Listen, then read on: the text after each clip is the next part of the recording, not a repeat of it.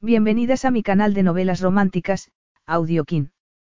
Antes de continuar, regálame un minuto de tu tiempo y comparte esta novela con familiares, amigas y conocidas. Me ayudarías a que otras personas conozcan este hermoso trabajo y cada día seguir creciendo. Estaré infinitamente agradecida por tu apoyo y deseando que una lluvia de bendiciones caigan sobre ti. Comencemos con la narración de la novela cuyo título es El heredero griego. Argumento. El millonario llegó con sus reglas, que ella rompió quedándose embarazada. Cuando el millonario Teo Sabas visionó una grabación de seguridad en la que aparecía una mujer solicitando hablar con él, reconoció de inmediato a Lea Turner. Habían pasado una noche increíble juntos, y desde entonces había intentado olvidarla.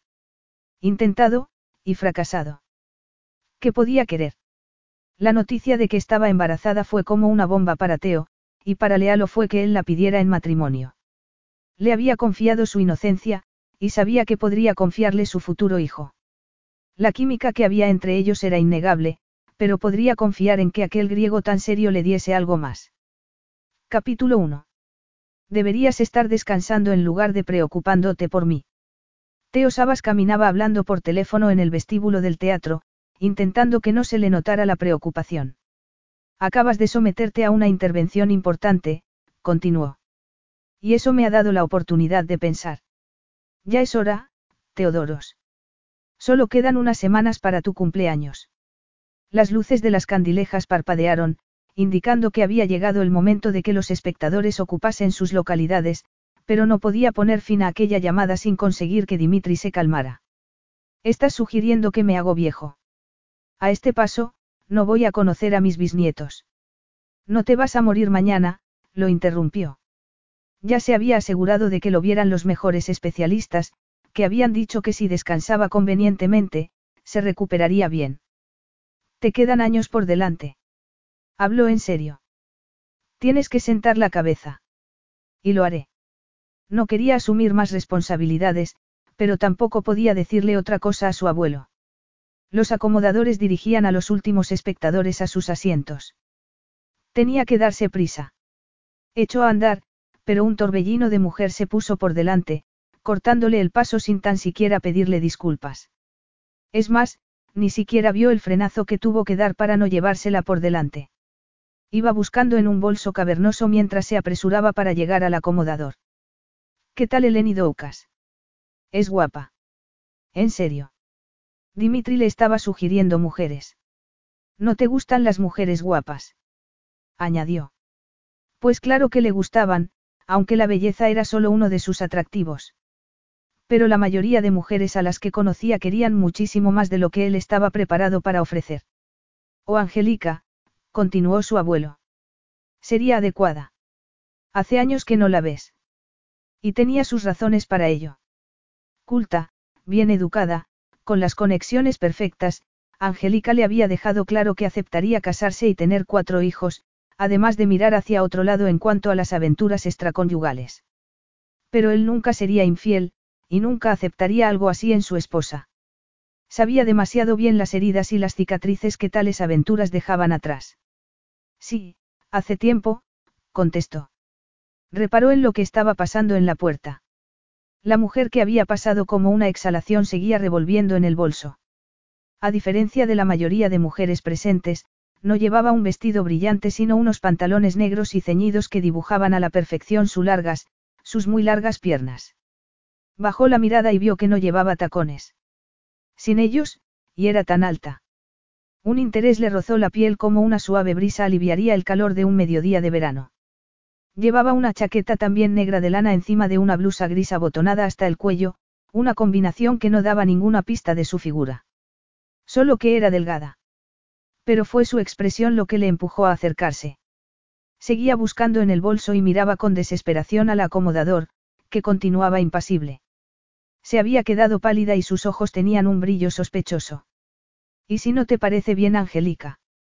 Arréglalo, lo interrumpió con determinación. La idea de un desfile de novias era una locura, pero haría lo que fuera porque Dimitri se ilusionara por algo. Preséntame a tus tres mejores candidatas, autorizó a su abuelo. ¿En serio? Claro, iba a conocerlas, pero no a casarse con ninguna de ellas. Estás cansado y no debes seguir preocupándote, debía estar muy aburrido por verse obligado a permanecer en cama. Por lo menos así tendría algo satisfactorio en lo que pensar para el resto de la tarde. Prepáralo. Vuelo mañana por la mañana, así que nos veremos por la tarde y hablamos de ello. Te lo prometo. Ahora tengo que trabajar. Bien, Teodoros, respondió en voz baja. Gracias. Que duermas bien, abuelo. Cortó la llamada y dio los últimos pasos en el vestíbulo. Siendo el mayor patrocinador de aquel ballet, tenía la mejor butaca del local, un asiento que, si no se equivocaba, acababa de perder porque el acomodador había cerrado la puerta con una finalidad brutal. Si hubiera caminado un poco más deprisa podría haber llegado, pero es que seguía distraído por aquella mujer. Cuánto lo siento. Se disculpó con el acomodador, apartándose un mechón de pelo que se había escapado de la coleta que le caía a la espalda. Tenía los ojos muy grandes y muy preocupados, y volvió a revolver en su bolso. La tenía. Le prometo que la tenía.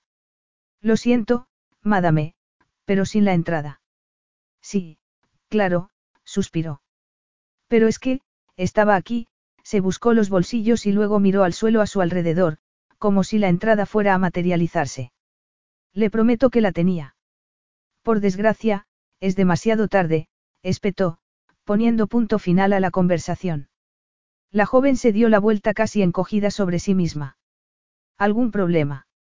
Le preguntó, acercándose. Ella lo miró. En un primer momento parecía ausente, pero de pronto sus ojos se abrieron de par en par. Eran más que azules. Tenían un toque de violeta. No has podido encontrar la entrada. Añadió, dando otro paso más. Ella negó con la cabeza. Seguía mirándolo fijamente y Teo no pudo reprimir una sonrisilla. Estaba acostumbrado a que las mujeres reaccionasen ante él, pero que se quedaran mudas. De pronto la joven dio media vuelta y se alejó, y él no pudo resistirse a seguirla. Seguía buscando infructuosamente en el interior del bolso. Parecía llevar algo voluminoso en el fondo. Una manta, quizás. De todos modos, no dejan entrar a nadie cuando ya ha empezado la representación.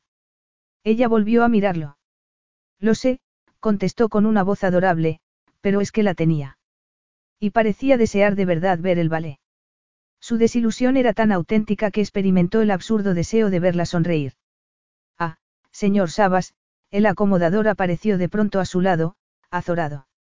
Puedo hacerle entrar si es tan amable de seguirme. Por un instante vio que la consternación florecía en aquellos ojos azul y violeta. No querría molestar a los demás espectadores, contestó, pero gracias de todos modos. El acomodador se alejó y Teo se quedó mirando a la joven de piernas largas. Nadie entra tarde a menos que sea inmensamente rico, dijo en voz baja. Cierto. Tengo una entrada de más. Puedes usarla para ver el segundo acto, le ofreció. Eh, eres muy amable, contestó, toqueteando el asa de aquel inmenso bolso, pero no podría. ¿Por qué no? Me sobra. Podrías ver con ella todo el segundo acto. Siguió toqueteando el asa del bolso y sus mejillas recuperaron color. Sabía que quería aceptar, pero que desconfiaba. No hay truco, le aseguró. Es solo una entrada. Ella se mordió el labio. ¿De verdad? Sí, claro, se rió. La gente no solía tener tantos remilgos para aceptar lo que les ofrecía. No tiene importancia. El color se intensificó y miró un poco más allá. No has venido, en pareja. Esa era la razón de su incredulidad. No, ¿y tú? Tampoco. En ese caso, es que tenía que ocurrir así, no. Yo, puede ser. Y ahora podemos tomar algo mientras esperamos, ¿no te parece? Sugirió, señalando el bar del teatro. ¿Puedo invitarte a una copa para agradecértelo? Preguntó ella. Teo se quedó sin palabras. Las mujeres con las que salía nunca se ofrecían a pagar. Lo conocían, sabían lo rico que era y se mostraban encantadas de fundirse en su estilo de vida. Pero aquella en particular no tenía ni idea de quién era y, al parecer, no deseaba aceptar sin más lo que él quisiera ofrecerle. Por favor, insistió. No me gustaría sentirme en deuda contigo. En deuda por una entrada. De acuerdo, accedió, aunque no pudo resistirse a pincharla un poco. Pero la cartera sí que la llevarás, no. No querrás hacer un ofrecimiento que luego no puedas cumplir. Muy gracioso, replicó, con pequeñas chispitas bailándole en los ojos, pero de pronto arrugó el entrecejo. Cielo santo, ahora voy a tener que asegurarme, y volvió a rebuscar en el bolso hasta que sacó un pequeño monedero con un gesto florido. Nada de una delgada cartera llena de tarjetas de crédito. Sabía que lo tenía, declaró victoriosa, pero también juraría que tenía la entrada. ¡Qué idiota! Inesperadamente todo su mundo se encogió hasta dejar sitio solo para ella, para sus ojos chispeantes, para su preciosa boca, para su alegría, y se encontró devolviéndole la sonrisa. Llevaba meses sin sonreír tanto. ¿Qué te parece si vas pidiendo mientras yo organizo lo de la entrada con el personal? ¿Qué quieres tomar? Lo mismo que tú. Seguro que quieres correr el riesgo. ¿Por qué? Se sorprendió al descubrirse sonriendo de nuevo.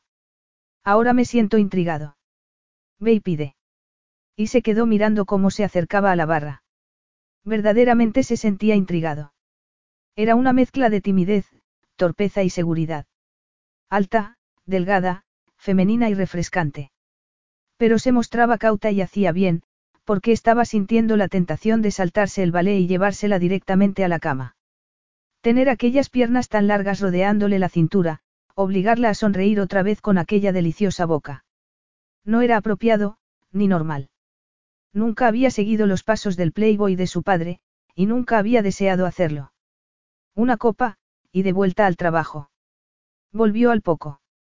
Estaba sentada ante la barra con dos vasos altos delante.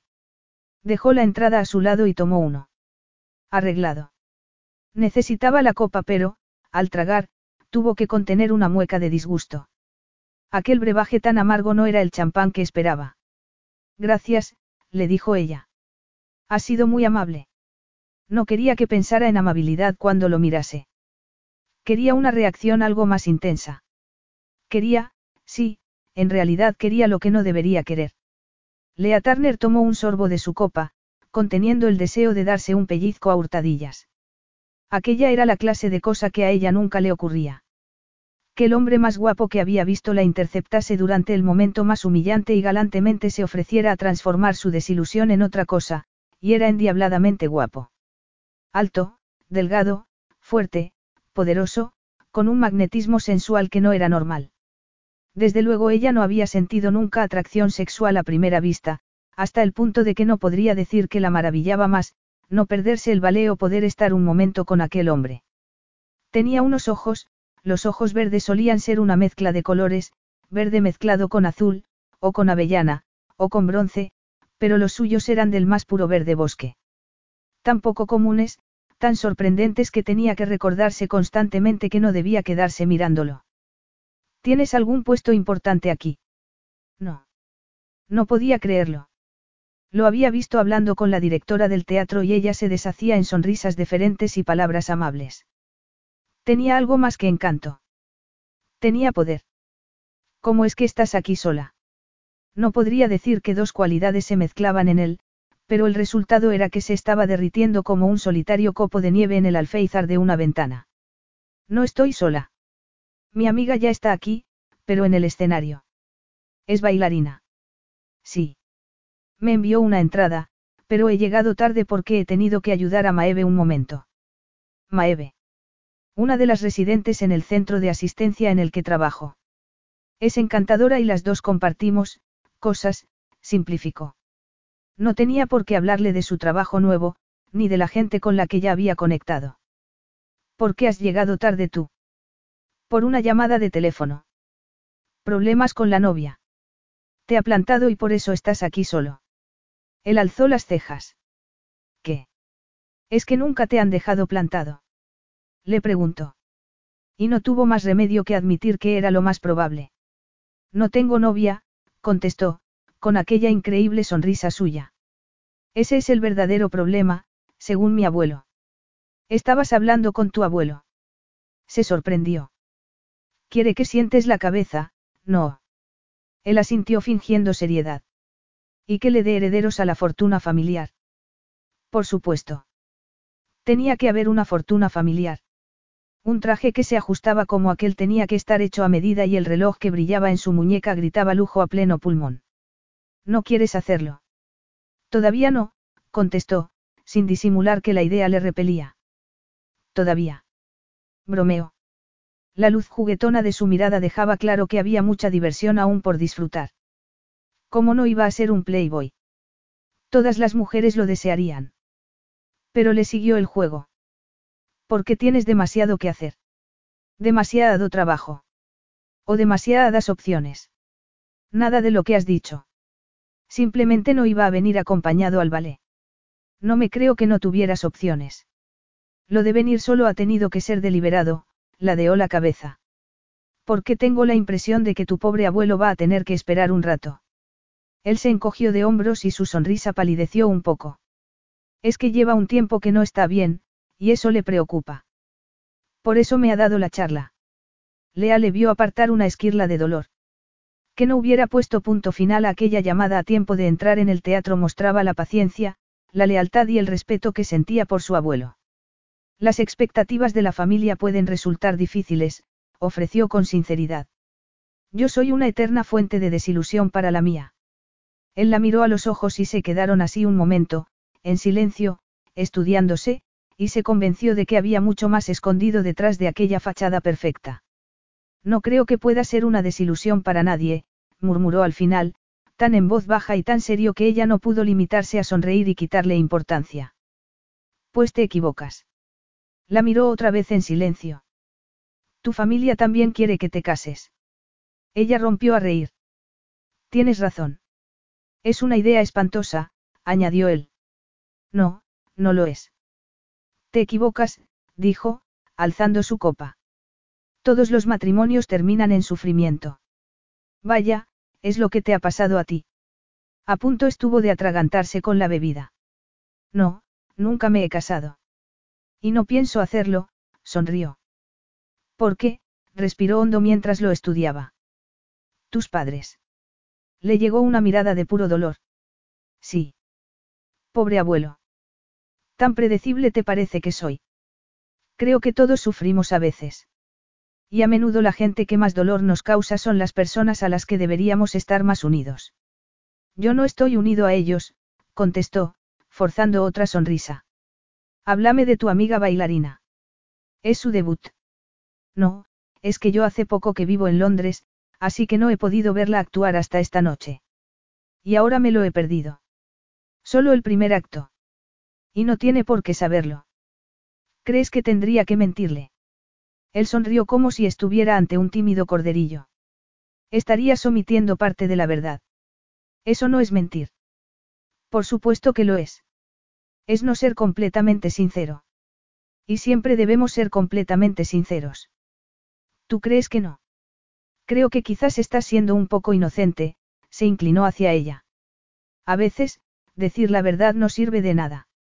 Si solo vas a conseguir hacer daño a la persona que la escucha, ¿por qué hacerlo? Tuvo la impresión de que ya no se estaba refiriendo al hecho de que se hubiera perdido la primera mitad. Entonces, omitirías la verdad, o dirías una mentira, para proteger a alguien. Por supuesto. Lo dijo con tanta certeza, que supo que para él era así. Pensó de nuevo en su abuelo, y se preguntó de qué lo estaba protegiendo. ¿Qué le haría más daño a tu amiga? Saber que te has perdido la primera mitad, o no saberlo nunca. Si alguna vez llegara a enterarse de que la he mentido, eso es lo que más daño le haría. Pero si le digo la verdad, simplemente se reirá de mí. Y eso no te hace daño. Ella se encogió de hombros. Mi delito no sería tan crítico, y siempre me estoy riendo de mí misma. Podremos reírnos juntas. Un dolor compartido pierde algo de su escozor, ¿no te parece? No siempre. Um, el problema es que una omisión conduce invariablemente a más mentiras. Me preguntará qué me ha parecido la primera parte y tendré que seguir mintiendo. O podrías no hablar de ello. Así que tu solución es enterrarlo todo y vivir en la negación total, no. Sonrió. Fingir que nada malo ocurre nunca. Se inclinó hacia él y añadió, todo eso vuelve luego y te persigue. No me digas que crees en fantasmas. Bueno, creo que algunas cosas, sobre todo los sentimientos, no pueden permanecer enterrados porque se alzan como zombies y te devoran la cabeza hasta el punto de que dejas de ser capaz de pensar con claridad. Le ocurría con frecuencia.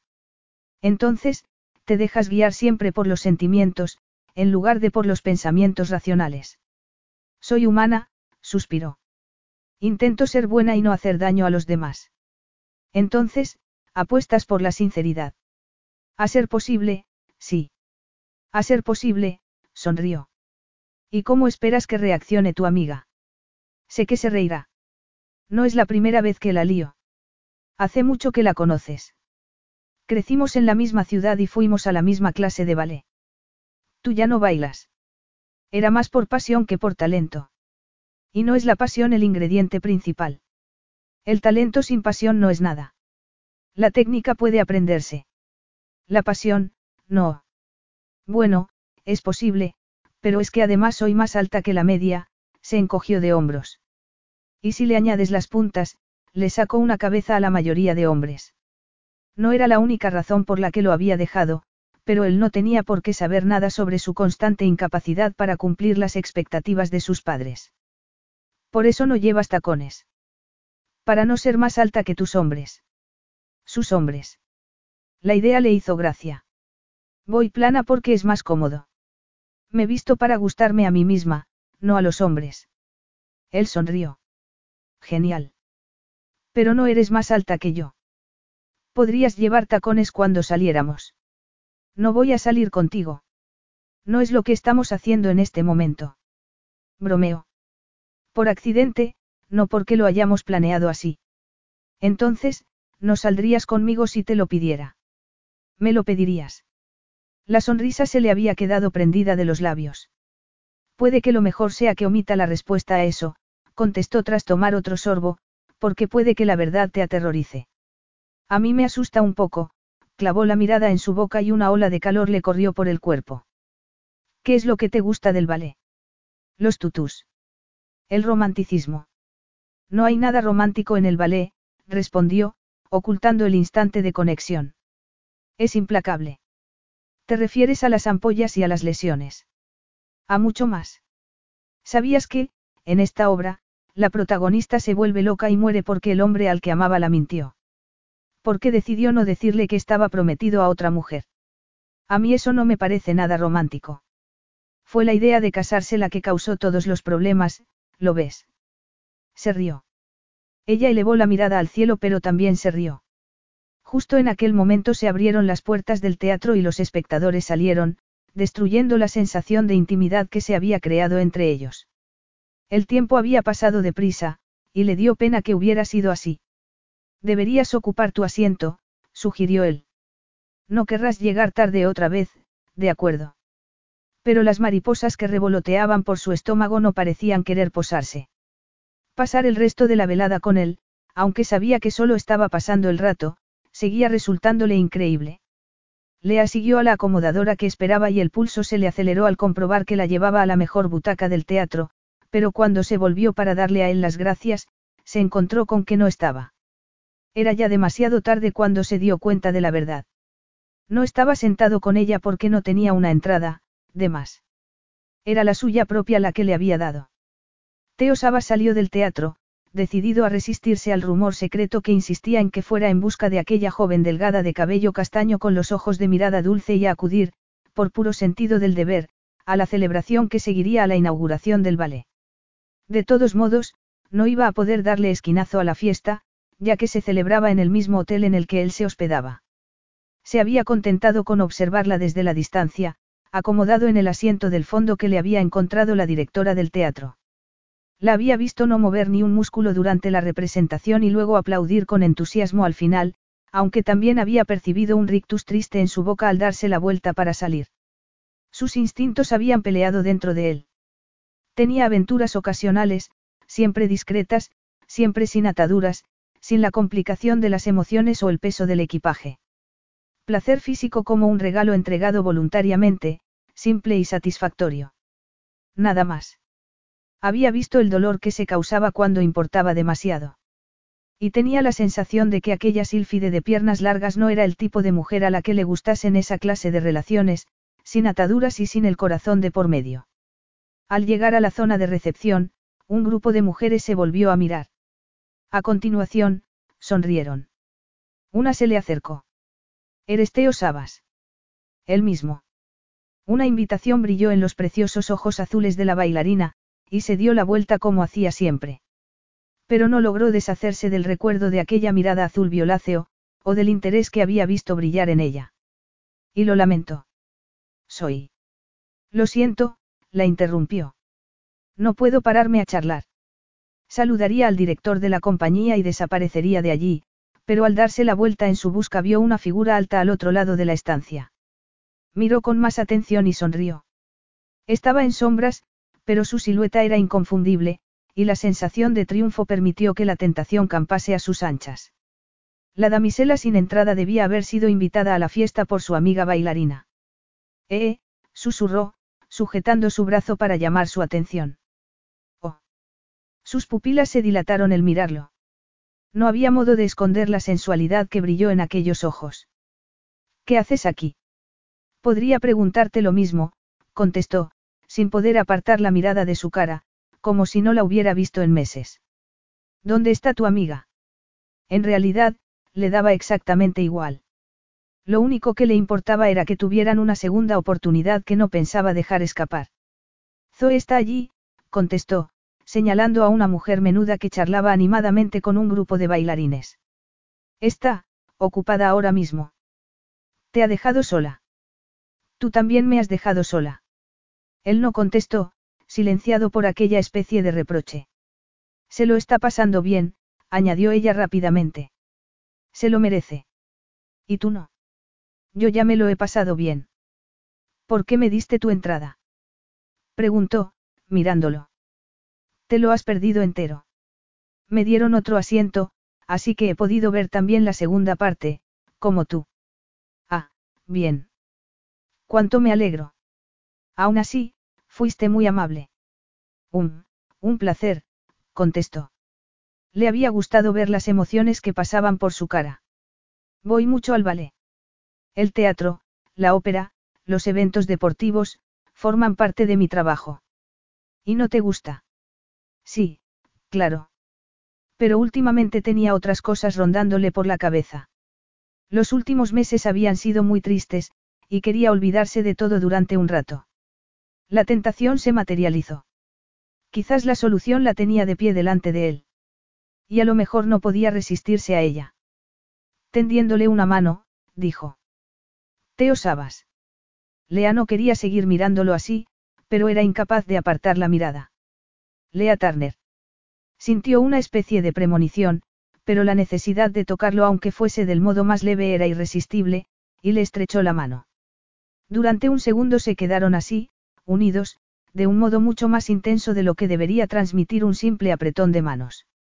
Lo de antes había sido un regalo, nada más, un sencillo regalo sin contrapartidas. Solo un momento de generosidad entre desconocidos. Pero ¿de dónde salía aquel fuego que había en aquel momento en su mirada? ¿De dónde aquel calor que le subía por el brazo? La electricidad le cortocircuitó el cerebro. Debería irme ya, murmuró. ¿Por qué? Es que trabajo mañana. Y. Yo tengo que tomar un vuelo a primera hora. No pudo evitar sonreír. Es una competición. Tú me dirás. No me gustan mucho las competiciones. No. A nadie le gusta perder. Cierto, pero dudaba que él hubiera perdido en muchas ocasiones. Entonces, ¿qué te parecería una colaboración? Trabajaríamos juntos para alcanzar un objetivo común. La boca se le quedó tan seca que tuvo que humedecerse los labios para poder contestar. ¿Y qué objetivo sería ese? Sus ojos miraban serios a pesar de que sonreía. La mejor noche de nuestras vidas. ¡Guau! A por todas, eh. Siempre. Si no se apunta alto, se quedó serio. No esperaba volver a verte. Y lamentas haberme visto. Lo que lamento es haberme ido. Me arrepentí de dejarte marchar. No podía moverse. Alguien la empujó al pasar, y él soltó su mano para pasarle el brazo por el hombro. El resto del mundo se desvaneció. ¿Quieres ir a otro sitio más tranquilo? Ella nunca había ido a, otro sitio más tranquilo, con nadie en la vida, pero sabía a qué se refería. Apenas me conoces. Y no voy a conocerte, sonrió con tristeza. Mañana vuelvo a Grecia. Estaba allí solo por una noche. Le estaba diciendo que aquello iba a ser cosa de una sola noche. Tenía que ganar tiempo para procesar las señales. Eres griego. ¿De dónde exactamente? De Atenas, su mirada no cambió. Era como si supiera que necesitaba tiempo para procesar. Pero tengo una casa de vacaciones en una isla. Claro. Debía tener casas por todas partes. ¿Has estado alguna vez en Grecia? Ella negó con la cabeza. No te ha interesado. Me encantaría ir algún día. Y navegar por las islas, no. Seguro que sería increíble, pero me gustaría ir a Delfos. ¿Has estudiado a los clásicos? No, es una tontería. Es que uno de mis libros favoritos estaba ambientado en Delfos. ¿Qué libro? Seguramente no habrás oído hablar de él. He leído mucho. ¿Cómo se titula? Era una vieja edición de bolsillo, no lo conocerás. Se lo encontró en la consulta de un médico y se lo llevó a casa a escondidas de sus padres. El suspense romántico no estaba en la lista de lectura que habían confeccionado para ella. Entonces, tendrás que viajar allí para comprobar si está a la altura del libro. Acabo de trasladarme a Londres, se encogió de hombros. Grecia tendrá que esperar un poco más. Entonces tú eres nueva aquí y yo estoy de paso, pero la suerte ha hecho que nos encontrásemos dos veces en una misma noche. ¿Y quieres que yo?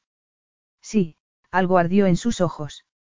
Quiero que vengas conmigo y sí, me refiero exactamente a lo que estás pensando. Sí, había cambiado. En el teatro se había contenido de algún modo, pero ahora había decidido no contenerse. No eres, tímido. Pero tú sí. No tengas miedo de ir a por lo que desees. Es que, esto no se me da bien, confesó. Él no se rió.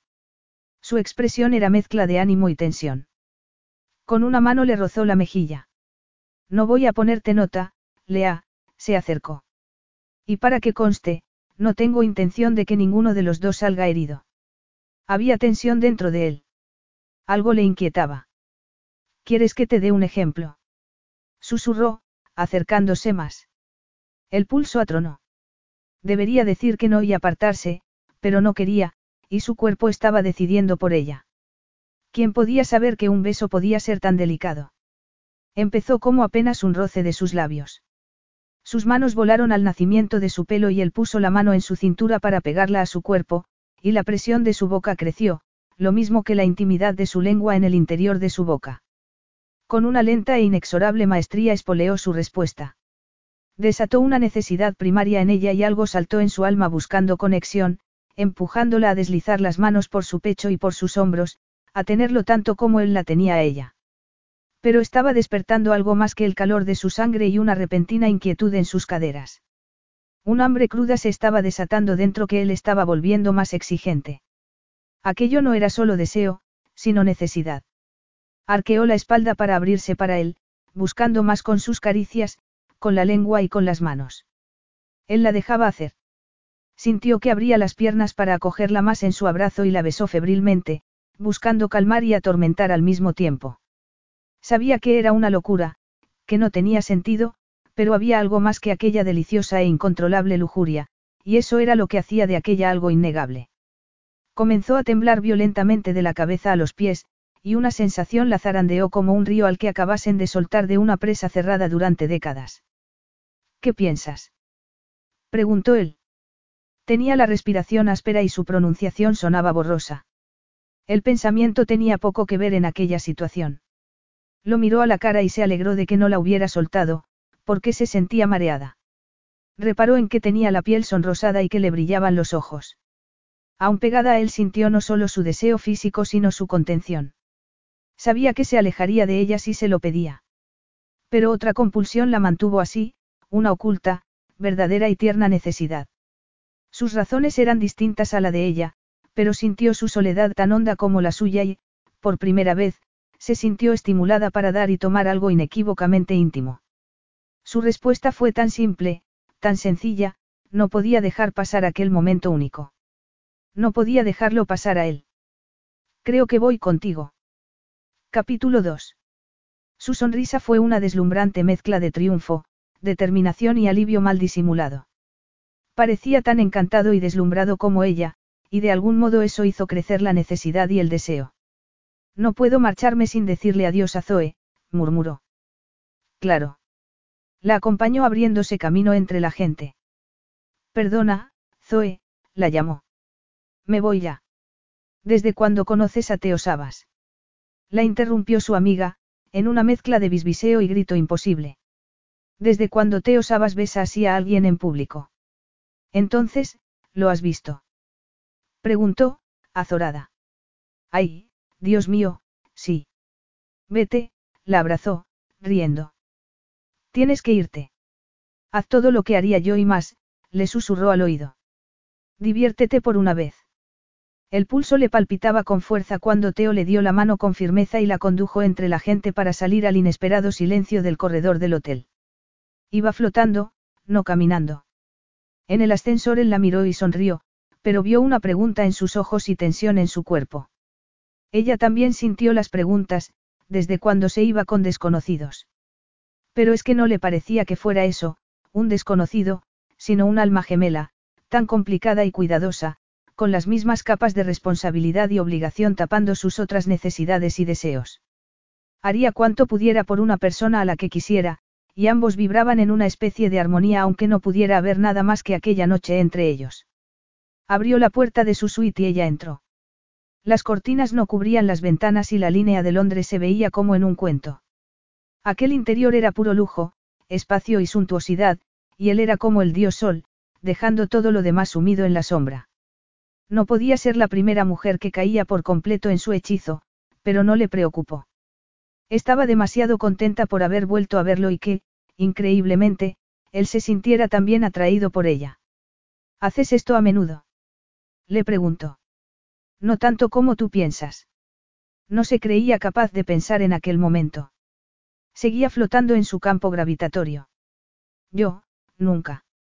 Nunca. Se encogió de hombros. No iba a decirle que estaba con una mujer a la que ningún otro hombre había pretendido. Una mujer marcada por un complejo de inferioridad más grande que Júpiter. ¿Qué importancia tenía lo que hubiera hecho o dejado de hacer antes? Debería ofrecerte una copa o algo. Se pasó una mano por el pelo y respiró hondo, como si él también estuviera debatiéndose por recuperarse. Era imperativo sentir de nuevo aquella necesidad que reflejaba la suya. Algo, me parece perfecto, respondió en voz baja. Primero se sorprendió y luego sonrió, antes de acercarse a ella con gracia, poderoso, contiento. He deseado esto desde que te vi. Ella negó con la cabeza porque no podía creerlo. No tienes que decirme, cosas bonitas. No estás acostumbrada a que la gente te diga la verdad. Eres preciosa, Lea. Me dejaste sin control en cuestión de segundos. Ella cerró los ojos.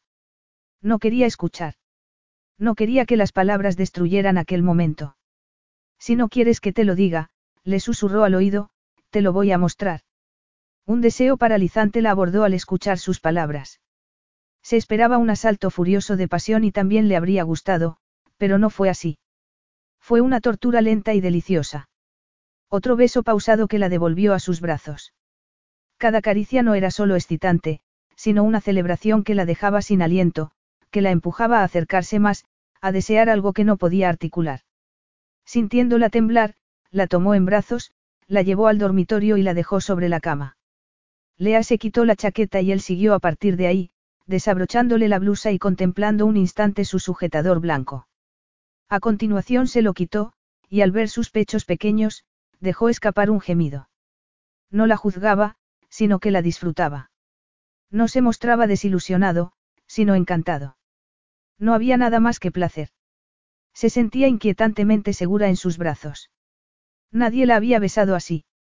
Le bajó la cremallera de los pantalones y se los quitó, sacando al mismo tiempo los zapatos. Seda roja, sonrió cuando llegó con las manos a sus caderas. Esto no me lo esperaba. ¿Qué te esperabas?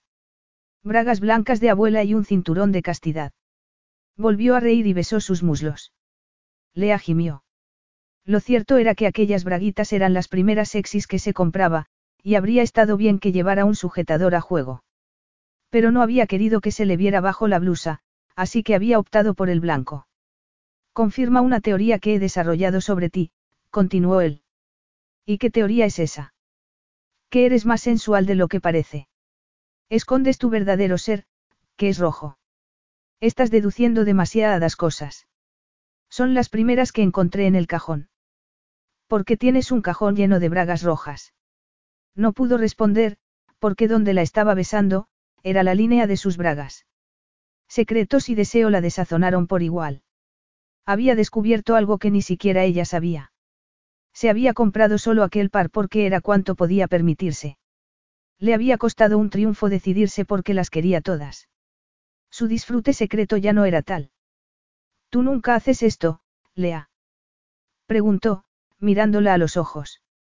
No, contestó. No quería mentirle. Pero de pronto se le ocurrió que quizás él ya conocía la respuesta. ¿Te molesta? No, contestó, tumbándose junto a ella y mirándola a la cara. Pero estás segura de que quieres que sea tu primera aventura de una sola noche.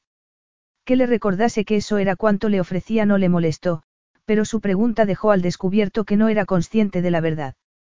Donde él se refería a una sola noche, en realidad debería decir la primera de todas. Se limitó a sentir porque temió que se detuviera si le decía la verdad.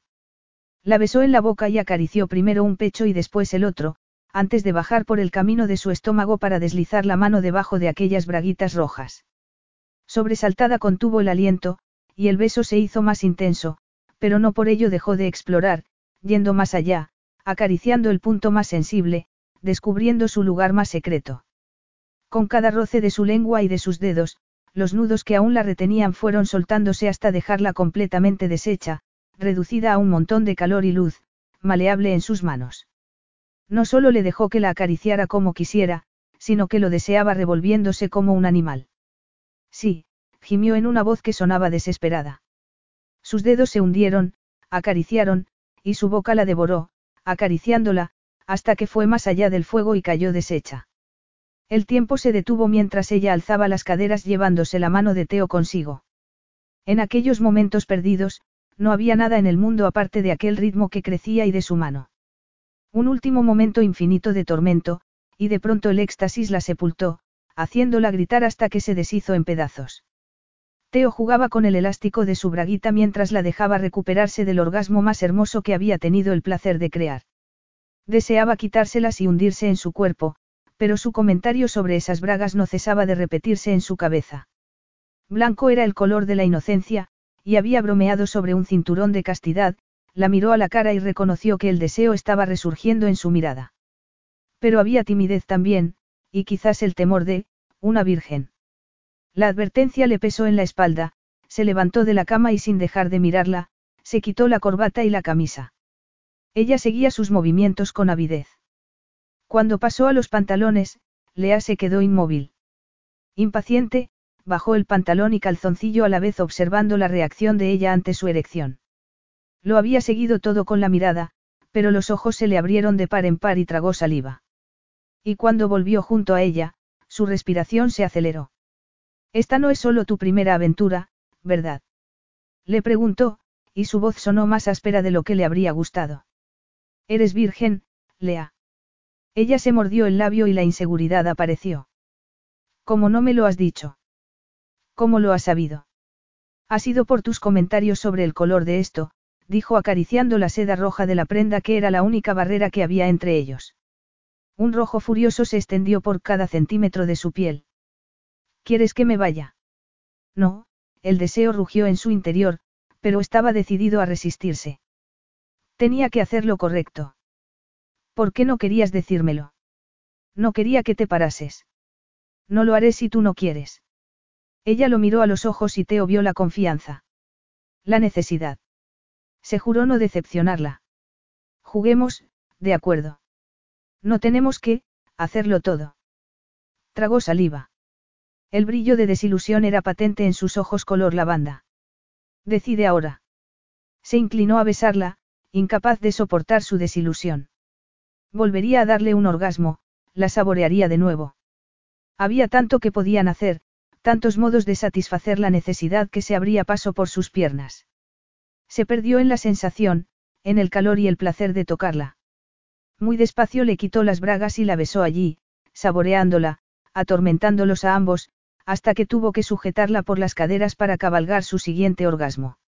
Sus gritos se quedaron suspendidos en el tiempo y dejó que lo tumbara boca arriba y lo cubriera con su hermoso cuerpo, pero la necesidad de tenerla por completo se había hecho insoportable, espoleada además porque ella no se estaba conteniendo. Inexperta pero sin inhibiciones, movía las caderas sobre él, rozándole con los pezones, era como si hubiera abierto una caja sencilla y pequeña para encontrarse con que a su vez se abría en mil compartimentos, cada uno lleno de calor y deseo. La intensidad de su respuesta, de su abandono no conocía reservas. Vio curiosidad en sus ojos. Quería tocar. Quería explorar su sensualidad con él. ¿Cómo negarse?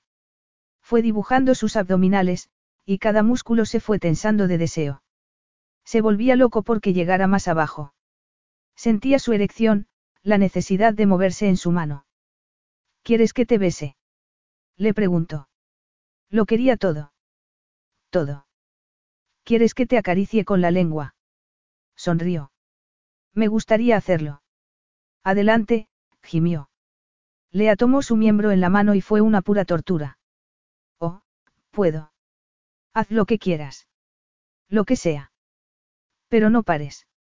Y así lo hizo mientras él la seguía con la mirada, todos sus sentidos alerta y fijos en ella. Estaba increíble, el pelo largo y suelto, cayéndole en los hombros, las piernas largas, delgadas y blancas rodeándole. Su boca en él. Su boca. Para. Para. Lea se quedó inmóvil. Perdona. No, se llevó una mano a la frente y gimió. Es que, no voy a soportar. ¿Y no quieres? Su cuerpo entero vibraba. Quería que lo supieras. No quiero parar, susurró ella. Ver el deseo en sus ojos le hizo asentir. Era incapaz de formar otra palabra. Y entonces ella volvió a rodear su miembro con la boca. El corazón le latía con tanta fuerza que temió que fuera a estallar. Cuando por fin pudo volver a abrir los ojos, la vio sonriendo, y el orgullo y la satisfacción brillaban en su mirada. Se sentía llena de energía y era tan hermosa. No solo era insaciable, sino capaz de sentir con una intensidad que sabía era poco común. ¿Estás bien? No sabía por qué se lo estaba preguntando a ella cuando era él quien sentía flotar la cabeza y no estaba seguro de ser capaz de volver a sentarse. Pero la adrenalina le voló por las venas al darse cuenta de que ella volvía a estar excitada. Le gustaba tocarlo, saborearlo. Recibir y dar placer era un modo magnífico de pasar la noche, pero aquello era algo más. Era más dulce y sexy que cualquier otra cosa. Sigo sin querer parar, dijo ella en un susurro. Sigo sin querer que pares. Aquella confesión terminó de hundirlo. Era incapaz de resistirse, y deseaba con desesperación complacerla. Quería estar seguro de que estuviera saciada de modo que, cuando debería estar agotado, volvió a excitarse y se sintió lleno de una determinación arrogante y desvergonzada. Es la primera vez que me acuesto con una virgen, Lea, le dijo todavía sin resuello. Ni siquiera cuando tú también lo eras. No, no fui el primero para mi primera pareja. ¿De verdad quieres hablar de ello? Te hizo disfrutar. Él sonrió. Sí. Entonces, podrías considerar esto como un pago atrasado, sugirió, casi como si esperara que la rechazara. Ya sabes que puedes cambiar de opinión. Yo no, Teo. No quiero hacerte daño, confesó, sorprendido. Era cierto. De algún modo, aquella mujer a la que había conocido hacía apenas unas horas, era preciosa para él. Le importaba. La expresión de Lea se suavizó. Si me duele, igual puedes suavizarlo con besos. Teo se volvió y buscó en la mesilla. Menos mal. Encontró una cajita que dejó sobre la cama. No podía dejar nada a la suerte. Lea gimió al sentir sus labios en el cuello y en el escote. Era tan paciente, cuando por fin se colocó sobre ella, la anticipación adquirió un nuevo nivel. Era grande, pesado y maravilloso. Se preparó y él se contuvo. Sabía que estaba siendo cuidadoso. Lo deducía del modo en que la observaba. Su preocupación la derretía aún más. Por favor. Su expresión se cargó de tensión y Lea contuvo el aliento al sentir que su cuerpo la invadía, rompiendo aquella fina barrera para hundirse en ella y ahogando su grito en un beso. Lo siento, musito. ¿Estás bien? Tomó su cara entre las manos y la besó una y otra vez, con ternura y lujuria. Estaba tan dentro, tan cerca, y era tan desbordante que solo pudo asentir, mientras se ajustó a su posesión y a los millones de terminaciones nerviosas que cobraron vida en su interior, que de pronto buscaba mucho más. Él la sujetaba mientras la besaba lánguidamente, hasta que la inmovilidad le resultó insoportable. Necesitaba que se moviera. Se había relajado en la intimidad, en la ternura de sus besos, y su cuerpo no solo aceptaba su invasión, sino que la celebraba volviéndose calor, y movió por instinto las caderas. Él la besó y comenzó a moverse también, asumiendo el control, haciéndolo mágico, borrando aquel primer momento de dolor. Ella lo siguió, aprendiendo los pasos de aquel baile hasta que el instinto la empujó a acercarse todavía más. Lo abrazó con brazos y piernas, aferrándose a él cuando los espasmos de placer asomaron. Sigue, susurró. Por favor, no pares. Pero, a punto de llegar al clímax, él se quedó inmóvil con un gemido. Teo. Intento que no, sea tan duro. Pero ella lo necesitaba todo de él. Llévame al fin, le rogó. Su control saltó por los aires y sus movimientos se volvieron más duros y más rápidos. Todo era tan intenso, tan vertiginoso, tan insoportablemente bueno que solo podía intentar mantenerse, pero su control había desaparecido también. Le clavó las uñas en la espalda, abrazándolo con fuerza, pero él no se detuvo. Siguió y siguió, más cerca, más fuerte, más alto, más rápido, hasta que todo explotó en un fogonazo de calor, luz y éxtasis puro. Horas más tarde Lea parpadeó varias veces. Ojalá hubiera comido más zanahorias de niña. Tendría una mejor visión nocturna. Pero se tropezó con un zapato y ahogó un grito de dolor mientras saltaba a la pata coja en busca del otro. Su ropa estaba desperdigada por el suelo alrededor de la cama. Había encontrado casi todo. Solo le faltaba una prenda. ¿Por qué estás intentando irte sin que yo me entere? Su voz perezosa le hizo estremecerse perdona. Teo encendió la luz. Es que no quería despertarte. ¿Por qué no querías hablar conmigo? Le atragó saliva. Es que. Tranquila, se rió. No tienes por qué sentirte rara. No. Tenía que marcharse ya porque la tentación de volver a meterse en la cama, enroscarse en su cuerpo y no dejarlo marchar nunca era demasiado fuerte. Él se levantó y fue a por el móvil. Dame tu número. No creo que sea buena idea, dijo con valentía. La noche, y la magia, se habían terminado. Ni siquiera vivimos en el mismo país, respiró hondo, así que, no tiene sentido, ¿no te parece?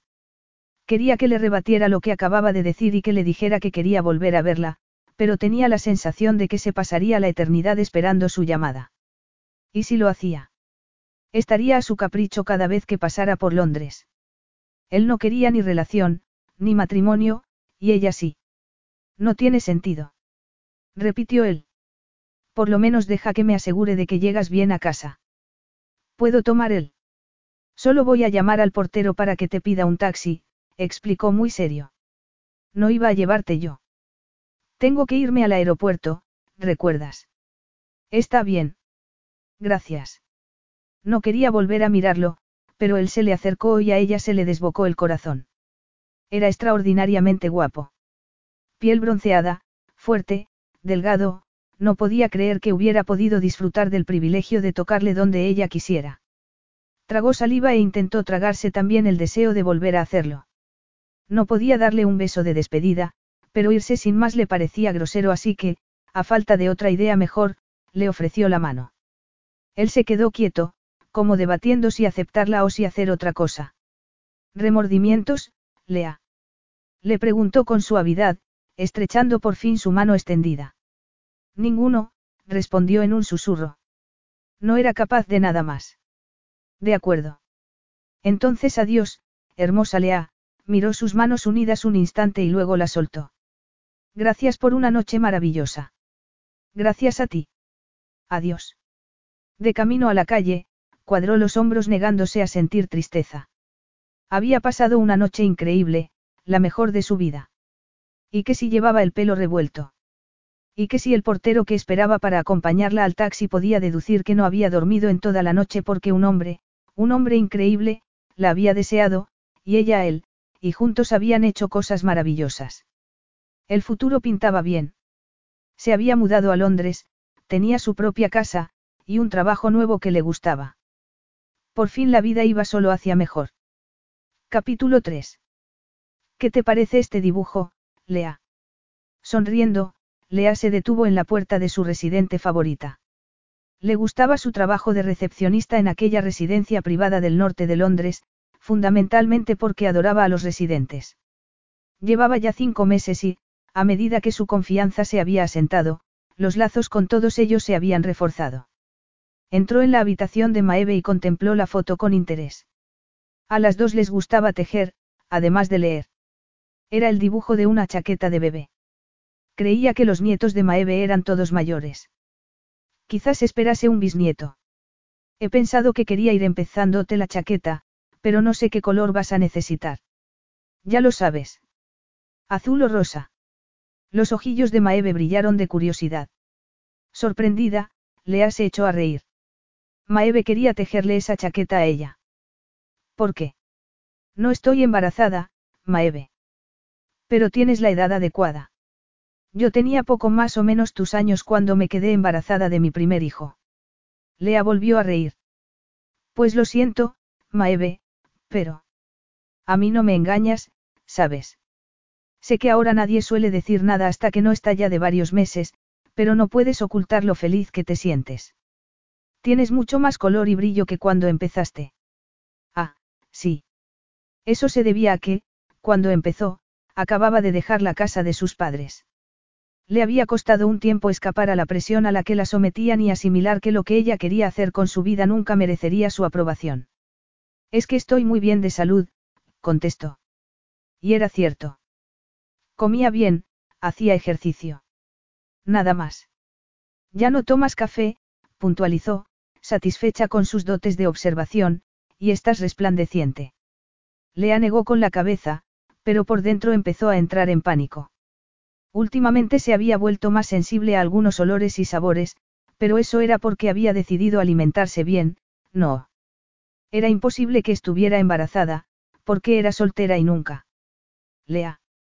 El diseño es muy bonito, sonrió. Ahora tengo que.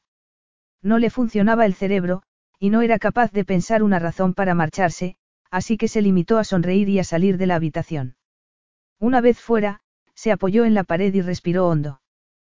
Por primera vez desde hacía un siglo, volvió a pensar en aquella noche mágica que había intentado olvidar. No podía ser. Habían usado protección. Le había visto hacerlo. Además, había pasado un montón de tiempo desde aquella noche y ya había tenido la regla, no. Oh, no, tapándose la boca con la mano, intentó pensar, pero los zombis del miedo le habían devorado el cerebro. Siempre había tenido un ciclo irregular y había estado tan ocupada que no le había prestado atención. De hecho, se había zambullido de lleno en el trabajo intentando olvidarlo, y ahora no era capaz de recordar. Oh, no, no, no. Un miedo cerval le congeló la sangre. Igual Maeve estaba en lo cierto.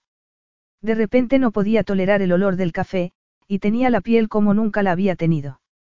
Y ese cansancio que la dejó hecha polvo unas semanas atrás, lo había atribuido a su nueva vida en Londres, con tanto ir y venir, pero ¿y si era síntoma de otra cosa?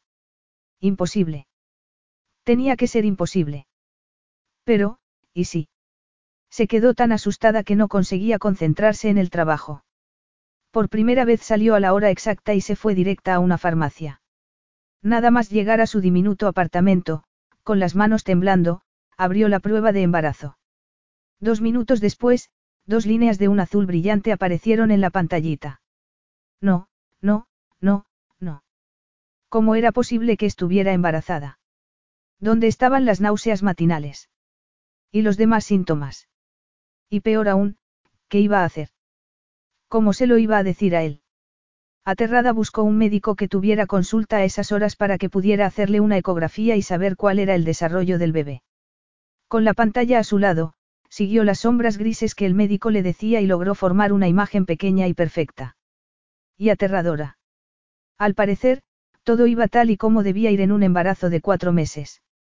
De vuelta en su piso, se sentó en el sofá con las piernas cruzadas e intentó trazar un plan, pero lo único que logró hacer fue seguir en aquella bola de incredulidad. Tenía que decírselo. Lo cierto era que, en un momento de debilidad, lo había buscado en la red, poco después de aquella noche juntos, y había descubierto que Teo Sabas era considerado el soltero más deseado de Grecia. Heredero de un imperio de banca que tenía sucursales por el mundo entero, ahora era su director general y lo hacía bastante bien porque había ampliado el negocio familiar con bastante éxito. No se le relacionaba con ningún escándalo, ni era conocido por salir de fiesta o por llevar preciosas mujeres colgadas del brazo, o por una interminable sucesión de escarceos de una sola noche. Pero los tenía. Simplemente era discreto y cortés, y demasiado inteligente como para dejar a una mujer insatisfecha. Tenía que decírselo, pero la cuestión era cómo hacerlo. No fue la primera ocasión en que lamentó no haberse quedado con su número de teléfono, aunque no quería hacer el ridículo pidiéndole otra noche. Teo Sabas estaba demasiado ocupado siendo el director general, el donante en eventos solidarios, el empleador de tantos, el patrocinador de las artes, estaba demasiado ocupado siendo perfecto. Se acordaría siquiera de quién era ella. Volvió a poner su nombre en el buscador, pero como era de esperar solo encontró una dirección de contacto pública. Iba a tener que llamar, y decidió probar primero con su oficina en Atenas. ¿En qué puedo ayudarla? Le respondió una mujer en tono profesional. Me gustaría hablar con Teo Sabas, por favor. Intentaba parecer segura de sí misma, pero los nervios le estaban ahogando la voz. ¿Puedo preguntar quién es usted? Lea, contestó, y tuvo que carraspear. Es importante que hable con él. Hubo una pausa. El señor Sabas está muy ocupado. ¿Puedo preguntarle de qué se trata? Es, un asunto personal. La pausa fue aún más larga. Si se trata de un asunto personal, entonces dispondrá usted de su número privado. El tono de la mujer era mortalmente frío y, mortificada, colgó. ¿Por qué necesitaba que semejante dragón figurara en la primera línea de defensa? ¿Acaso las mujeres lo asediaban? Seguramente. Y lo cierto era que su embarazo solo sería una carga para él. No estaba preparado para formar una familia, y por mucho que lo deseara su abuelo, ella no pertenecía a su estrato social. No era rica, ni pertenecía a la nobleza, ni era famosa. No era algo que él pudiera necesitar o desear, y no podía soportar pensar que su hijo pudiera llegar a creer que era una persona no deseada por su padre. Una desilusión. Lo mismo que ella era para los suyos. No iba a tener mucho que ofrecerle, pero sí una cantidad ilimitada de amor y de apoyo. Y tenía que hacer lo que tenía que hacer. Él debía decidir si quería involucrarse o hasta qué punto en la vida de su hijo. Y si se acercaba a su oficina de Londres, hablaba con alguien allí e intentaba convencer a esa persona de lo importante que era que hablase con Teo directamente. Sintió un estremecimiento de vergüenza al pensar en contarle a un desconocido lo de aquella noche de intimidad, pero no le quedaba otro remedio. A la mañana siguiente se plantó frente al edificio que albergaba su oficina. Quienes entraban y salían iban muy bien vestidos, a diferencia de ella, con su viejo abrigo de lana, su jersey tejido en casa y sus vaqueros negros, pero aún así se obligó a entrar en el vestíbulo. El interior era abrumador, y miró a la mujer de pelo perfecto que atendía la recepción. Iba a darle la misma respuesta que la de Atenas. Ella no encajaba allí y ellos lo sabían. ¿Por qué se habría negado a darle su número? ¿Por qué tampoco había querido quedarse con el de él? ¿Por qué había tenido que fallar el preservativo? Se sentía demasiado frágil para enfrentarse al escrutinio público y al rechazo y, al mirar a su alrededor, se dio cuenta de que estaba llamando la atención del guardia de seguridad, que la miraba muy serio. Todos sus sentimientos de inseguridad e inferioridad afloraron. Volvía a estar fuera de lugar. No era lo bastante buena, y nunca lo sería. Humillada, sufriendo, asustada, dio unos pasos para acercarse al mostrador. Aquello no era por ella, sino por su hijo. Me gustaría ponerme en contacto con Teo Sabas, por favor, le dijo a la recepcionista. A ella le gustaba trabajar en recepción. Le gustaba recibir a la gente con una sonrisa y ayudarlos con sus dudas, pero a aquella mujer no parecía gustarle su trabajo. No hubo sonrisa de bienvenida. La está esperando. No, pero necesito. El señor Sabas no tiene pensado venir a la oficina de Londres próximamente. Me bastaría con que me diera un número de teléfono en el que, no estoy autorizada a facilitar su número personal. Lo entiendo, pero yo podría dejar el mío. La mujer tecleó algo en el ordenador. Nombre y número. Lea Turner, murmuró, temblando de humillación y vergüenza, y le dio su número. Se asegurará de que lo reciba. Por supuesto, le aseguró con frialdad. ¿Algo más? No, gracias. Pasó días vigilando su teléfono, pero la llamada no llegó, y no se le ocurría otro modo de ponerse en contacto con él. Tampoco podía reunir el dinero necesario para un billete a Atenas, y aunque lograse llegar allí, no podía plantarse ante su puerta porque no tenía ni idea de dónde vivía. Además, seguro que también allí tendría personal de seguridad que lo protegiera de las mujeres que lo acosaban. Suspiró. Por mucho que lo detestara, iba a tener que volver a su banco. Capítulo 4. Tienes un momento, Teo. Levantó la mirada. Su jefe de seguridad, Philip, estaba en la puerta del despacho con un expediente rojo en las manos. Claro, Teo se recostó en su silla, viendo cómo Philip entraba y cerraba la puerta. ¿De qué se trata? Una mujer visitó las oficinas de Londres la semana pasada, dijo sin más preámbulo. El vigilante reparó en ella antes de que se acercase a recepción. También hubo una llamada el día anterior a las oficinas de Atenas. Una mujer. ¿Crees que es una amenaza? Philip sacó una foto del expediente. La hemos sacado de las grabaciones de seguridad. Es la mujer a la que quisiste que investigáramos. Lea Turner. Todos sus músculos se pusieron en alerta. Lea.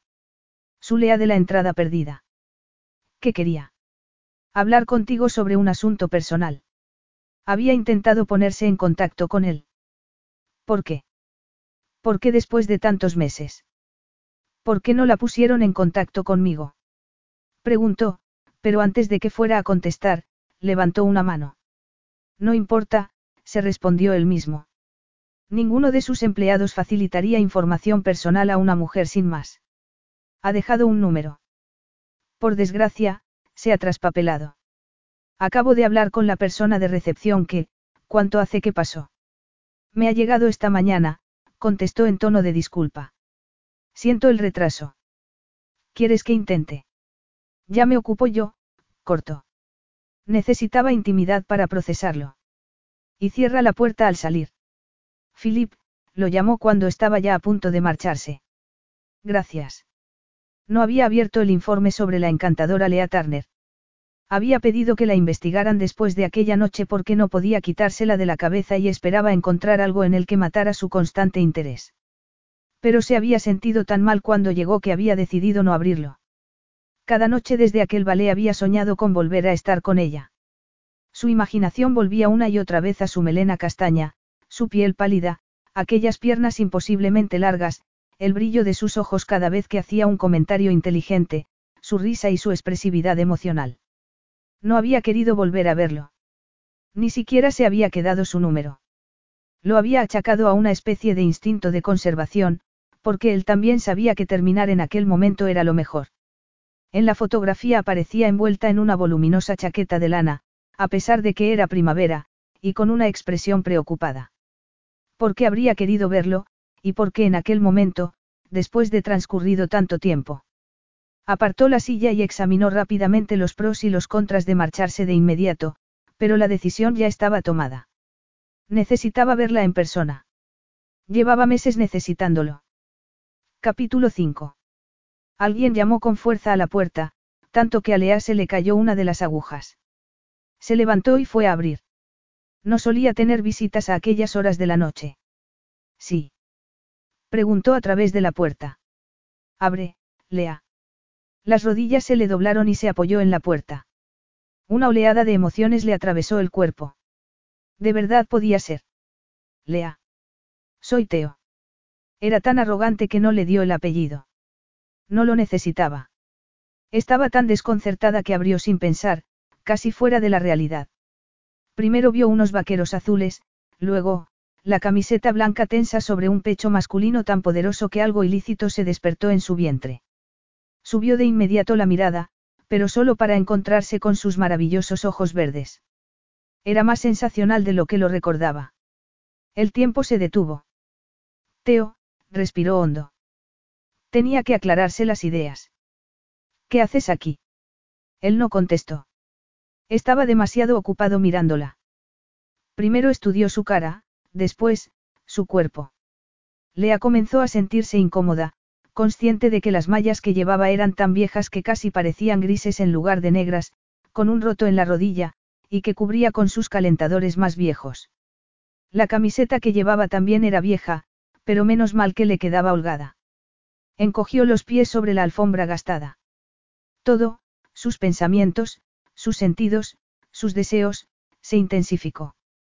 Fue como si solo hubiera estado viva a medias aquellos últimos meses y bastara con haberlo visto en su puerta para que la energía volviera a recuperar todo su caudal. Energía y excitación palpitaban en sus venas. Tenía que decírselo. Me he enterado de que estabas intentando ponerte en contacto conmigo, dijo con una sonrisa, pero sus ojos la evaluaban atentamente. Ella no pudo devolverle la sonrisa. Se apartó para dejarlo pasar y cerró la puerta. ¿Cómo lo has sabido? Fuiste a mi oficina de Londres. Así que al final te hicieron llegar mi mensaje. Por desgracia, el mensaje se perdió. Si no, habría llegado antes. No había recibido el mensaje. Entonces, ¿cómo? Había cámaras y guardias de seguridad. ¿Y les parecí sospechosa? Preguntó. Se habría reído de no estar tan aterrada. ¿Cómo has conseguido mi dirección? Tengo un equipo de seguridad muy bueno, contestó, sus ojos fijos en ella. Pero todo esto es irrelevante. ¿Por qué querías verme, Lea? Sintió como si estuviera al borde de un precipicio y no tuviera más alternativa que saltar. Estoy embarazada. Teo no se movió. Estaba tan inmóvil que se preguntó si le habría oído. Estoy embarazada, se obligó a repetir. Enhorabuena, contestó mecánicamente. Lea esperó, pero él continuó sin moverse. No parecía comprender. Es tuyo. No, espetó. Nos acostamos hace meses. No es mío. Estoy embarazada de cuatro meses. Con los dientes apretados, la miró de arriba abajo. No parece que estés de cuatro meses. No tienes tripa. Eres un experto, ¿acaso? Soy tan alta que el bebé tiene sitio donde esconderse, replicó, enfadada. No iba a permitir que la tratase como si fuera idiota. Pero el médico ha dicho que va todo bien. No es posible. Use preservativo. Pues, al parecer, alguno falló. Seguía rígido en el centro de la diminuta habitación. ¿Y lo lleva sabiendo todo este tiempo? No, claro que no. Lo supe la semana pasada. Yo no soy un experto, se burló, pero ¿cómo es posible? Yo, es que, he estado muy ocupada, y no me he dado cuenta de qué. ¿No te has dado cuenta? Repitió, avanzando hacia ella. Se detuvo con una tensión brutal. Fui al médico la semana pasada, dijo. La furia de su mirada la hizo encogerse. Cuando me lo confirmó, intenté ponerme en contacto contigo. Lo intentaste. Repitió de nuevo con sarcasmo.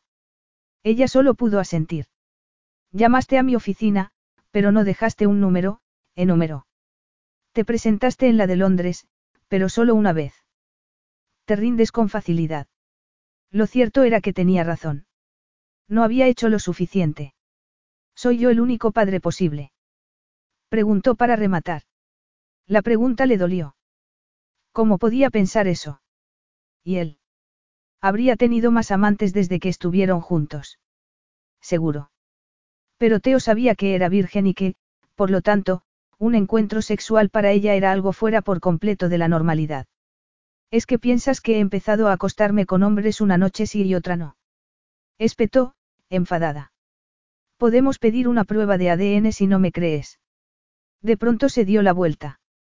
No, no es necesario, replicó, encogiéndose de hombros. Te creo, declaró, y respiró hondo. ¿Cuál es el plan? El plan. Estás embarazada de cuatro meses y no habías conseguido ponerte en contacto conmigo. ¿Qué tenías pensado hacer? Pues iba, tragó saliva. Ibas a volverte a casa con tus padres. No. No estaba preparada para enfrentarse a sus recriminaciones, sus miradas al aire, sus suspiros de impaciencia al constatar una vez más que nunca llegaba a cumplir sus estándares. Tampoco se lo has dicho a ellos. Están muy ocupados y viven muy lejos. No quería que su bebé viviera en un entorno intelectual y frío en el que las personas normales nunca llegaban al mínimo requerido. Yo vivo todavía más lejos, espetó. ¿Te has parado a pensar en eso? En realidad, no. La angustia ante la perspectiva de decírselo había bloqueado toda posibilidad de pensamiento coherente. Viajas mucho, dijo, intentando razonar. Si quieres, puedes venir a verlo, con frecuencia. No era la reacción que esperaba del hombre en el que tanto había confiado aquella noche. Si quiero. Parecía sorprendido. ¿Piensas que me voy a contentar con ver a mi hijo cada dos o tres semanas en el mejor de los casos? El modo en que pronunció aquellas palabras, además de su contenido, le puso la piel de gallina. Se acercó a ella, todavía más enfadado. Eso no va a ocurrir, Lea. Nunca. ¿Has hablado con alguien de esto? Solo con el médico. ¿Cómo podía sonar tan patética? Bien. Eso significa que podemos trabajar nuestra historia con más eficacia. Nuestra historia. Nos vamos a casar. A Lea se le quedó la boca abierta. ¿Qué? Estás embarazada. Es hijo mío. Y no voy a permitir que mi hijo sea ilegítimo. Y yo no tengo nada que decir en todo esto. Explícame lo que ibas a hacer entonces. ¿Cómo te las ibas a arreglar? Pensabas quedarte en esta caja de cerillas. Vas a volver a trabajar en cuanto de esa luz y mi hijo se va a pasar el día entero en la guardería. ¿Cómo ibas a llegar a fin de mes, Lea? Estaba haciendo demasiadas preguntas y emitiendo demasiados juicios. Una batería de pruebas destinadas a hacerla tropezar, como aquellos temidos exámenes sorpresa que sus padres le obligaban a hacer para que no se relajara. La misma ansiedad que entonces se apoderó de ella, bloqueando su capacidad de pensar. No voy a casarme contigo. ¿Por qué no? Sabes que no tendrás que volver a trabajar ni un solo día en toda tu vida, explotó. Ni siquiera sabía quién eras, y no fui yo la que proporcionó los preservativos, ni la que los puso. Tampoco fui yo quien no se molestó en comprobar si habían sobrevivido al evento. Sugirió. No, y sabes qué. Me gusta mi vida, me gusta mi casa y me gusta la gente a la que ayudo en mi trabajo. Quiero trabajar, y no pienso dejarlo todo para dedicarme a una vida de aburrimiento intolerable en un país extranjero con un marido que, en realidad, no quería casarse conmigo. Pues qué pena, espetó, porque estamos precisamente en ese punto. No era eso lo que querías. Tampoco es lo que yo quería, pero es lo correcto. Haz el equipaje. Lea se quedó mirando a aquel desconocido. No quiero discutir, Lea. Claro, porque pretendes que haga todo lo que tú quieres. Sí, respondió, incluso con una sonrisa. O mejor dicho, una especie de sonrisa. Se me da bien solucionar problemas, y tienes que estar de acuerdo en que esto es un problema. Lo era, y bien grande. ¿Cuál es tu plan? Teo se pasó una mano por el pelo y suspiró. A largo plazo, lo que decidamos no tendrá mucho impacto en nuestras vidas. ¿Qué quieres decir? preguntó. Había sentido un escalofrío. Que podemos llegar a un acuerdo que nos beneficie a ambos. ¿Qué clase de acuerdo? Nos casaremos y criaremos al bebé, explicó, distante, pero llevaremos vidas independientes. Tengo varias propiedades. Independientes, repitió, tragándose el escozor que le producía su rechazo. No podía dejar que le afectara. Obviamente no sentía ni rastro de la atracción que ella seguía sintiendo por él. Teo, pasamos una noche muy agradable, pero terminaba ahí. Pues me temo que ahora no es así. Ahora tendremos que cargar el uno con el otro de por vida. No tiene por qué ser así. ¿Qué quieres decir? ¿Estás dispuesta a cederme la custodia? ¿Qué? No. Porque yo no voy a eludir mis responsabilidades, Lea. Si vas a tener ese bebé, yo me ocuparé de él. Siempre. Su vehemencia la sorprendió. Decía que no quería casarse, y ella había dado por sentado que tampoco querría tener hijos, pero ahora se había metido en el modo familiar de lleno. ¿Por qué? No lo pongas más difícil de lo necesario, añadió, observándola atentamente. Podemos encontrar una solución. Sí, pero no tiene que ser el matrimonio. Dijiste que nunca te casarías, añadió, intentando serenarse. Él apretó los dientes. Estás embarazada. La historia se repetía de la peor manera posible. La había fallado a ella, a su abuelo y a sí mismo. Sabía que los accidentes podían ocurrir. Él mismo era uno. Y tenía que lograr hacerlo mejor que sus padres. Por mucho que no quisiera hacerlo, solo había un modo de arreglarlo, y aunque aún estuviera recuperándose de estar respirando el mismo aire que ella, aunque aún siguiera conteniéndose para no besarla, tenía que encontrar la calma y la lógica con la que poder redactar un contrato con ella. Sin embargo, verla a la defensiva había despertado en él un instinto primario de posesión que le impedía razonar. Iba a reclamar lo que era suyo. Lo protegería siempre, incluso de sí mismo. No pienso tener un hijo ilegítimo, Lea, le dijo. Él o ella se merecen llevar mi apellido y disfrutar de todos los privilegios que eso conlleva. ¿Te refieres al dinero? Me refiero a muchas cosas, pero sí, el dinero también es una de ellas.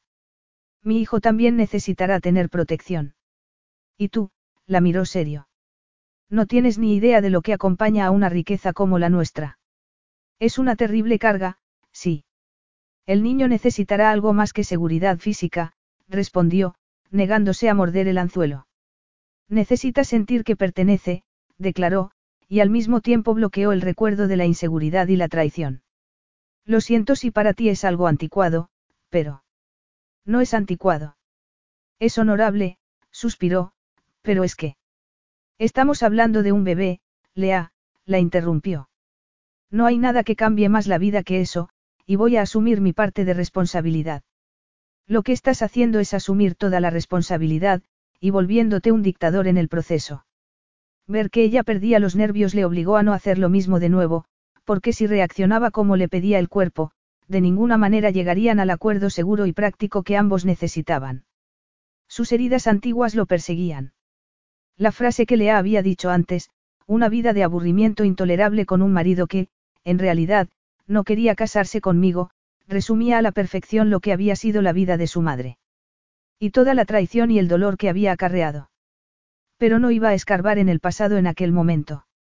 Lo único que importaba era que Lea tuviera todo lo que necesitase. Dio unos pasos por la habitación, reflexionando sobre el único modo que pudieran tener un futuro viable. Apenas tendría que verlo. Haz el equipaje, le dijo, a pesar de que ella ni siquiera lo miraba. Estaba asustada y enfadada, y no podía culparla, porque él también lo estaba. Se está haciendo tarde. No voy a ir contigo, contestó, mirando al suelo. No me iré sin ti. Puede que haga poco que has sabido que estabas embarazada, pero no has intentado ponerte en contacto conmigo con mucho ahínco. ¿Cómo voy a saber que no te vas a largar de la ciudad en plena noche? No confías en mí. No quiso escuchar el dolor que palpitaba en aquella frase. No me marcho sin ti. Bueno, pues yo no me voy a mover de aquí esta noche. Buena suerte en mi diminuto sofá. No voy a dormir en el sofá, Lea.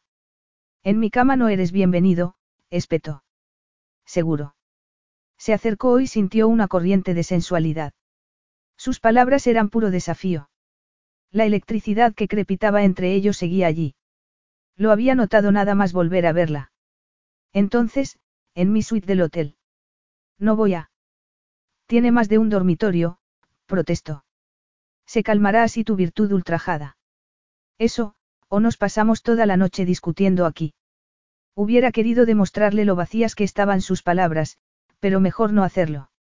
No puedo recogerlo todo esta noche, protestó ella, cruzándose de brazos. Él miró a su alrededor. ¿Por qué no? No te puede costar mucho. Eres un imbécil, ¿sabes? Lea, controlarse le estaba costando un potosí, cuando lo que deseaba era cargarla al hombro y salir de allí. Se está haciendo tarde. Podría ir más adelante. Dentro de una semana o así. Era inaceptable. Vamos a estar juntos hasta que nos casemos. No podemos casarnos sin más. Cierto.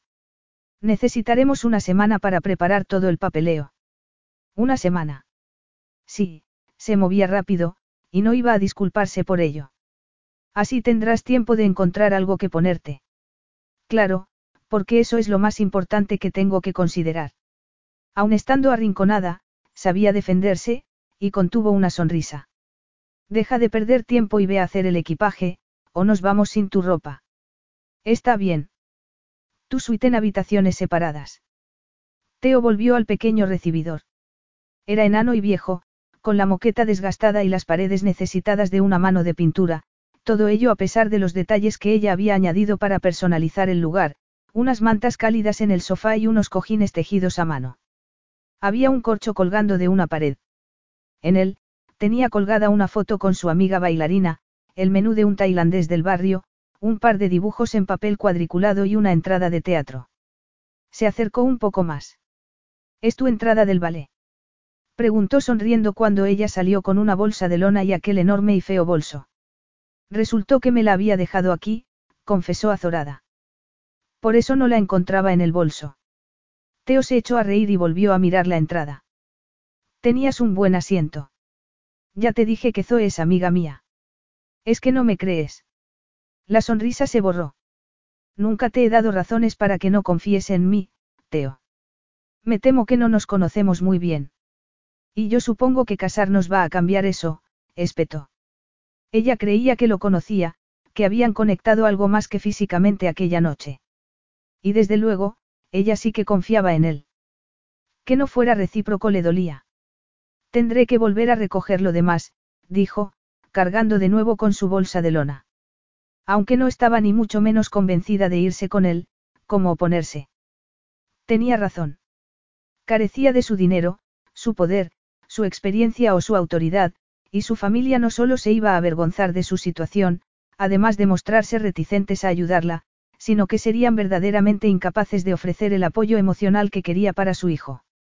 Si Teo tenía una relación entrañable con su abuelo tal y como parecía, eso sería mejor, y lo menos que podía hacer era darle una oportunidad. Se lo debía. ¿Tienes pasaporte vigente? Sí. ¿Por qué? Porque necesitamos llegar a casa lo antes posible. ¿Esperas que me vaya a Grecia? ¿Cuándo? Mañana. Exactamente. Casarse en una semana. Irse a Grecia en menos de 24 horas. Irse con él aquella misma noche. Tenemos que solucionar eso y yo no puedo dejar a mi familia durante mucho tiempo. Pero crees que yo sí puedo dejar a la mía. Teniendo en cuenta que nos les has dado a tus padres la buena nueva, supongo que eso habla por sí solo de tu relación con ellos, le quitó las bolsas de las manos. Volaremos a Atenas a primera hora de la mañana. Y no presentarme en mi trabajo sin más. Tengo que comunicárselo con tiempo y despedirme de los residentes. ¿O es que crees que porque trabajo de recepcionista puedo plantarlo todo y estar a tu disposición? Él la miró fijamente, y se diría que estaba contando hasta diez. De acuerdo, suspiró.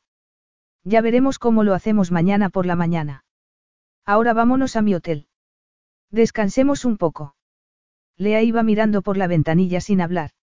No iban al mismo hotel que la noche del ballet. Aquel era pura discreción, el lujo secreto en el corazón de Mayfair. Siguió a Teo a la suite del ático. Solo el recibidor era tres veces su piso. Puedes utilizar la habitación que quieras. Aún no has ocupado tú ninguna. He ido directo del aeropuerto a tu casa. No conocía la noticia y había ido directo a verla, solo porque se había presentado en sus oficinas de Londres. No podía apartar la mirada de él. De algún modo, aquel lugar resultaba más íntimo que su diminuto apartamento.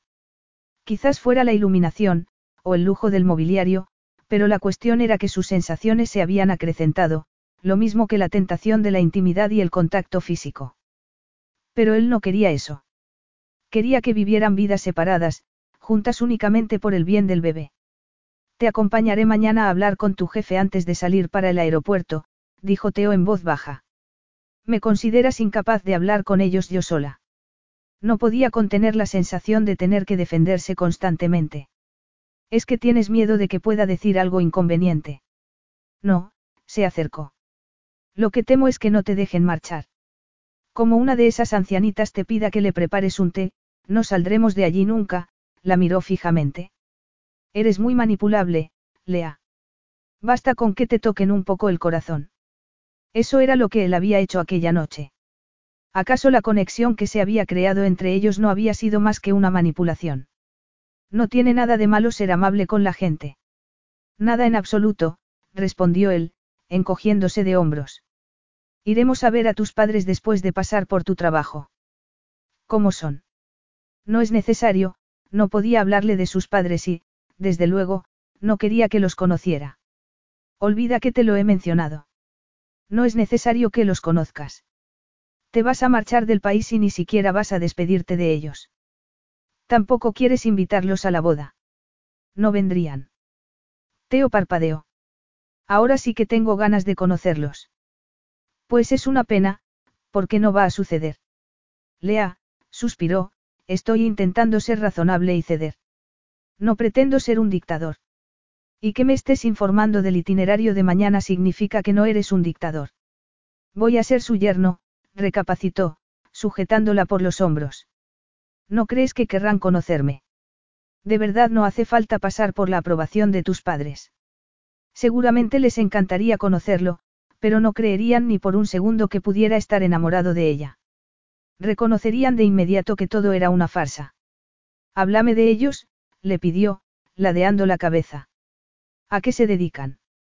No puede ser tan malo. No me avergüenzo de mis padres. Más bien al contrario, suspiró. Son académicos. Mi hermano menor, también. Académicos. Se sorprendió. Catedráticos. Oliver, mi hermano pequeño, tiene tanto talento que ya es profesor universitario, mientras que ella era recepcionista en una residencia de ancianos. Sus carreras lo son todo para ellos. Teo se quedó pensativo. ¿Qué piensan de tu elección de profesión? De verdad no te lo imaginas. ¿Cuál es su especialidad? Aparte de la crítica, quieres decir. Química. Química. Se sonrió. Ella también sonrió tímidamente. Mis padres son, les costará un segundo darse cuenta de que no somos. ¿No somos qué? Vas a tener un hijo mío, luego obviamente nos hemos acostado. Nos atraemos el uno al otro. Nos hemos atraído una vez. Yo creía que siempre preferías decir la verdad, Lea. Bueno, puede que tuvieras razón. A veces es mejor no decir nada. Es tarde, murmuró. Debería descansar. Sí. Ve. Duerme, contestó. Volvía a ser el hombre remoto y reservado. Me parece que mañana tenemos un gran día. Capítulo 6. Claro. Entiendo que tengas que irte ya mismo, dijo Seth, su jefe. Pero vamos a echarte mucho de menos. Lea asintió porque no podía hablar. No era necesario que nos hiciera una donación tan cuantiosa, añadió dirigiéndose a Teo. A Lea le preocupaba tener que marcharse sin darles tiempo a preparar su sustituta, contestó, pero estando mi abuelo como está. Por supuesto. Lo entendemos, y volvió a mirar a Lea. Pero no se entristece que te marches. Ella bajó la mirada para ocultar la emoción. Aquel era el primer trabajo que le gustaba de verdad. Cuanto se necesitaba de ella era que supiera tranquilizar a la gente y hacer que se sintiera cómoda, y su vida había florecido allí. Ella también los iba a echar de menos. Necesito un momento, dijo, dirigiéndose a Teo, y echó a andar por el corredor antes de que él pudiera contestar. Se detuvo ante la habitación de Maeve y tocó a la puerta abierta suavemente con los nudillos. ¿Nos dejas? Maeve se levantó de su sillón con los brazos extendidos hacia ella. Sí, contestó, abrazándola, pero tengo algo que quería darle. Y del bolso sacó una manta pequeña. Es preciosa. Y tiene ese remate que yo no soy capaz de hacer con esta artrosis que me tiene perdidas las manos, sonrió la anciana. Sí, tragó saliva para deshacerse del nudo que tenía en la garganta. He pensado que le vendría bien para estar calentita. Yo también tengo algo para ti, dijo, y sacó una bolsa de debajo de su mesa. Me he decidido por el blanco. Como no estaba segura. El corazón se le derritió al ver una diminuta chaquetita de bebé. Es preciosa. Muchísimas gracias, Maeva. Tenía que haberle costado un gran esfuerzo terminarla a tiempo y la guardaría siempre como un tesoro. Maeva tomó sus manos en las suyas. Vas a ser una madre maravillosa, Lea.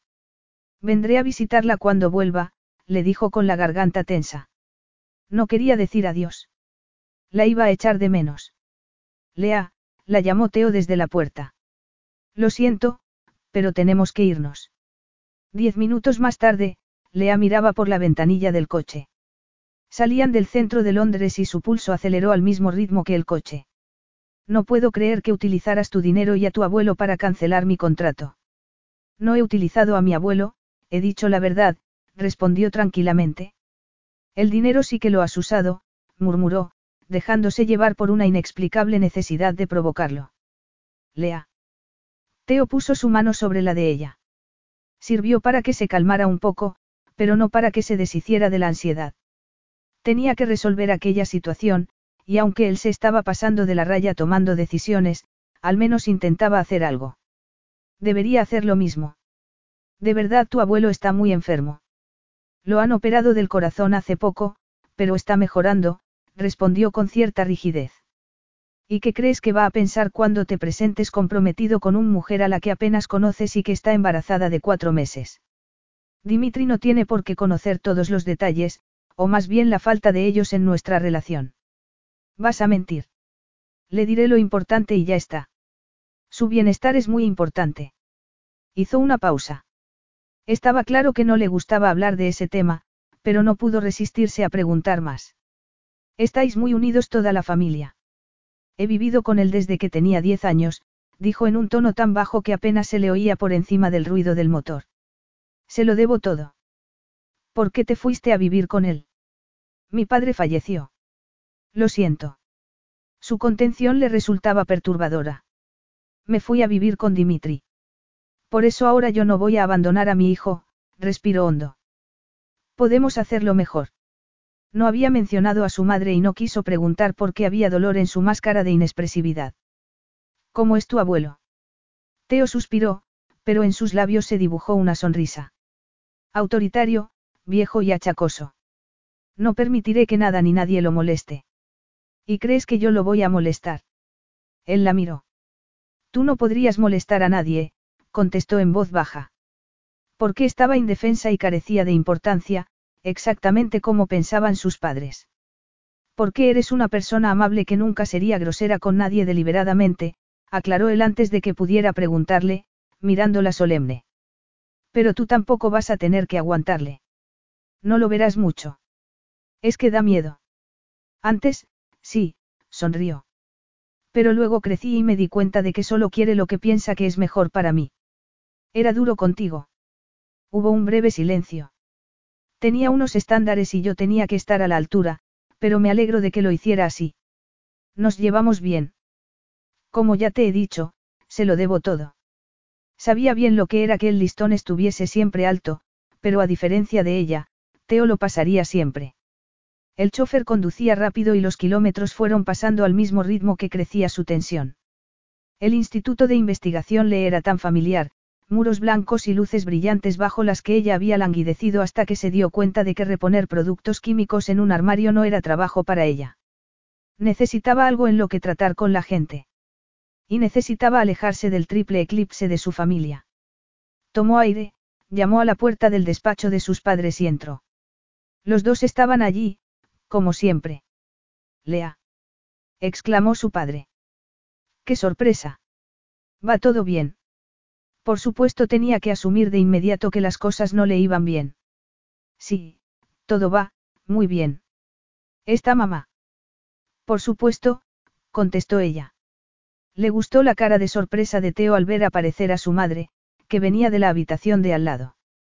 Mientras que su padre era como ella, alto, delgado y de cabello oscuro, su madre era todo lo contrario. Bajita, rubia, atractiva y tan brillante que había logrado su doble doctorado en la mitad de tiempo. Una mujer que se negaba a maquillarse, a ponerse vestidos o tacones, y que insistía en que ella tampoco los llevase. ¿Qué te trae por aquí? preguntó. ¿Qué os trae, a tu amigo y a ti? Os presento a Teo Sabas. Teo, ellos son mis padres, Jocelyn Franks y James Turner. Teo tendió la mano, pero su padre se quedó primero quieto, y luego le estrechó la mano débilmente. Estamos aquí porque, eh, porque vais a ser abuelos, espetó sin más preámbulos. Perdón. La ira junto con aquella vieja impaciencia aparecieron en el rostro de su madre. Estoy embarazada. Lea intentó aparentar calma, pero su cabeza no funcionaba correctamente, como siempre que su madre estaba a punto de ponerla a prueba. ¿Eres tú el padre? Le preguntó directamente a Teo. ¿Te has aprovechado de ella? Lea la miró boquiabierta. ¿Acaso volvía a ser invisible? No iba a permitirlo, y menos delante de Teo. Además ahora sabía que había personas que confiaban en ella, como Maeva y Seth. Igual me he aprovechado yo de él. Oh, Lea. De nuevo desilusión y rechazo. Se obligó a sonreír. No iba a permitir que aquello ocurriera delante de Teo. La semana que viene vamos a casarnos en Grecia. Es lo menos, interrumpió su padre, volviéndose furioso. Vas a cuidar de ella. Sabía que era un error dejar que te fueran a Londres sola. Puede que no tenga un montón de doctorados, pero no soy estúpida. Acabas de decirnos que estás embarazada. Y es lo mismo que ser estúpida. Miró a su madre con tristeza. Porque tener un hijo era algo malo. Esa era la actitud de su madre, no. O al menos, tener un hijo que fuera una desilusión perpetua. Careces de cualificación, Lea, replicó su madre. Llevamos años cuidando de ti. Desde que lo dejaste. Te buscamos aquel trabajo en el laboratorio. He sido yo la que he cuidado de vosotros, puntualizó Lea. ¿Quién cocinaba a diario? ¿Quién se ocupaba de todo lo demás mientras vosotros estabais demasiado ocupados? Era por darte algo que hacer. Es que piensas que no sabemos cocinar, Lea. Nunca lo habéis hecho. ¿Por qué no era el mejor modo de emplear nuestro tiempo? intervino su padre. Lea lo miró boquiabierto. Porque el tiempo de sus padres era más precioso que el suyo. Porque sus logros académicos eran demasiado importantes para verse interrumpidos por algo tan banal como ser padres o mantener una casa. Pagaban a alguien que se ocupara de la limpieza y ahora, parecía que simplemente le, permitían, que hiciera la comida. Qué amables. Qué desesperadamente había necesitado empezar de nuevo su propia vida. Lo había logrado, y seguiría haciéndolo sin ellos. Bueno, se aclaró la garganta. Gracias por haber pasado tanto tiempo cuidando de mí, pero ya no tenéis que seguir molestándoos. Salimos hoy para Grecia. Lea, no puedes. Siento que no puedan venir a la boda, dado que les hemos avisado con tan poco tiempo, intervino Teo. Pero no podemos retrasar tan feliz ocasión ni un solo día más de lo imprescindible, abrazó a Lea. Lea es muy especial para mí. Cuidaré de ella y de nuestro hijo, declaró, mirándola a los ojos como un enamorado. No tienen que preocuparse de ella, no quería su compasión, pero añadió algo más. De todos modos, no tenían por qué preocuparse. Sabe cuidarse bien. Lea. No sabía que venías. Su hermano Oliver entró en el despacho. Me iba ya, le dijo, contenida, porque sus emociones estaban a punto de desbocarse. Me marcho a vivir a Grecia. Me voy a casar y a tener un hijo. Deberías venir a la boda, resumió. ¿Qué? Oliver se quitó el gorro y la miró boquiabierto. ¿Cuándo? Tengo una, investigación, lo sé. No pasa nada. Te enviaré una foto, quería salir de allí lo antes posible. Tenemos que irnos ya. Y echó a andar sin molestarse en mirar si Teo la seguía, pero estaba saliendo cuando su hermano la llamó. ¿Me llamarás? Le preguntó.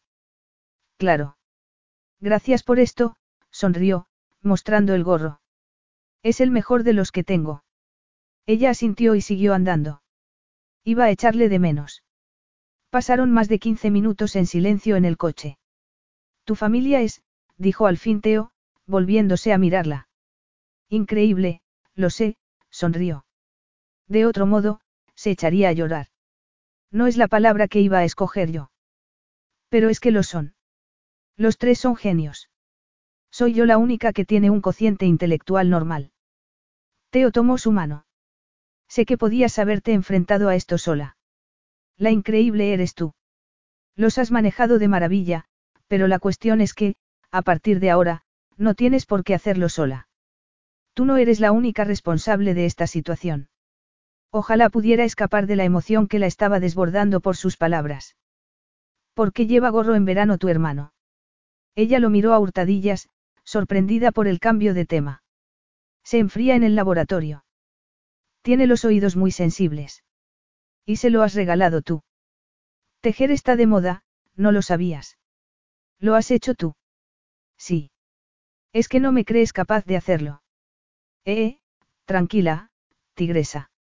Se rió. Que yo no soy como ellos. Está tan bien hecho que parecía comprado. Además, tus padres me parecen muy exigentes para aceptar algo menos. Yo nunca iba a sacar las notas que ellos esperaban. Por eso dejaste de bailar. Decían que interfería demasiado con mi trabajo escolar, se encogió de hombros. No podían entender por qué no era como ellos, y ya ves lo que piensan ahora de mí. Solo sirvo para cocinar y limpiar. De hecho, seguro que piensan que te has aprovechado de mí y que tengo que ser rescatada. Que no sé cuidar de mí misma, y todo ello porque no tengo las mismas aptitudes o los mismos sueños que ellos. No es culpa tuya que no hayas podido estar a la altura de sus expectativas. Pero renunciaste a tu sueño. No quisieron seguir pagándome las clases, y yo no conseguí que mis notas fueran lo suficientemente altas para que volvieran a permitirme asistir. No lo intentaste de otro modo. Limpiar el estudio de danza a cambio de clases gratis. Se lo quedó mirando. Así, sin más, había encontrado una solución. Eso era lo que él habría hecho. Habría plantado cara, seguro. Por eso era presidente de un banco con éxito. Habría hecho lo que fuera para demostrarles que se equivocaban. Tenía esa clase de fuerza y de confianza en sí mismo. Yo quería complacerlos, susurró. Quería su amor. Había visto cómo se les iluminaban los ojos cuando Oliver lo hacía bien. Quería su aprobación. Siempre la he querido y nunca la he tenido, por mucho que me esforzara. No podía hacer lo que ellos querían, y luego no pude hacer lo que yo quería porque ellos me lo impidieron. Entonces decidí mudarme a Londres y buscar trabajo. Pero ahora tengo que hacer lo que tú quieres que haga. No te pongas triste, la consoló. Yo creo que te va a gustar la isla. La isla. Tu nueva casa. ¿Te refieres a Atenas? Inicialmente. Luego, la isla. Pero tú trabajas en Atenas, no. Sí. Entonces, él iba a estar en Atenas y ella en una isla. Es que vas a enviarme a una versión de Alcatraz. Te os he hecho a reír. ¿No quieres que te cuente cómo es? No, seguro que es un lugar hermosísimo, con una piscina, una casa de revista y una de esas vistas que valen un millón de dólares, pero aún así, una prisión. ¿Qué se supone que voy a hacer durante todo el día? Tendrás ayudantes. Niñera, cocinera, ¿No quieres tomarte un descanso, Lea? Preguntó, inclinándose hacia adelante. No habrá nada que puedas desear. Excepto amigos, un compañero o un amante. Se estremeció. Me he pasado demasiado tiempo encerrada en un laboratorio. Me gusta hablar con gente de verdad. Me gusta conocerlos, charlar. Pronto tendrás una personita a la que dedicar todos tus cuidados. Que no podrá hablar conmigo hasta dentro de un montón de meses. Como te he dicho, tendrás personal. Maravilloso. Gente a la que vas a pagar para que pasen tiempo conmigo. Él sonrió. Lo creas o no, en la isla vive más gente. Gente agradable. Lo último que deseo es que seas infeliz. He pensado que te gustaría vivir en un lugar en el que pudieras relajarte. Espera a que lo veas.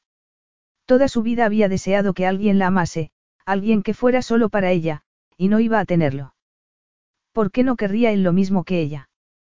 Quizás le asustara la idea de un matrimonio sin amor. Seguro que no había sido cosa de su imaginación la llama que había visto brillar en sus ojos al volver a verla. Es que no deseaba intentar que ese sentimiento sirviera de base para algo más. Obviamente, no. Capítulo 7. Fueron conducidos al aeropuerto, donde una discreta tripulación ya los estaba esperando. Un hombre alto y serio le entregó un maletín y murmuró algo a su oído antes de embarcar delante de ellos. No siempre uso el avión privado, Pero he pensado que nos vendría bien tener intimidad para este viaje, explicó Teo. Intimidad. ¿Para qué? No quiero que todo el mundo nos mire preguntándose quién eres, sacó una bolsa azul cielo del maletín y se la entregó mientras ella se sentaba en un lujoso asiento de piel. Te presentaremos cuando estés preparada. Presentarla. ¿Qué es esto? Miró la bolsa. Había una caja envuelta. Fingió permanecer en calma. Solo le temblaron un poco las manos al abrir la caja. ¿Es de verdad? Preguntó, contemplando el anillo.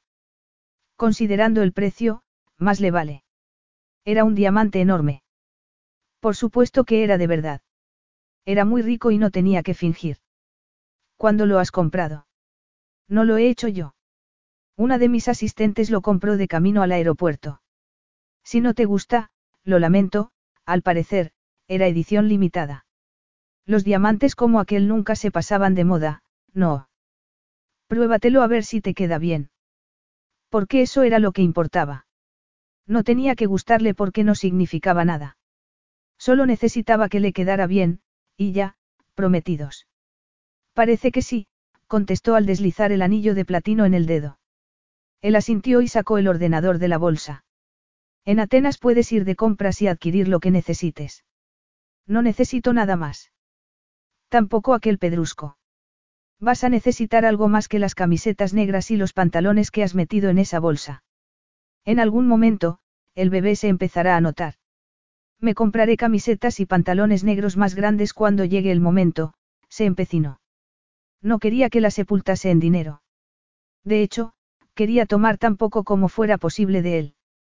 Al fin y al cabo, él quería bien poco de ella. ¿Por qué negro? preguntó él, sonriendo. ¿Y por qué no? Me haces pensar en una sombra, como si intentaras pasar desapercibida. Las mujeres de mi estatura siempre llaman la atención. Pero positivamente. Deberías realzar tus atributos. Se lo quedó mirando sin saber qué decir. Y no te olvides de esas cositas rojas de seda, añadió con malicia, antes de volver a clavar la mirada en la pantalla del ordenador. Cuando aterrizaron, horas más tarde, Lea sintió la excitación correrle por las venas. Nunca se había imaginado que visitaría Grecia con tanta facilidad, aunque no tardó en darse cuenta de que el estilo de vida de Teo no era normal. Apenas había tomado un par de bocanadas de aire cálido cuando más guardias de seguridad los escoltaron desde el avión a un enorme coche negro con cristales tintados que fue dejando atrás la bulliciosa ciudad para llegar a otro lugar en el que las propiedades eran grandes y quedaban espaciadas. Vives en las afueras. Tenemos una villa en una parte de la costa conocida como la Riviera Ateniense.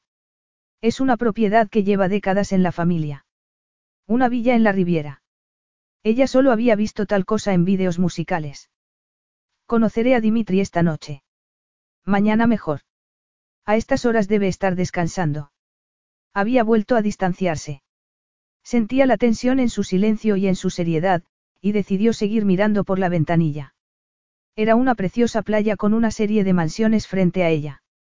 En un momento dado, una verja enorme se abrió y un edificio apareció al fondo del camino de entrada. No se trataba de una construcción tradicional, sino de un edificio moderno, extremadamente opulento y estiloso.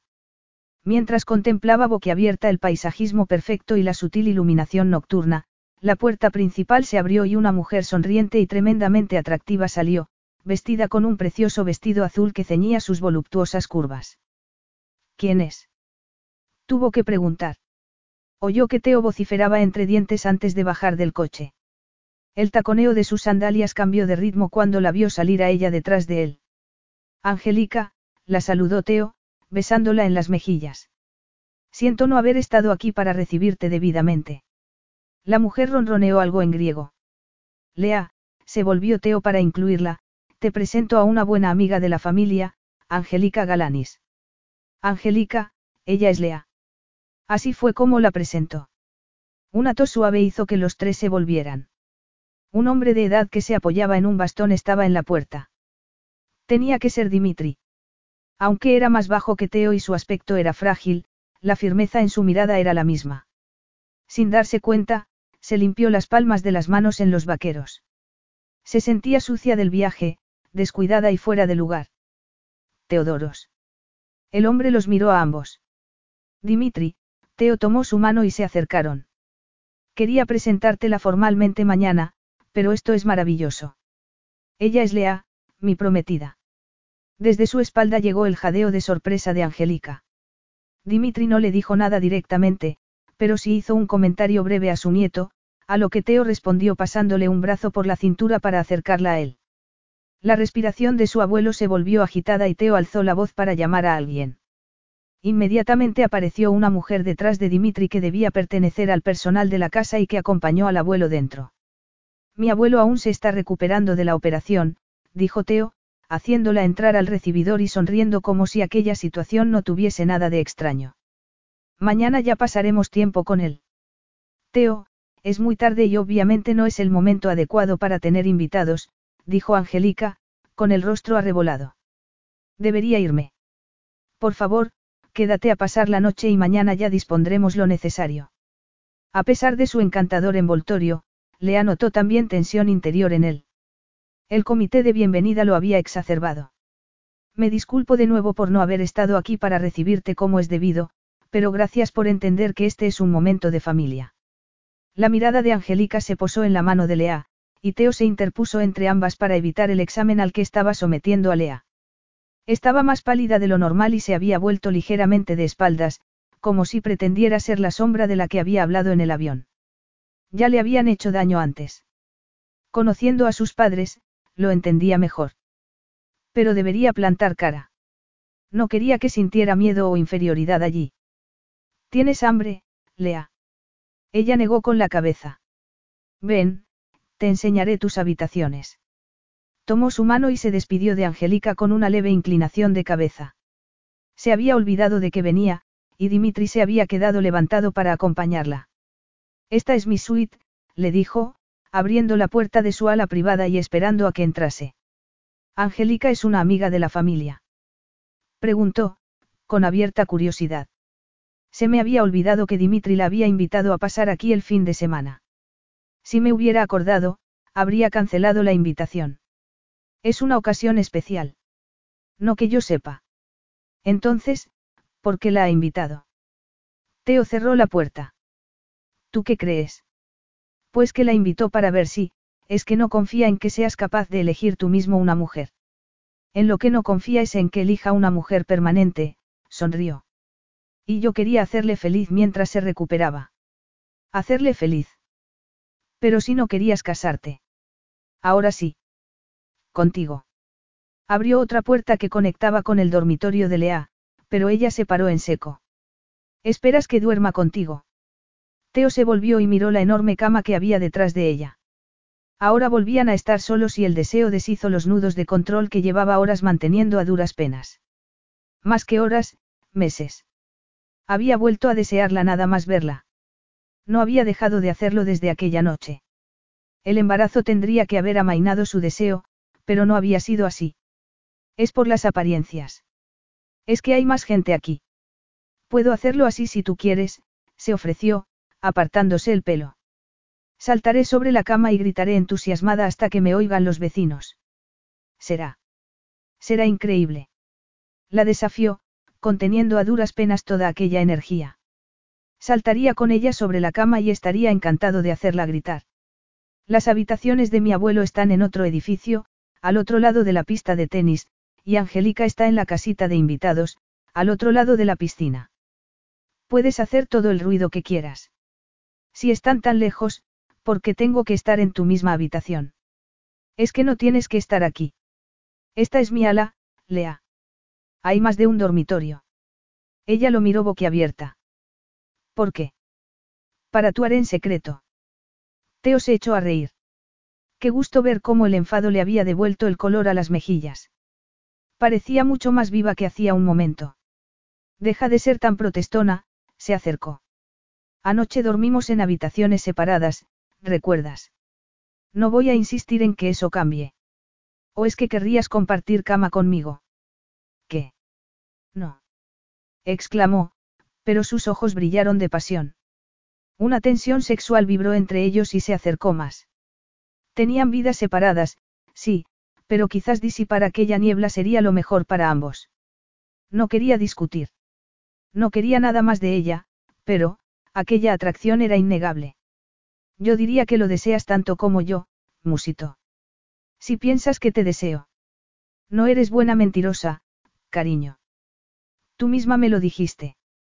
No podía resistir un segundo más, y alargó el brazo para acariciarle la mejilla. Teo. La satisfacción se mezcló con el deseo al oírla gemir y al ver cómo apoyaba la cabeza en su palma, sintió deseos de besarla, pero no en la boca, sino en aquella delicada y sensible piel del cuello. Ella se estremeció y levantó las manos, pero no para empujarlo, sino para aferrarse a su camisa y tirar. Aquello era lo que quería. Su calor, su sonrisa, sus ganas de jugar. Un suave gemido lo embriagó de triunfo y de deseo de atormentarla un poco más, tanto como lo había estado en aquellas últimas semanas. Ah, no. Nada de gritar. Tienes que estar callada. Si no, pararé. No vas a empezar, musito. Ya lo he hecho, y tú vas por delante de mí. Serás arrogante. Pero no dijo una palabra más porque sus dedos iban trazando el escote en V de su camiseta. Puede que sea arrogante, pero no me equivoco, y la abrazó fuerte. No hagas ruido, Lea, pararé. Lea sabía que, si decía no, se detendría, pero era lo último que deseaba así que, sonrió. Él la tomó en brazos y cayeron juntos sobre la cama, lo que provocó un grito ahogado en ella por sentirlo de nuevo así, por tenerlo de nuevo sobre su cuerpo, acariciándola, bloqueándola con su magnífico cuerpo. No quieres que pare, ¿verdad? Susurró junto a sus labios. Ella siguió sin decir palabra, pero adelantó las caderas para unirlas a las suyas. Necesitaba sentirlo. Lo buscaba del único modo que podía, con su cuerpo, cerrando la mente a más repercusiones. Su risa resbaló sobre su piel mientras la besaba, apartando su camiseta con los dientes, pero no dejaba que ella lo tocase y Lea temblaba de necesidad.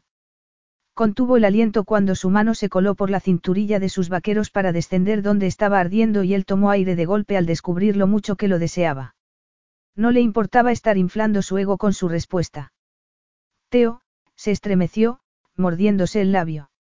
No quería que parase, pero tampoco podía contener sus gemidos. Él la miró a los ojos con suma ternura mientras la acariciaba. Déjalo salir, cariño. Quiero oírte, quiero verte, quiero sentirte. Te he echado de menos. Cualquier tentativa de jugar quedó olvidada, hecha cenizas por las llamas de la sinceridad. No le dio ocasión de hablar porque la besó tan apasionadamente y sin dejar de acariciarla que la llevó al punto de no retorno, en el que ella arqueó la espalda en busca de la liberación que solo él podía darle. Lea. Sí. Convulsionó, y su grito reverberó apagando todo lo demás, ahogada en las tumultuosas sensaciones, completamente deshecha. No encontraba la energía necesaria para abrir los ojos y tampoco quería hacerlo. Quería quedarse en aquel estado de semi-inconsciencia deleitosa. Te he echado de menos.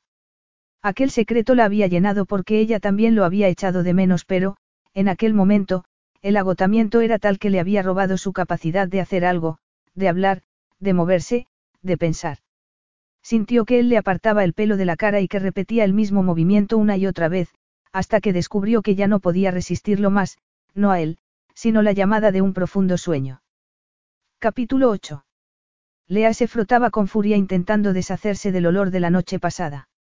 A pesar del lujo del baño, del cielo azul y del sol, andaba de mal humor porque se había levantado y Teo no estaba. Si de verdad la había echado de menos como decía, porque se había ido tan temprano.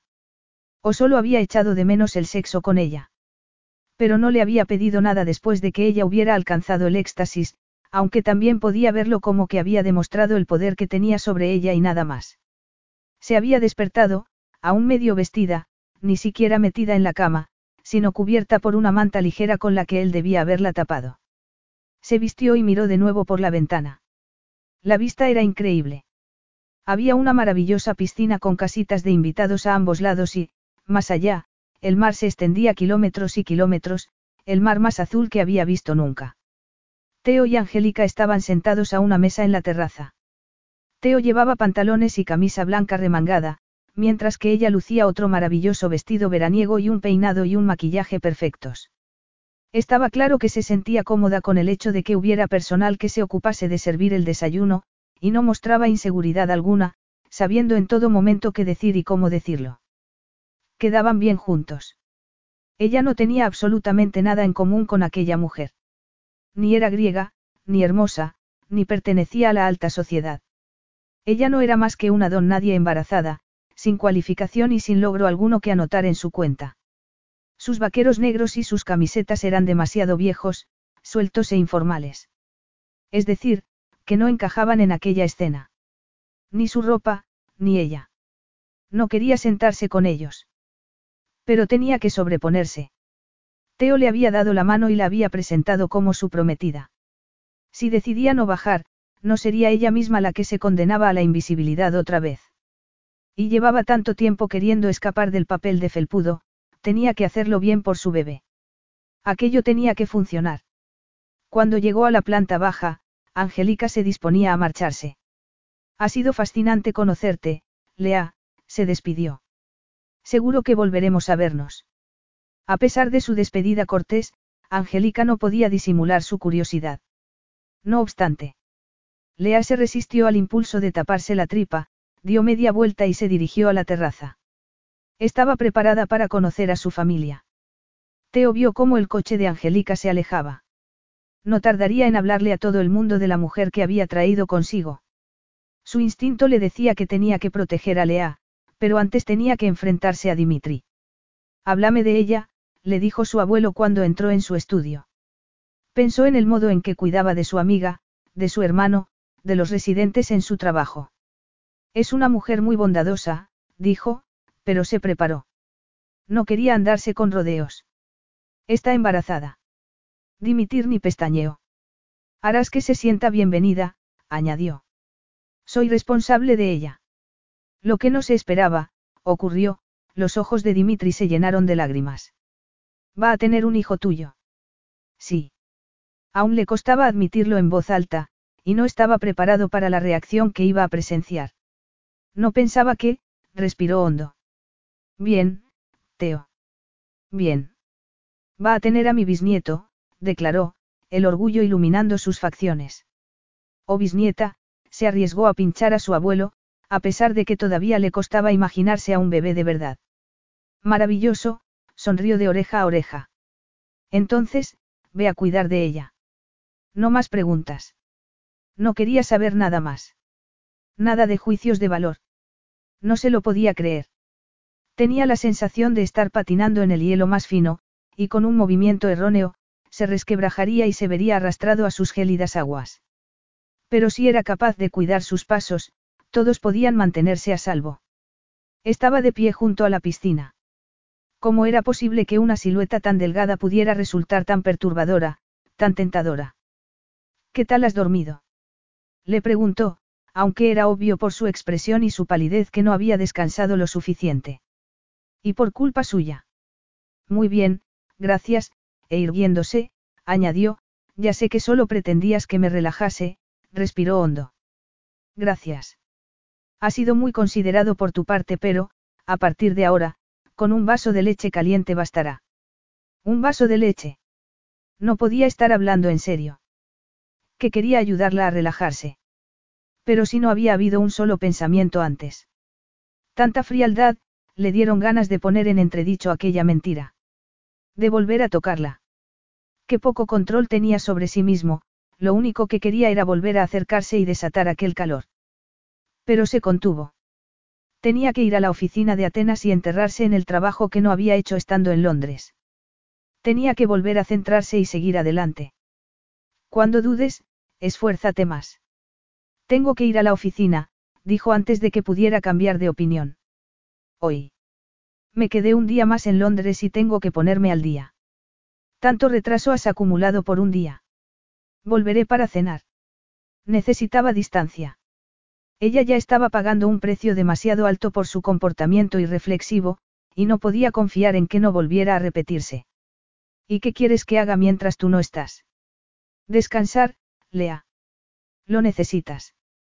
Cuando se casaran, la llevaría a la isla y allí le demostraría que su vida no iba a ser un completo desastre. Lo necesito.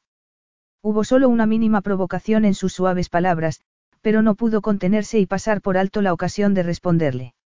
Anda, tómate ese vaso de leche caliente y relájate. Lea entró a grandes zancadas en la mansión. Como narices se iba a relajar. ¿Qué iba a hacer con todo aquel tiempo?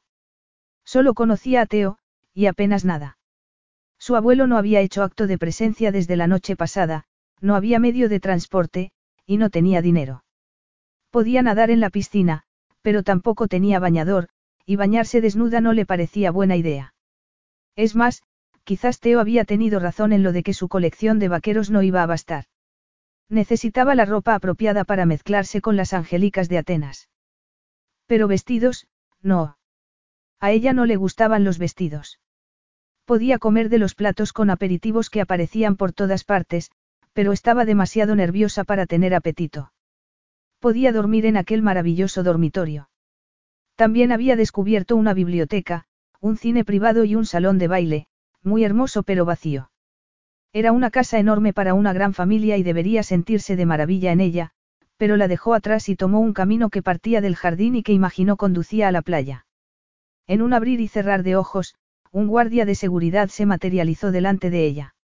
Si quiere dar un paseo por la playa, la acompaño, dijo con un acento muy marcado. Oh, no, gracias, dijo, y dio un paso atrás. Siento haberle molestado. Él no le devolvió la sonrisa. Estoy aquí para garantizar su seguridad. Ah, bien. Gracias. Dio la vuelta y volvió dentro de la casa. Así que había límites en aquel mundo, era raro no poder ir y venir como quisiera. Mejor dedicarse a tejer. Resultaba ridículo trabajar con lana en un clima tan cálido, pero siempre la relajaba, y lo necesitaba. Tomó el corredor que conducía a sus habitaciones y se detuvo ante los retratos que colgaban de la pared. Había uno de la boda de Dimitri, otro de su esposa sola, algo mayor. A su lado, otro de un joven que debía ser el padre de Teo con unos 15 años. No había retrato de su boda y, de su madre, ni rastro. Más allá había otro de Dimitri y Teo juntos. Teo debía rondar los 18, ambos vestían de traje y posaban con mucha formalidad. Nada de sonrisas, ni de abrazos. Estaban separados, cada uno a un lado de una mesa grande. Parecía una oficina. Sería el primer día de trabajo de Teo. Lo habrían educado desde el principio para ser la cabeza visible del imperio familiar. ¿Y su padre? ¿Por qué no había otra foto similar a aquella con su padre?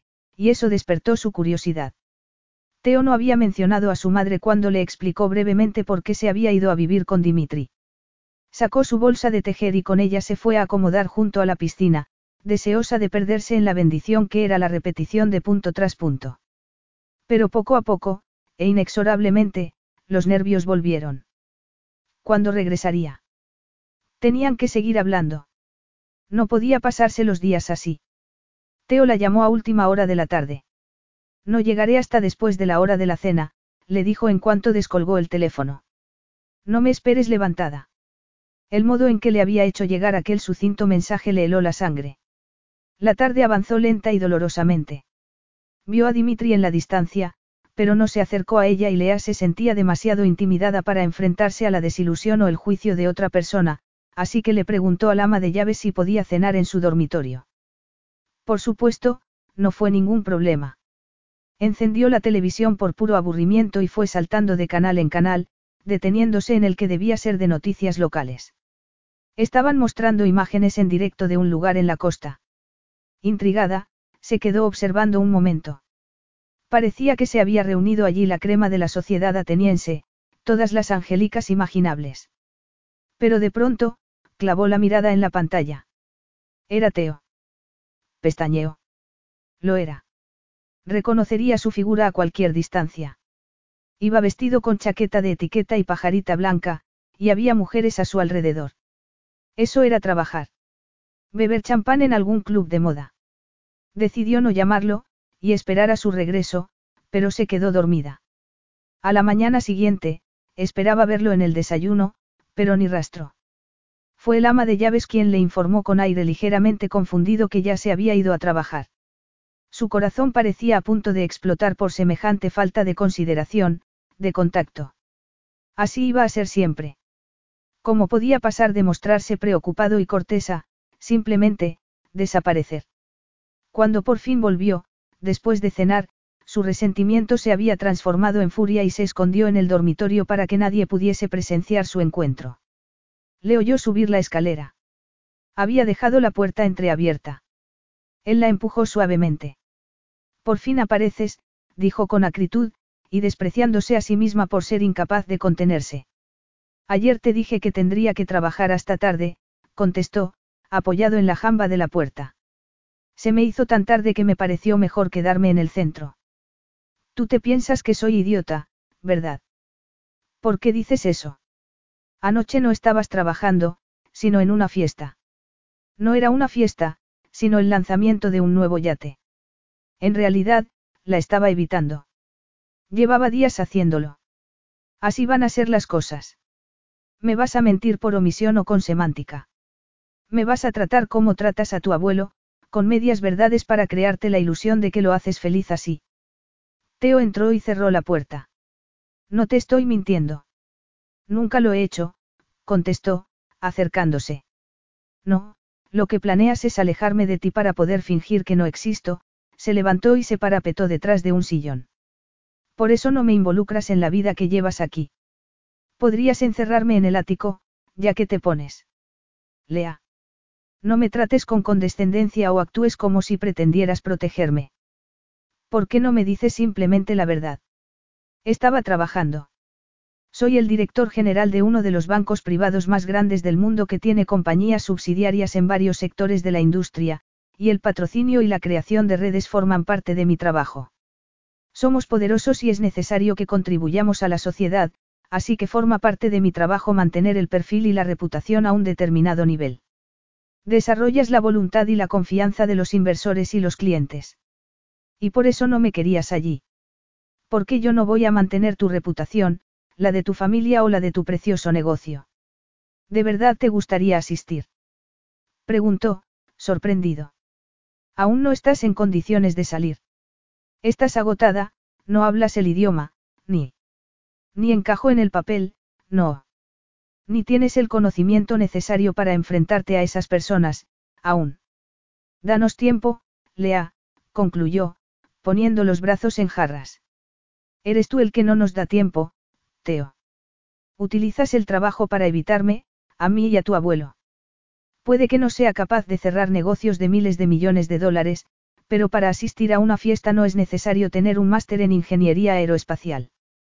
No es difícil hablar con la gente, pero para ti, parece que sí que lo es. ¿Por qué no me lo preguntaste? Quizás debería haberlo hecho. Quizás. Tú solo quieres esconderme en tu isla prisión. No es una prisión. No quieres que me vean, pero estoy acostumbrada a que la gente me mire y me juzgue, y soy perfectamente capaz de ignorarlos. Teo frunció el ceño. ¿Qué es lo que crees que ven? No quería pensar en eso en aquel momento. No me importa lo que vean o piensen, y tampoco estoy dispuesta a que me mantengas escondida como si te avergonzaras de mí. No pienso permitir que el hombre con el que voy a casarme me haga algo así. ¿De verdad es eso lo que crees que he estado haciendo? Respiró hondo. Lea, mientras estemos casados, jamás te humillaré ni te engañaré. Te seré fiel. Quería más que integridad. Mucho más. Tanto, que no se atrevía a pensarlo. ¿Cuántas propiedades tienes? Le preguntó, desesperada. Eso importa. ¿Dónde están? Tiene que haber un destino que me vaya mejor. París. Nueva York. Me gustaría vivir en Manhattan. Estarás a 30 minutos de distancia en avión de donde yo esté, sentenció. 30 minutos. Solo quiero protegeros, a ti y al niño. ¿Protegernos de qué? ¿Qué hay tan horrible en Atenas que te obligue a mantenernos encerrados en esta cárcel? Solo quiero que tengas la intimidad y el espacio necesario para ser feliz, replicó, cruzando los brazos. Lo que quieres decir es que eres tú el que quiere intimidad y espacio lejos de nosotros. Te pasarás los fines de semana, interpretarás el papel de tipo divertido y te largarás. El papel de tipo divertido. Esto no va a ir así. Dimitri tiene que creer que somos felices. Mientras viva, tú y yo seremos felices. Tu abuelo no es estúpido. Si vivimos separados la mayor parte del tiempo, sospechará que no lo somos. Pero si estamos juntos todo el tiempo, se dará cuenta a la primera de cambio. Es imposible mantener una fachada de felicidad constantemente. Una fachada de felicidad. Tan imposible era que llegaran a ser felices de verdad. Te visitaré los fines de semana, pero dispondremos de espacio e intimidad, y no tendremos que actuar delante de mi abuelo. Podrás descansar. ¿Y si yo no quiero descansar? Explotó. También había sido una farsa el modo en que la tocó la otra noche. Actuaba también al decirle que la había echado de menos. A lo mejor quiero vivir la vida. Y lo harás, contestó y suspiró. No pretendo esconderte. No era mi intención. Tú quieres más de mí. Quiero comunicación. Quiero poder interactuar contigo. Está bien, claudicó, pero no solo con las palabras, sino que se acercó a ella como si ya no pudiera resistirse más y le acarició la mejilla. Lea. Incapaz de oponerse, apoyó la cara en su palma. No utilices mi debilidad para distraerme. Tu debilidad. No me refería a esto al decirte que quiero más de ti. ¿De verdad crees que eres solo tú la que quiere, esto? Es que no puedo ser la clase de marido que deberías tener, razonó con la voz ahogada. ¿Por qué piensas eso? Una ausencia total de expresión enmascaró sus pensamientos. Se estaba librando una batalla dolorosa en su interior. Eres un hombre bueno, Teo. Sé que me apoyarás. Me has dicho que me serás fiel y estoy convencida de que será así. ¿Qué más crees que tiene que hacer un esposo? Estaba tan rígido que temió su respuesta. No puedo amarte, Lea. Ella se quedó inmóvil. No puedo amar a nadie, aclaró. ¿Quieres a tu abuelo? susurró. Lo había visto. Casi todo lo que hacía tenía que ver con él. Estoy en deuda con él, la corrigió, y dio un paso atrás. Lo siento, Lea. Capítulo 9. Al día siguiente, volvía de desayunar en soledad, y se detuvo en la puerta de su habitación. El ama de llaves estaba allí, doblando cuidadosamente su jersey. Gracias, dijo Lea, a pesar de que el gesto de la mujer no era demasiado agradable. No nos han presentado debidamente, me llamo Lea. En realidad no le habían presentado a nadie. Amalia. Lea le ofreció una sonrisa y vio que miraba el remate de su jersey. Le gusta tejer, Amalia. Su expresión se suavizó. Hago encaje. Encaje, me encantaría poder ver cómo lo hace en alguna ocasión. No estaba segura de si hablar así estaba bien. Pero entonces Amalia sonrió y señaló su jersey. ¿Lo ha hecho usted? Sí. Me encanta tejer. Me relaja. Aunque me temo que aquí no me va a servir de mucho. Hace calor. En invierno la temperatura baja bastante, le informó la mujer con otra sonrisa. Sí. Incluso nieva en Atenas. Ah, sí. Animada, se le ocurrió decirle otra cosa. La verdad es que tengo que comprarme algo de ropa, dijo. Tenía que encajar en su papel, esforzarse por abrazar el país y la cultura en el que iba a nacer su hijo. ¿Podría ayudarme? ¿Le parecería bien venir conmigo? ¿De compras? Se sorprendió. Sí. Es que no tengo ni idea de dónde ir. O de qué comprarse. Por supuesto. Volvió a sonreír. Gracias, Amalia. Y necesito un vestido de novia. No le gustaría hacérselo. Podría tejer con seda, sugirió. Me encantaría, contestó, sonriendo también. De hecho llevaba un tiempo trabajando en un dibujo. Le encantaría poder llevar un diseño propio, pero es que no me da tiempo. ¿Y si la ayudo? Tengo encaje. Lo haría. Preguntó, sorprendida. Amalia se irguió. Va a casarse con Teodoros. Claro. Teo, el hombre que trabajaba duro, que era un buen nieto y un buen jefe. Quizás Amalia y el resto del personal solo desconfiaban de si ella era lo bastante buena para él. Igual pretendían protegerlo. ¿Por qué? Lo conoce bien. Llevo años trabajando para Dimitri. Y mi esposo también, y con una sonrisa, añadió, incluso mis hijos, antes de irse fuera a estudiar. Entonces, ¿estaban ustedes aquí cuando Teo llegó? Sí, respondió, estudiándola. Seguro que se imaginaba que había un millón de preguntas que desearía hacerle. Cuando llegó estaba siempre muy callado. Lea contuvo el aliento. No quería interrumpirla y que dejara su relato. ¿Por qué estaría tan callado? Tendría miedo. Claro que hablaba poco griego, pero estudiaba mucho. Siempre ha sido muy trabajador. Siempre. Nunca se había metido en algún lío como la mayoría de adolescentes. Nunca se había revelado. Estoy en deuda con mi abuelo. Es que no era lo lógico que un abuelo cuidase de su nieto cuando los padres desaparecían. ¿Qué habría sido de su madre? Le pediré al chofer que prepare el coche si quiere ir de compras ahora, sugirió Amalia, interrumpiendo sus disquisiciones. Diez minutos. Perfecto. Gracias. Lea se preparó contenta, pero cuando poco después bajó las escaleras, Dimitri estaba sentado en el salón. Amalia la va a llevar de compras, dijo sin más preámbulo. Sí. Sin pensar en lo que hacía, empujada por la costumbre, fue a colocarle el cojín que tenía detrás de la espalda y que se estaba cayendo. ¿Quiere gastar dinero? Le preguntó cuando hubo vuelto donde estaba. Sí, contestó con una sonrisa, esforzándose por no sentir miedo. Era su primera conversación, y estaba cuestionando abiertamente sus motivos. No podía culparle porque no confiara en ella aún. Necesito algo adecuado para cuando Teo me presente en su entorno de trabajo. No quiero dejarlo mal. Era la verdad, pero la actitud de Dimitri no cambió, y Lea se vio obligada a hacer la pregunta que la sinceridad le obligaba a formular. ¿Piensa usted que voy tras su dinero? Y no es así. Qué bien. Qué bueno había sido el trabajo de Teo convenciendo a su abuelo de que lo suyo era amor. No, contestó con firmeza. Estoy aquí porque él insistió en que viniera, declaró, y se sentó frente a él en una silla. No conozco Atenas. Es la primera vez que vengo a Grecia, y siento que mi llegada haya sido una sorpresa para usted, pero creo que los dos queremos lo mejor para Teo. Voy a tener un hijo suyo, y desde luego quiero lo mejor para mi hijo, pero si quiere que le sea sincera, necesito un poco de ayuda. Su expresión, por fin, se suavizó. No hablo ni una palabra de griego, confesó. ¿Cree que Amalia podría ayudarme a encontrar un profesor? ¿Quiere aprender griego?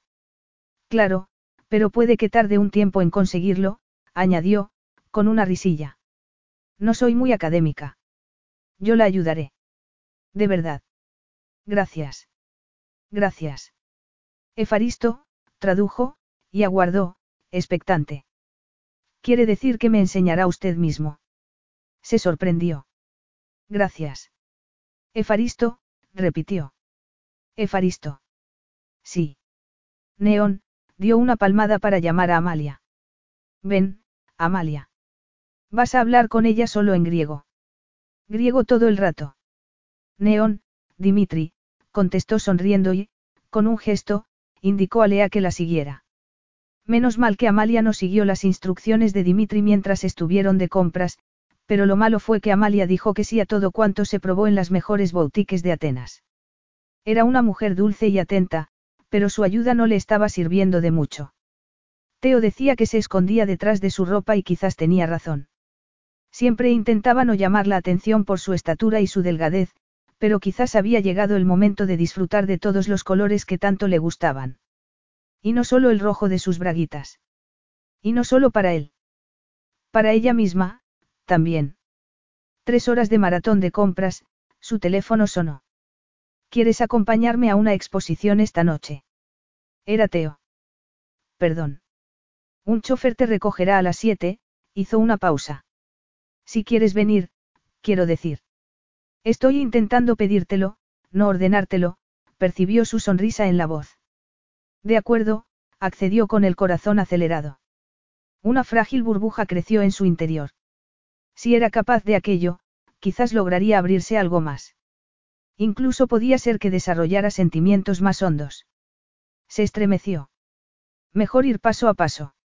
Yo tendré reuniones hasta tarde y me cambiaré en la oficina, dijo. Lea miró un tejido de seda que colgaba en una percha. Yo no llevo vestidos, Teo. Yo tampoco, contestó, y rieron los dos. ¿Estarás preparada? Sí. Horas más tarde, iba disfrutando de las imágenes de Atenas que pasaban frente a su ventanilla.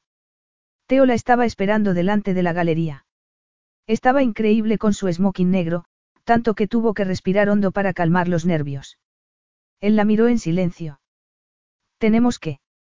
No terminó la frase porque tuvo que aclararse la garganta. ¿Qué? ¿Qué entrar? Creo que soy capaz de hacerlo, se rió. ¿Y tú? Volvió a carraspear. Rojo pasión, Lea. Está bien. No necesitas mi aprobación.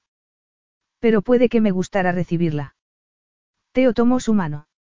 No es mi aprobación lo que tienes, Lea, sino algo más.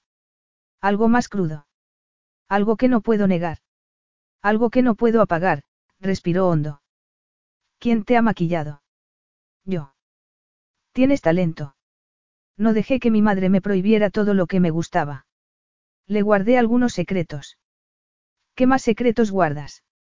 Se encogió de hombros sin dejar de sonreír. Me alegro de que ahora ya no lo tengas que hacer en secreto. Me alegro de que dejes que el mundo te vea. Y me están viendo, respondió con una mueca nerviosa. Nos están mirando fijamente. Teo le guiñó un ojo. ¿Y qué te hace pensar que te miran a ti? Soy yo quien les interesa. Tienes razón. Buen punto. No, te están mirando a ti porque estás increíble. Una ola de calor le recorrió el cuerpo y él le ciñó la cintura y la apretó contra su costado. ¿Qué haces? Tú eras la que quería que te tratara como si fueras mi prometida, contestó, y la besó en la mejilla. Así es como yo lo hago. Estaré a tu lado y te besaré con frecuencia. De eso, nada. Tu abuelo no lo aprobaría. Es que piensas que soy demasiado estirado para dar muestras de afecto. Creo que eres muy consciente de tu puesto y que modificas tu comportamiento dependiendo de quién esté a tu alrededor. ¿Acaso no lo hace todo el mundo? No es eso tener buenos modales. Se rió. La gente sigue haciendo lo que quiere. Se ponen ellos mismos por delante, pero no sé qué haces tú. Eso ya lo he hecho contigo. Quieres que anteponga mis deseos sin importarme un comino quien esté mirando, ni las consecuencias. Puedes hacerlo. Con una mano en su nuca, tiró de ella para acercarla y la besó lentamente. Cuando por fin se separó de sus labios, ella estaba atónita. Es culpa tuya. Me has desafiado. De eso nada. Esto formaba parte de tu plan de relaciones públicas. No me estabas tomando en serio. Si hiciera de verdad lo que deseo hacer ahora mismo, nos detendrían. Y sintió su miembro en el vientre. Y ahora tenemos un problema, añadió él, acalorado. Necesito que te quedes donde estás para ocultar a toda esta gente lo que me está pasando, pero como te quedes aquí, mi, problemilla, no se va a solucionar. Problemilla. Es bueno que lleves pantalones porque, si fuera falda, ya te la habría levantado para doblarte sobre ese piano de ahí. Ella contuvo el aliento y él sonrió. Demasiado sincero. Perdona, pero es que te deseo demasiado. Teo Sabas. Un hombre los interrumpió hablando en voz alta y la expresión de Teo volvió a ser reservada. No puedes volver a Atenas y permanecer escondido en un rincón toda la noche, declaró, y miró a Lea de arriba abajo. ¿Y tú eres? Lea Turner, mi prometida, respondió Teo. Entonces, esos absurdos rumores son ciertos. No tienen nada de absurdos, replicó con frialdad. Haciendo gala de bastante mala educación, el hombre pasó a hablar en griego, pero Lea se alegró de no tener que seguir escuchando. Se separó de Teo y, se acercó al cuadro más próximo. En cuanto lo hizo, una mujer vestida con ropa de diseño se le acercó. Eres Lea, ¿verdad? La prometida de Teo Sabas. Correcto, sonrió. ¿Y tú eres? Poebe, una amiga de Teo. Nos ha encantado, y también intrigado, que hayas podido venir. No sabemos nada de ti. Lea se sonrió de nuevo ante su franqueza. ¿Qué queríais saber? Todo. ¿Dónde os conocisteis? En Londres hace unos meses. Ha sido todo un torbellino. No voy a decir que no nos haya sorprendido. Nunca imaginé que acabaría sentando la cabeza, al menos tan pronto. Lea decidió seguir el consejo de Teo, se encogió de hombros y no contestó. A veces era mejor guardar silencio. ¿Querrás comer conmigo algún día? La invitó. Me encantaría, gracias, respondió, aunque era consciente de que solo pretendía sacarle más información, pero también sabía que el modo de acallar a la gente era hablando con ella. Es importante para mí conocer el mundo de Teo aquí, en Atenas, y me gustaría conocer más de la ciudad. ¿Cuáles son tus lugares favoritos? Una vez se hubo deshecho de aquel conocido del mundo de la banca, Teo decidió quedarse algo alejado para poder observarla, y cielos, para poder poner su libido bajo control. Y es que los pantalones negros que llevaba no se parecían nada a los vaqueros sueltos de siempre. Eran negros, de seda y ceñidos, muy bajos de talle, lo que realzaba sus largas piernas. Su blusa roja era casi transparente en la espalda, con lo que dejaba al descubierto la piel hasta más abajo de la cintura. La pequeña tripita que tenía no se notaba, de lo cual se alegraba porque aún se estaba haciendo a la idea. Se había recogido el pelo en un moño en la base del cuello, se había aplicado un ligero maquillaje que hacía que sus ojos parecieran más grandes, más brillantes, y un golpe de carmín rojo hacía que su boca resultara irresistible. ¿Qué otros secretos guardaría, qué otros actos desafiantes estaría planeando acometer? Ella era la mujer que había tirado la cautela por la ventana para estar con él aquella noche. ¿Qué privilegio le había regalado? La gente la miraba. Era tan alta, tan impactante, tan sexy, no pudo evitar acercarse de nuevo, guiado por aquella necesidad de proteger que sabía que a ella no le gustaba ni necesitaba, dada la aparente facilidad con la que estaba hablando con Poebemicos. Pero él sí que lo necesitaba. Se acercó a ella y escuchó. La verdad era que la mayoría de preguntas las hacía ella.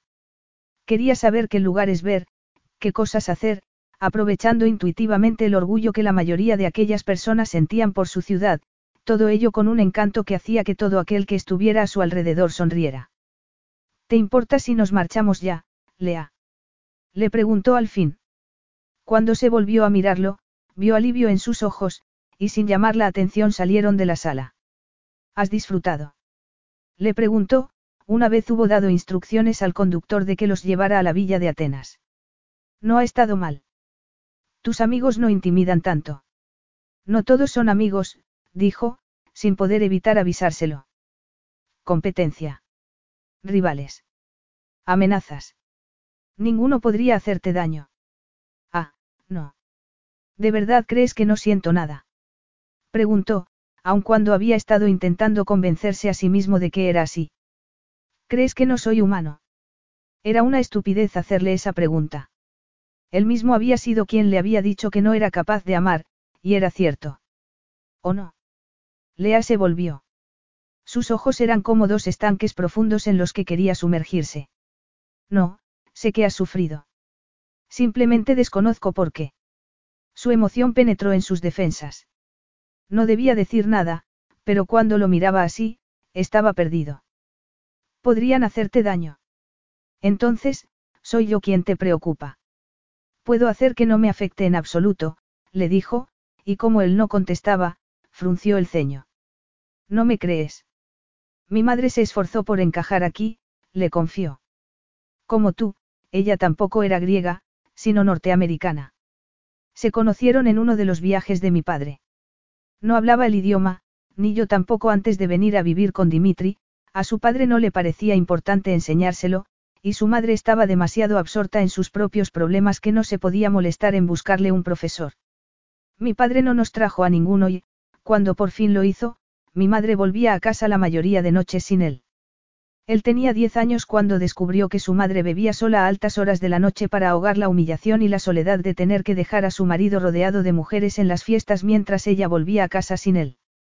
Su madre le había gritado y ordenado que volviera a su habitación, pero él no pudo volver a meterse en la cama. Cómo dormir cuando el sonido de los sollozos de su madre le llegaban a través de la puerta que no se había molestado en cerrar.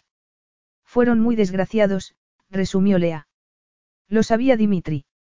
Dimitri perdió a su único hijo, declaró, con el corazón encerrado en el hielo que se había formado durante tanto tiempo. Y culpó a mi madre de todo. Capítulo 10. Teo se movió de pronto y Lea miró por la ventanilla. No se había dado cuenta de que el coche se había detenido en la esquina de un edificio increíble. Parecían estar en una de las zonas más exclusivas de Atenas. No volvemos a la villa. Esta es mi villa de la ciudad, respondió, abriendo la puerta para que bajase. Lea cayó rendida ante la fachada perfecta de aquel edificio histórico. Aquí es donde dormiste la otra noche. Cuando entró, el corazón se le paró en seco.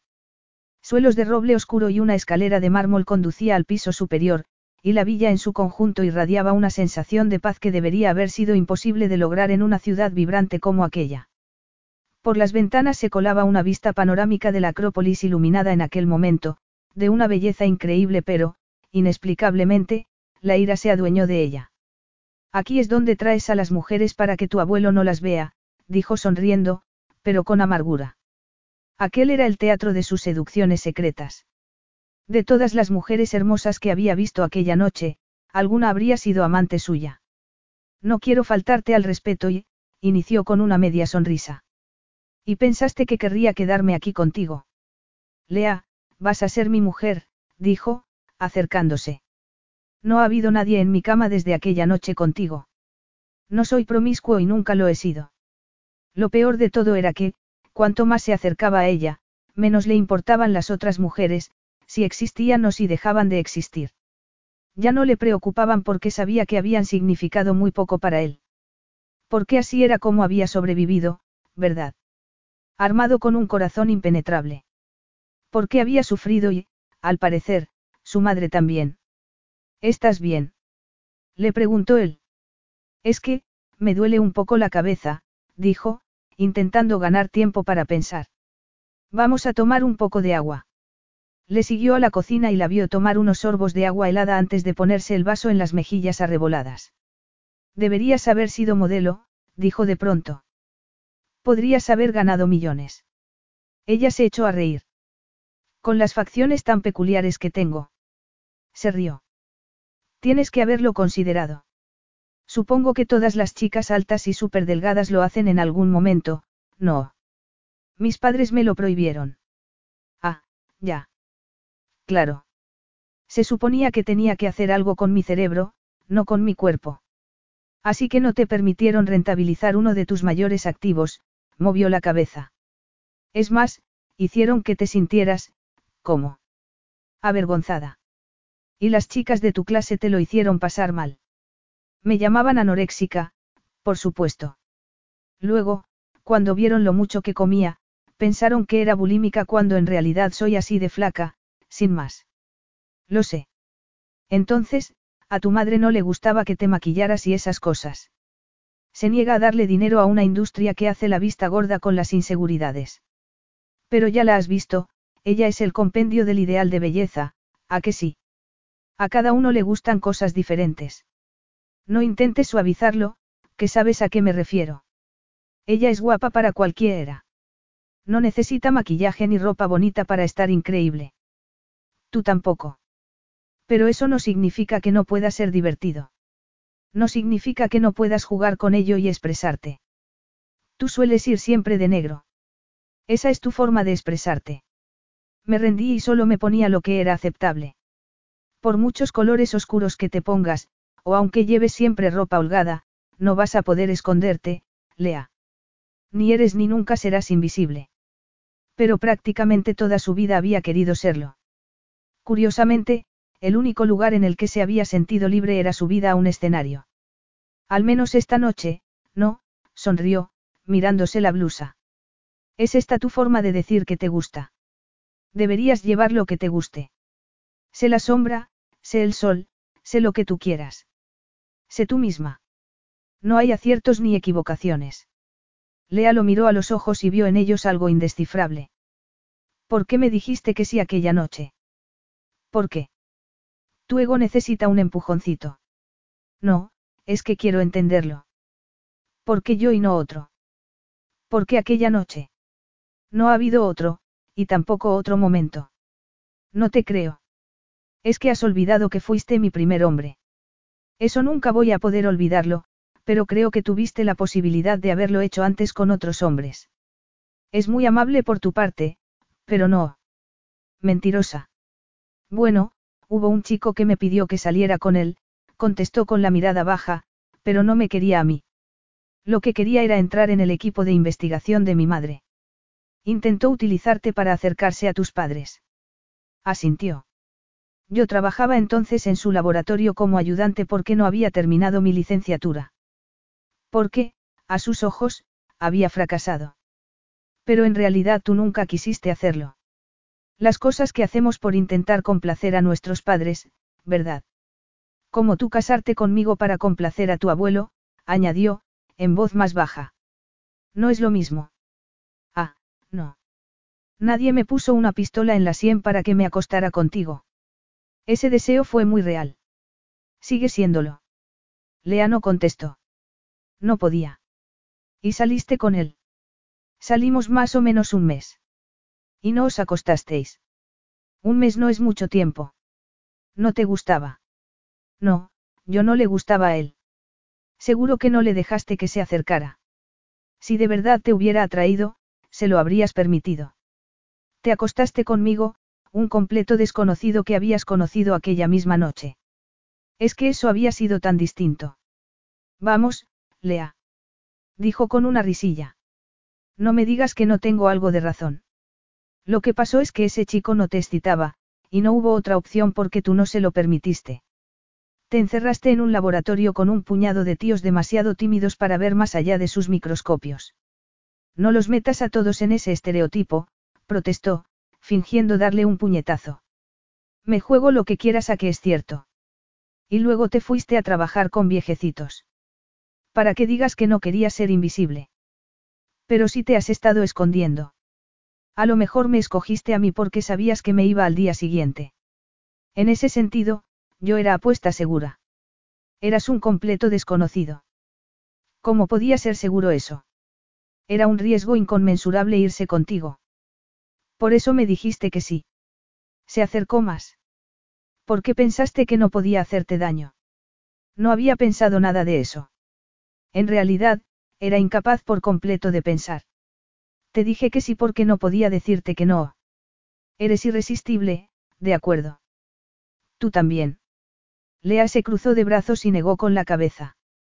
Te arrebataron la confianza en ti misma, rozó sus brazos. Eso no debería haber sucedido. ¿Y cómo iba a poder impedirlo? Respondió, rota. Toda mi vida, Teo, mis notas no eran lo bastante buenas. Soy demasiado alta. Tengo demasiado hueso. Soy demasiado diferente. Nadie quiere resultar herido. Tú, tampoco, dio un paso atrás. De hecho, trabajas duro para proteger a aquellos de los que te sientes responsable. No solo no quieres que te hieran a ti, tampoco a los que tienes a tu alrededor. Él levantó la barbilla.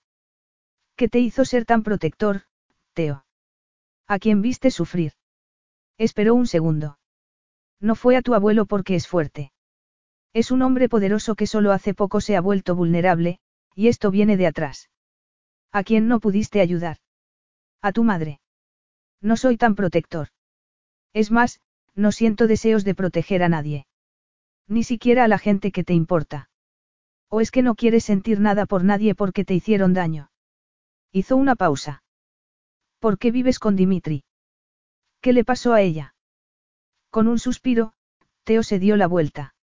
La noche no estaba yendo como se había imaginado. Cuéntamelo, Teo. Puedes decirme lo que sea. Yo no te voy a juzgar. Nunca había hablado de ello, y era arriesgado decirle a ella la verdad, pero no quería despreciar su preocupación. Sabía que tenía que explicarle aunque fuera solo un poco para que pudiera entender por qué no podía darle todo lo que ella debería tener. Se lo debía. Tuvieron una tórrida aventura que acabó en un matrimonio por obligación. ¿Tu madre se quedó embarazada? Preguntó, atónita. Sí, de mí. ¿Y eres hijo único? Correcto. Palideció. Sabía que se estaba imaginando su futuro, trazando paralelismos. Ella habría hecho lo mismo. Fueron muy infelices, resumió. Nunca hablaba de ello porque no importaba, no significaba nada. Era el pasado y podía quedarse ahí. No necesitaba saber la historia completa. La llama se apagó enseguida, y todo se transformó en peleas e infidelidades, dijo para no entrar en detalles. Cuando mi padre murió en un accidente de tráfico, mi madre decidió que no podía darme una buena vida, y me envió con Dimitri, tomó aire. No voy a repetir esos errores, Lea. Nosotros no seremos infelices. Por eso se te ocurrió lo de la isla prisión. Preguntó tras un breve silencio. Me pareció una buena idea, respondió en voz baja. Ella no sabía lo que aquella isla significaba para él. Pero buscaremos otra solución si tú quieres. ¿No piensas mandarme lejos en cuanto estemos casados? Preguntó con los ojos muy abiertos. No. No era de extrañar que pensara que la separación era lo mejor. El matrimonio de sus padres debía haber sido un desastre. El corazón se le encogió. Necesitaba saber más, pero su expresión se había cerrado y supo que había detestado tener que darle aquellos retazos, pero al menos ahora sabía que no le iba a ser desleal. Intentó desviar el tema hacia cosas más fáciles. Nos tenemos que casar en el ayuntamiento. Habría un puñado de desconocidos mirándolos mientras esperaban en un vestíbulo abarrotado para una ceremonia de cinco minutos. He pedido permiso para que nos casemos en la villa. Entonces, no va a haber mucha gente. Estará Dimitri, mi equipo de seguridad, hizo una pausa. Siento que tu familia no vaya a poder asistir. Siento que Oliver no esté, pero será más divertido sin mis padres, le había alegrado saber que no iba a tener que desfilar ante un montón de desconocidos. Podríamos casarnos en pijama antes de desayunar, añadió para rebajar la tensión. Dimitri no nos dejaría. Y no podemos desilusionarlo, sonrió. Al fin y al cabo, todo esto es para complacerle a él. Vaya, Lea la mordaz ha vuelto. Debes estar mejor del dolor de cabeza, sonrió con tristeza. Tienes algo que ponerte. Acabas de decir que no va a haber mucha gente. Pero yo sí que voy a estar, se fingió ofendido. Eso está bien, replicó como si meditara. Estaba disfrutando de volver a ese tipo de intercambio entre ellos bajo el que palpitaba el deseo. Va a ser la única ocasión en la que vas a verme con un vestido. ¿Es que odias tus piernas? Le preguntó, acercándose de nuevo. No tienes ni idea lo mucho que me gustan a mí cuando las tengo rodeándome. De pronto dejó de sentirse incómoda. ¿Cómo era posible que bastara con una sonrisa y un mínimo roce para que sintiera que irremediablemente orbitaba hacia él, buscando más caricias? Teo. Son mucho más largas y fuertes de lo que parecen, declaró, clavando sus ojos verdes en los de ella. Me excitas tanto cuando me atrapas con ellas, como si fuera una araña. Teo se rió. Deja de intentar evitar mis cumplidos. Ah, eso era un cumplido. Su risa se transformó en una especie de gruñido sensual, y la sujetó por las caderas. ¿Quieres que vuelva a enseñártelo? ¿El qué? Lo que se nos da bien. Vaya si lo quería. Llevaba tanto tiempo queriéndolo, déjame tocarte, dijo, acercándose más. Le gustaba que se lo preguntara aun cuando conocía la respuesta, y sus labios se encontraron en un beso tan ardiente, tan cargado de necesidad que cuando los ojos se le cerraron fue lanzada de inmediato a una deliciosa tormenta de deseo y deleite. La tomó en brazos y subió con ella las escaleras sin esfuerzo aparente para llevarla a un inmenso dormitorio. No podía apartar la mirada de él mientras la dejaba en el centro de la cama y la contemplaba estasiado. Y entonces todo comenzó. Pura atracción, puro placer mientras se desnudaba él y la desnudaba a ella. Pero el deseo de ella iba más allá. Era una necesidad más que física que le hacía sentirlo todo con más intensidad, y cuando al fin lo sintió dentro, dejó escapar un gemido. Por fin. Teo, gimió cuando llegó el último momento de liberación y necesidad. Estoy aquí. Capítulo 11. Teo ya se ha ido a trabajar, le dijo a Dimitri mientras le servía una taza de té en la terraza. Desde aquella conversación en la que le había pedido que la ayudara, Dimitri le había ido enseñando sus primeras frases en griego, y la semana había pasado con rapidez. Teo la había llevado de vuelta a la villa a primera hora y Amalia se había puesto manos a la obra para iniciar todos los preparativos. Había reclutado también a su prima y a su tía, porque iban muy escasos de tiempo. Aquella mañana, el sol le calentaba a Lea la espalda mientras tejía aquella preciosa seda blanca. Amalia estaba también trabajando en su sección. Teo se había marchado hacía más de una hora. Trabaja demasiado, comentó Dimitri. Puede que pase menos horas en la oficina ahora que viene un niño.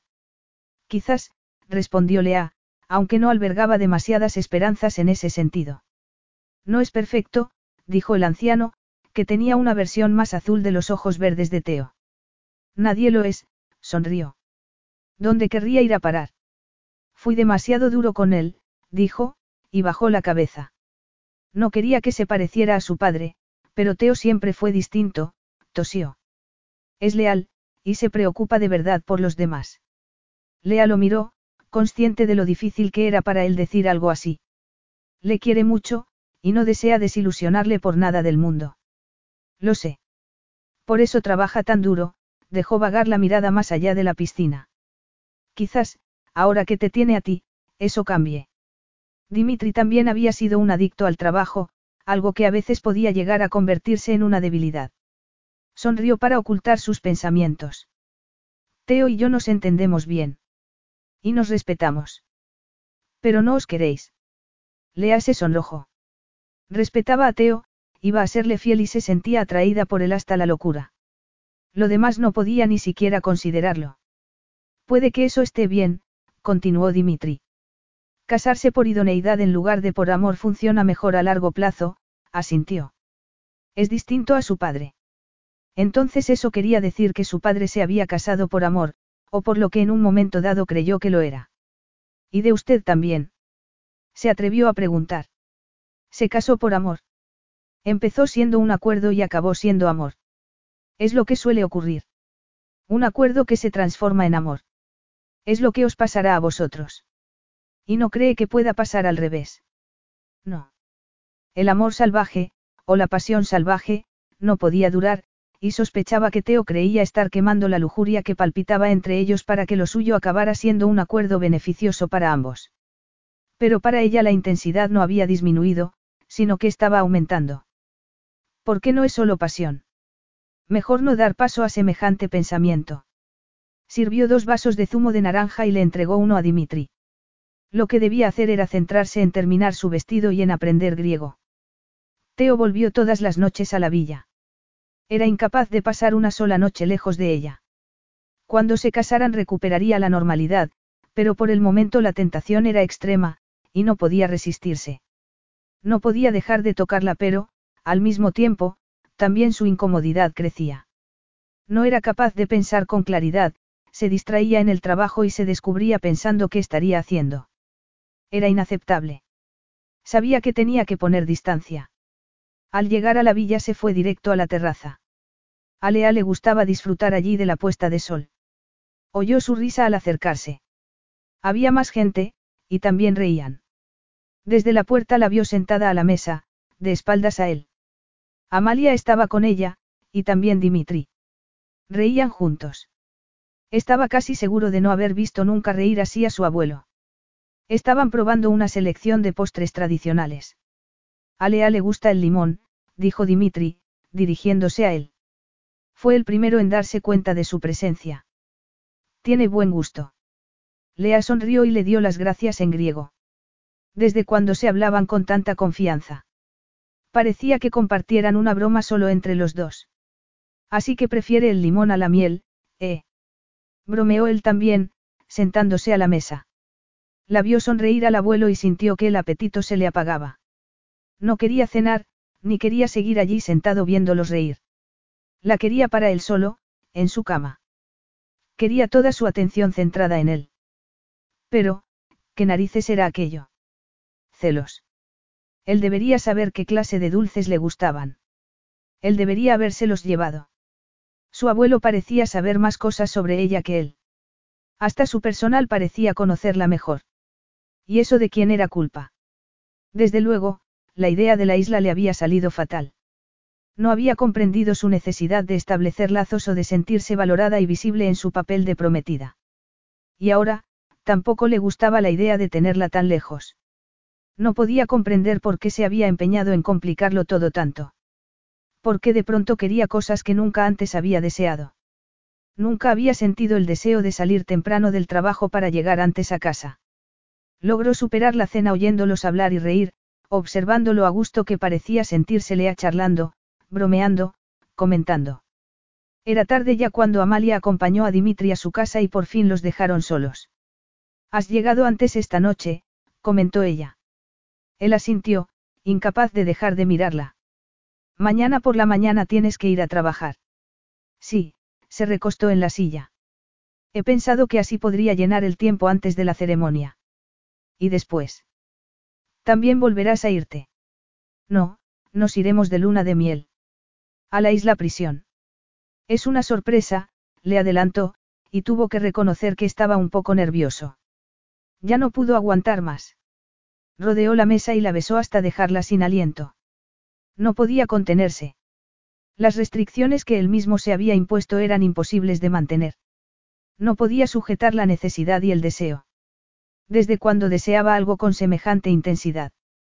Esta noche no voy a dormir contigo, le dijo en voz baja. Es la víspera de nuestra boda, y nos daría mala suerte. Claro, y no queremos nada de eso. Algo brilló en sus ojos. Eso es lo que sientes. Que todo esto es mala suerte. No, contestó, llevándose una mano al vientre. En realidad esto me parece un milagro, un milagro que ha ocurrido contra todo pronóstico. Él seguía sin querer pensar en el bebé, así que la besó hasta que todos los nervios se pusieron en alerta. No, murmuró, separándose. Esta noche, no. Nos vemos mañana, Lea. Una vez fuese ya su esposa. Se fue a trabajar a la mañana siguiente simplemente para mantenerse alejado de la tentación, pero lo que es trabajar, trabajó poco. Volvió a la villa con el tiempo necesario para darse una ducha. Su sastre se había ocupado de hacerle llegar un traje y una camisa nuevos. Los zapatos también eran nuevos. Todo lo era, menos él. Él seguía siendo el mismo y con los mismos defectos, algo que Lea no conocía de verdad. Y él nunca había querido hacer promesas como la que estaba a punto de hacer, unas promesas que sabía que no sería capaz de cumplir. Fidelidad, bien. Honor, bien. Amor.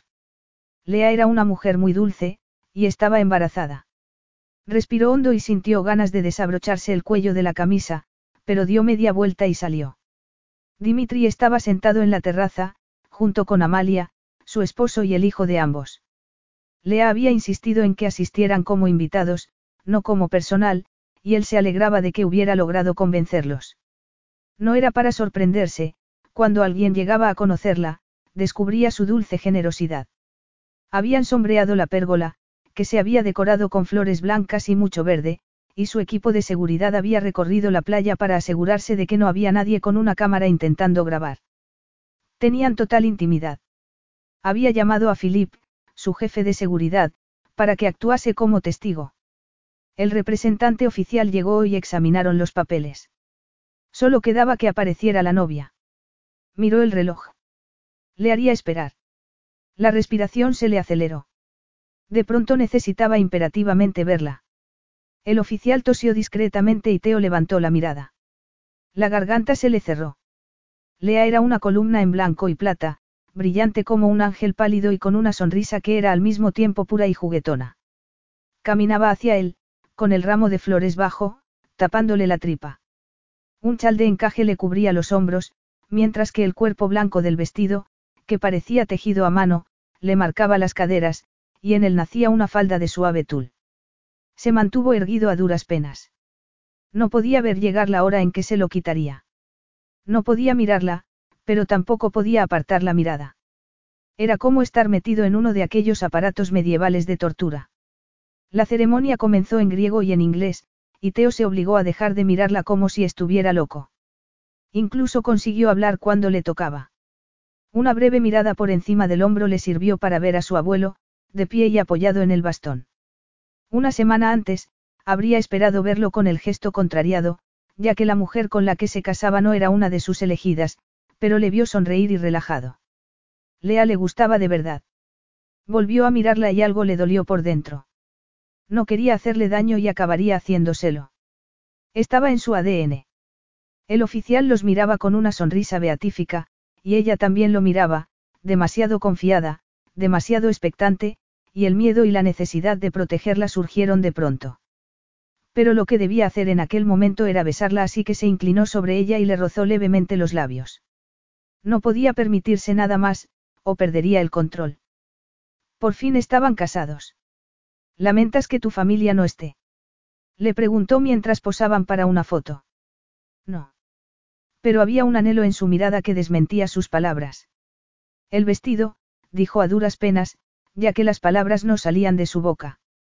¿Te lo has hecho tú? Ella se mordió el labio para contestar. Sí.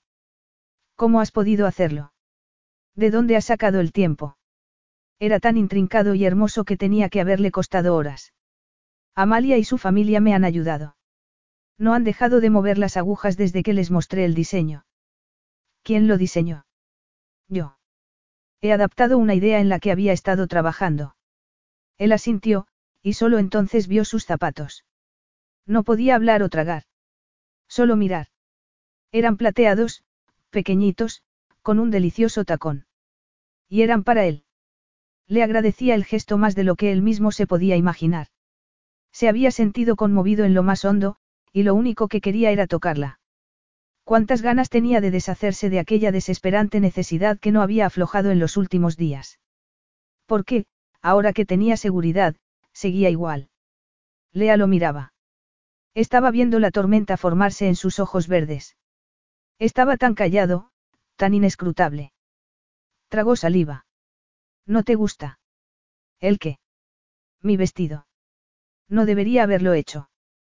Tendría que haberse comprado uno de esos modelos de diseño que había visto en el centro de Atenas. Le había costado tantas horas, tanta planificación. Había disfrutado tanto confeccionándolo con Amalia. Teo fue a contestar, pero se le adelantó Amalia. Teo, Lea, los llamó, rompiendo el hechizo. Lea miró. El fotógrafo quería otra toma. Teo le pasó un brazo por la cintura y la acercó a él, e intentó descifrar su expresión, pero él miraba hacia la cámara. Y no sonreía. Perfecto, dijo el fotógrafo. Teo soltó su cintura para tomar su mano y llevarla a la mesa, que lucía una selección de delicatessen, un festín que Lea apenas probó. Teo tampoco comió mucho. Las tradiciones son importantes, dijo Dimitri. Puede que sea una boda pequeña, pero es importante hacer las cosas como es debido. Sintió que la tensión de Teo se doblaba cuando tuvieron que cortar la magnífica tarta. Cuando todos tuvieron un pedazo, Dimitri brindó por ellos.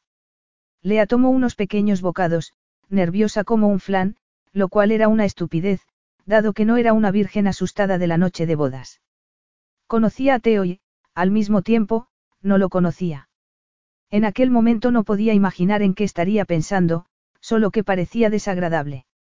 El corazón se le encogió. En realidad él no quería todo aquello.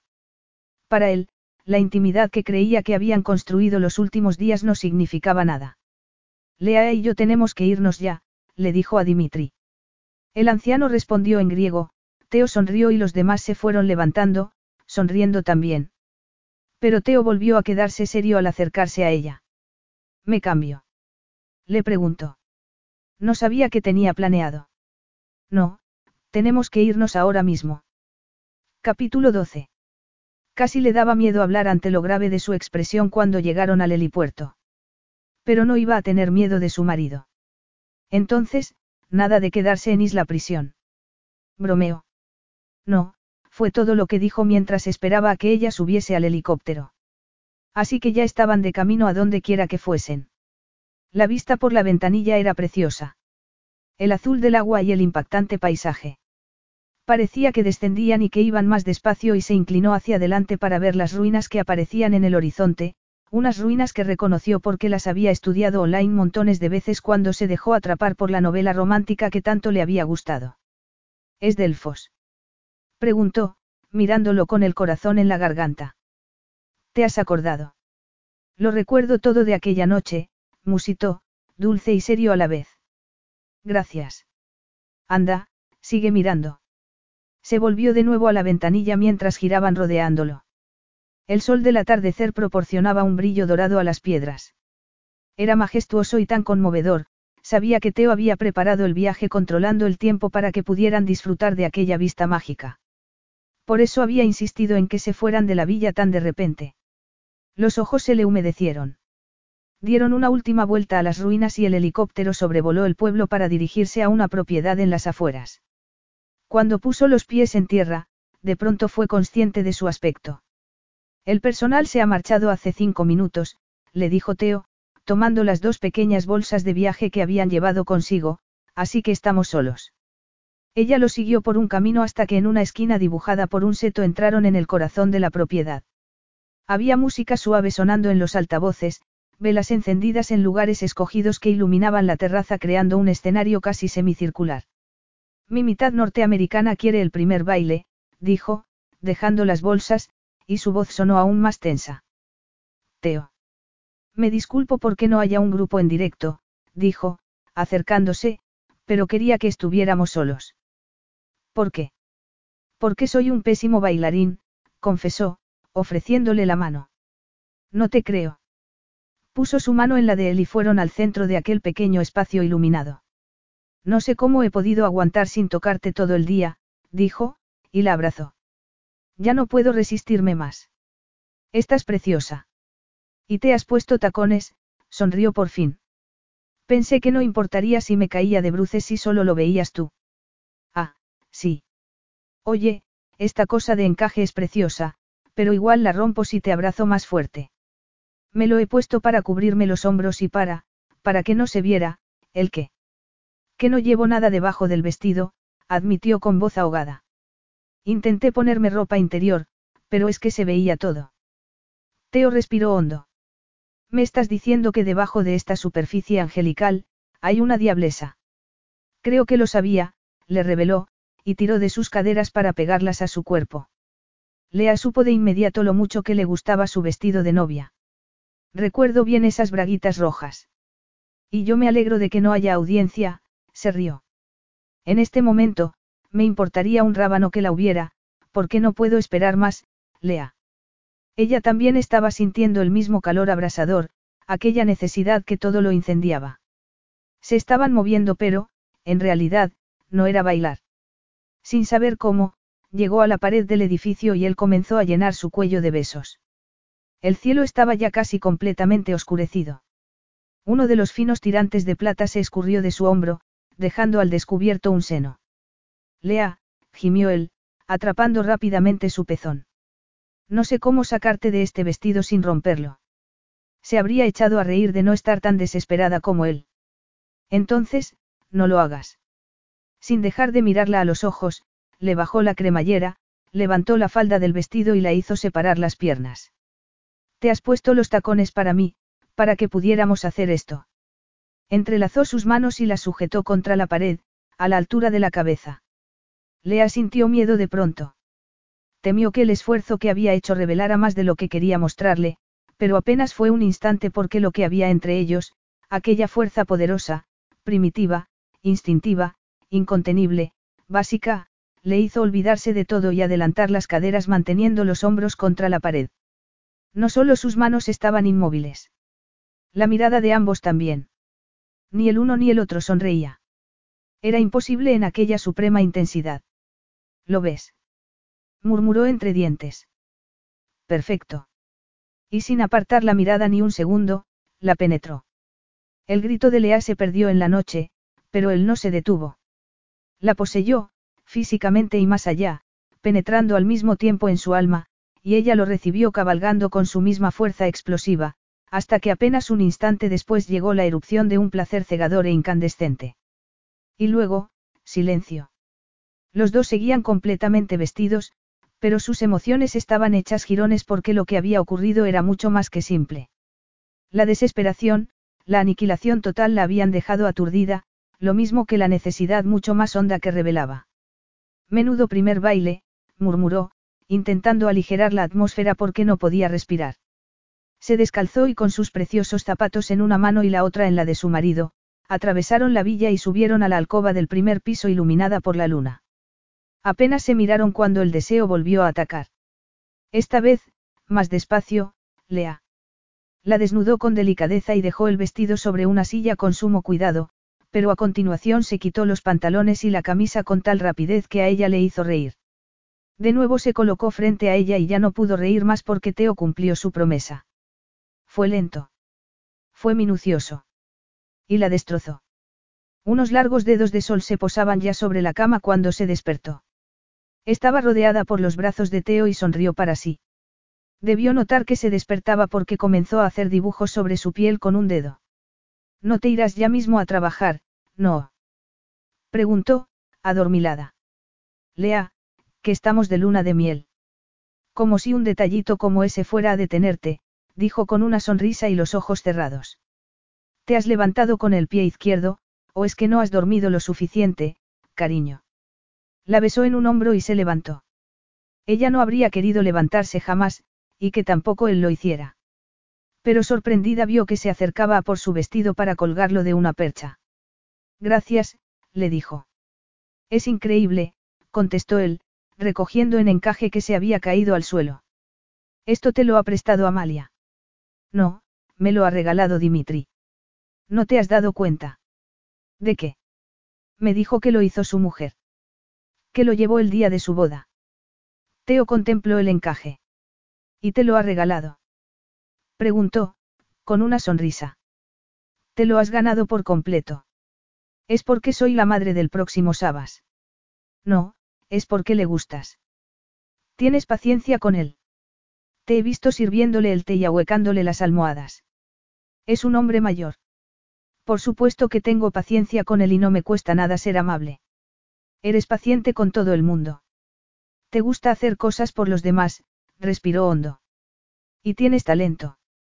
La manta que le regalaste a la señora de la residencia la habías hecho tú, el jersey que llevabas aquella noche en el ballet, vi los dibujos que tenías en tu piso. Estaban hechos en papel milimetrado. Así trabajo los dibujos, sí. Entonces con tus padres aprendiste matemáticas, no. Sonrió. No se me daban mal. Lo que pasa es que nunca llegaba a sus estándares imposibles. Me mandaban a mi habitación a estudiar y acababa tejiendo para relajarme. Hice calentadores para toda mi clase de ballet, que por cierto tenían unas rayas horribles que sacaba de restos de lana barata. Cie llevó los suyos el otro día y una amiga le dijo que me encargara unos. ¿Podrías venderlos? A mí me cuesta un tiempo tejerlos, y puedes comprarlos más baratos hechos a máquina. Veo que lo has pensado, dijo, sentándose junto a ella. Los tuyos son una creación artesana. Hechos a mano con lanas escogidas, un producto premium. ¿Qué va? Río. Yo cometo errores, así que no se le puede poner precio a un artículo imperfecto. Las cosas hechas a mano no están pensadas para ser perfectas. Podrías vender los dibujos, añadió. Así la gente podría tejer sus propias prendas. La idea resultaba tentadora. Tan buenos te parece que son. A ti no. Es que no crees en ti misma, Lea. Ella tragó saliva. Pues deberías, continuó. Solo porque no hayas sido la mejor de la clase de física o de matemáticas no significa que no seas capaz de cosas increíbles. Solo es algo distinto. Eso lo sé. Hay una diferencia entre saber y creer.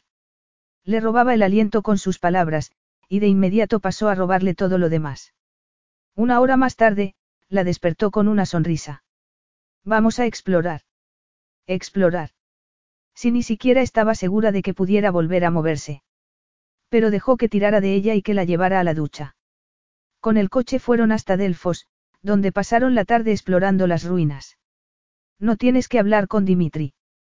Le preguntó en un momento dado, mientras él le daba toda clase de explicaciones sobre el lugar. Lea de verdad se preocupaba por el anciano. Se le daba bien construir relaciones. ¿Y tú? ¿Has hablado con tu familia? Sí. Mi hermano me envió un mensaje ayer por la mañana, sonrió. Se acordó. Con una sonrisa en los labios, llamó a Dimitri, quien transcurridos apenas unos segundos, le pidió hablar con Lea. Le pasó el móvil y la oyó saludarle en griego. Creo que le gustas más que yo, dijo cuando estaban ya de camino a la villa. Tú eres el director general de su empresa, Teo, le contestó sonriendo, y has hecho cuanto te ha pedido y aún más. Él siempre me ha exigido lo mejor. Y tú siempre se lo has dado, replicó, ladeando la cabeza. Pero tú qué quieres, Teo. Yo tengo mi vía de escape, pero ¿y tú? Y por favor, no me digas que es liarte en Londres cada noche con una mujer distinta. Tengo mi trabajo. Me gusta. Y eso te basta. Era muy joven cuando me vine a vivir con Dimitri. Fue un maestro muy duro, pero desde luego me sirvió de distracción. Y ya está. Solo trabajo. Yo no tengo la sensación de que mi vida sea aburrida. Y menos aún teniéndola a ella. Te tomas muy en serio la tarea de procurarle felicidad a Dimitri, dijo, mirándolo a los ojos. De complacerlo. Como si tú nunca hubieras intentado complacer a nadie. Se rió. Has hecho de ello el trabajo de tu vida. Los dos teníamos expectativas que alcanzar. Lo que pasa es que yo no alcancé las mías. Pero tú, tú las sobrepasaste. Siempre el hombre perfecto. Estoy muy lejos de la perfección, Lea, sonrió. Nadie es perfecto. Tenías miedo de que no quisiera que te quedases. De pronto fue como si el interior del coche se hubiera quedado sin oxígeno. ¿Es eso lo que ocurrió? Tu madre te alejó de ella, no. Teo siguió conduciendo y pisó algo más el acelerador. Nunca hablaba de eso. ¿Por qué quiso que te marcharas? Su voz sonaba tan serena, tan suave e insistente y, de algún modo, tan segura que. Era la pregunta que se había pasado la mitad de la vida haciéndose y aún no tenía la respuesta. Lo único que sabía era que dolía y que seguiría doliendo siempre, aunque no lo había admitido nunca. Nunca había llegado a tener tanta confianza con otra persona, pero Lea lo desarmaba con su sonrisa. Su calidad humana era tal que no pudo resistirse a contárselo. Me dijo que me iría mejor con la familia Sabas. Que ella ya no podía seguir cuidándome debidamente, suspiró. Había empezado a beber, y aún más cuando su matrimonio se rompió, pero no quiero que pienses mal de ella. Lea negó con la cabeza. Mi padre era el chico de oro de Dimitri. Era su único hijo, y supongo que soportaba mucha presión, pero también era un egoísta, un niño malcriado y un juerguista. Y supongo que, en parte por rebeldía, se casó con la chica a la que dejó embarazada y se fue a Estados Unidos a vivir con ella. Le fue infiel desde el primer momento. Mi madre me lo contaba todo, en parte para justificar sus propias indiscreciones y adicciones, pero no habría necesitado que me lo contara porque las llevaba a nuestra casa. De niño llegaba a casa y se encontraba a su padre besándose con otra mujer. Casi no sabía lo que estaba viendo, pero sí que sabía que estaba mal. Ahogó sus penas en alcohol. Discutían constantemente, pero seguían manteniendo su estilo de vida, tan supuestamente glamuroso. Mi padre volvía a Grecia con frecuencia. Veía a sus amigos de aquí y supuestamente satisfacía a Dimitri con sus esfuerzos por aprender el negocio aunque, en realidad, le importaba un comino. A mi madre y a mí nos trajo aquí solo una vez, cuando cumplí diez años. A ella no le gustaba venir. Una noche de tantas en las que volvía tarde, tuvieron una bronca monumental y mi padre volvió a salir. No debería haberse llevado el coche, pero lo hizo y murió en el accidente, en el acto. Menos mal que no hubo nadie más involucrado, aún estaba furioso con su padre por ello. Dimitri culpó a mi madre de todo. En su opinión, ella era la culpable de que nunca hubieran vivido en Grecia. Ella era la que se estaba fundiendo todo el dinero, la que no era fiel, Dimitri pensaba que todo era culpa de mi madre porque mi padre era muy infeliz con ella aunque, por supuesto, ante mi abuelo lo exageraba todo un poco. Y luego estaba yo, la razón por la que habían acabado casándose. Aparcó el coche delante de la villa pero permaneció inmóvil, la mirada perdida, transitando por su pesadilla. Dimitri estaba muy enfadado con ella, tanto que un día oí como le decía que habría pedido que se sometiera a una prueba de paternidad para demostrar que no había atrapado a mi padre con el bastardo de otro hombre, de no ser porque me parecía a mi padre como una gota de agua a otra. No pude soportar oír que la hablaba así, cuando yo sabía cómo era de verdad mi padre. Se sentía roto entre defender a su madre o contar todos los detalles que ella le había revelado en confianza, las aventuras, la pena, el dolor y la rabia que había sentido hacia él. Los intentos de su madre de darle celos. Lo único que yo quería era que se sintiera mejor, pero no lo conseguí. Y luego, después del funeral, llegó el momento de volver a casa. Entonces mi madre me dijo que no me quería. Que nunca me había querido y que lo mejor para mí era que me quedase con Dimitri. Te dejó en Grecia y ella se volvió. Le había rogado que lo llevase a él también, pero ella se limitó a cederle la custodia a Dimitri, un hombre al que entonces apenas conocía. Debió ser horrible para ti. Era solo un niño. Acababas de perder a tu padre, y a continuación, tu madre. No quería su compasión. De hecho, no sabía por qué le había contado todo aquello, pero ahora que había empezado no era capaz de parar. La única vez que discutí con Dimitri fue cuando volvió a decir algo sobre ella. Me puse tan furioso que pensé que iba a, respiró hondo, pero no ocurrió. Simplemente no volvió a mencionar su nombre y yo, tampoco. Ni el de ella, ni el de mi padre. Hablábamos de trabajo, de política, cualquier cosa que no fuera personal. Y funcionó. Solo había cambiado un poco cuando su abuelo enfermó y quiso buscarle pareja. ¿Dónde está tu madre ahora? ¿Te mantienes en contacto con ella? Se sentía como si tuviera el pecho abierto por la mitad y aquel recuerdo era como echar ácido hirviendo en heridas sangrantes, pero no podía parar. Hace unos años, quise saber dónde estaba y si estaba bien. No le gustó mi visita, dijo. Creía que porque había logrado el éxito, las cosas habrían cambiado. Que querría conocerlo. No quería saber nada de mí. Ni siquiera quiso mi dinero.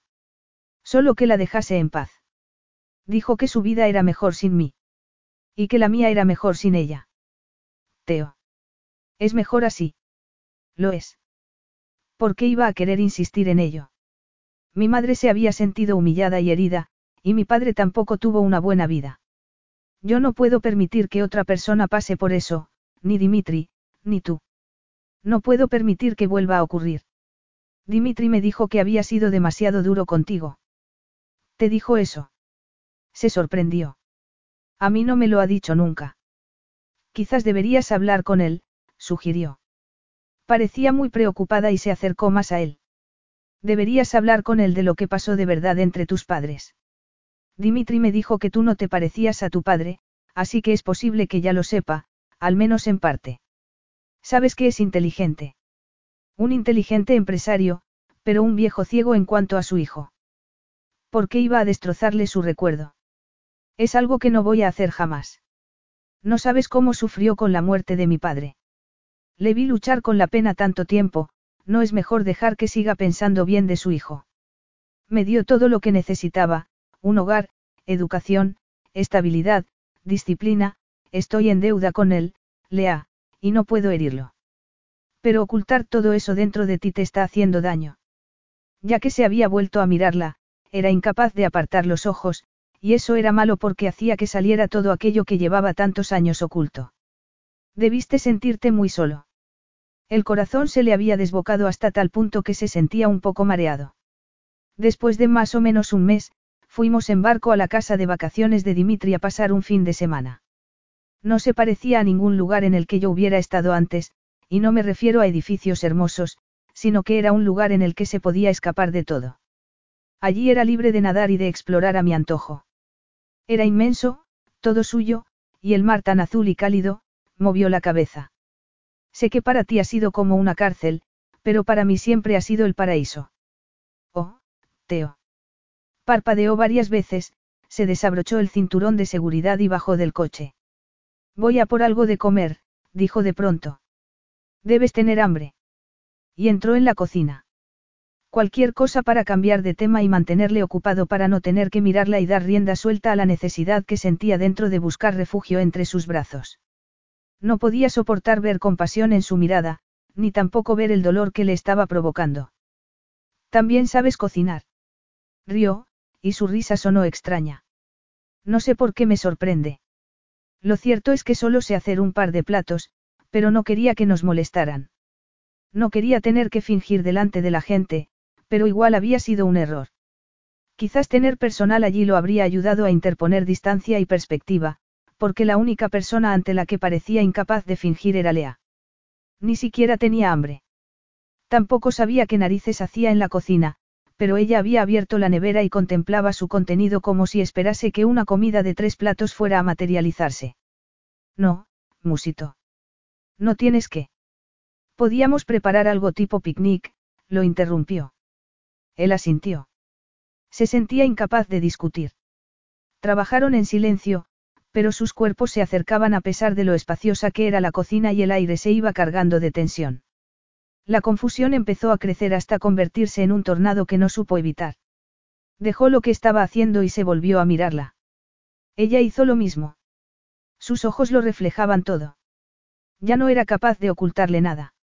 Al tomarla en brazos sintió que se estremecía y el corazón le latió contra la palma de la mano que ella apoyó en su pecho. Quizás podríamos arreglarnos con lo que tenemos, musito. Lo que tenían era aquello. Con un beso se prendían fuego. Desesperados por liberar la energía que se había ido acumulando con la conversación, ambos se habían quedado sin palabras y rápidamente la ropa desapareció para buscar la piel, el contacto total. La subió a la mesa y casi sin preámbulo se hundió en ella, pero seguía sin ser suficiente. Ella le rodeó con las piernas para formar el nudo más ardiente, más firme, como si no pensara soltarlo nunca. Él se hundió más, más rápido, más fuerte, pero seguía sin sentirse lo suficientemente cerca. Ya no era suficiente. El agujero doloroso que tenía en el pecho le dolía, un agujero que ocupaba el lugar en el que otros tenían el corazón. Gimió de pura frustración.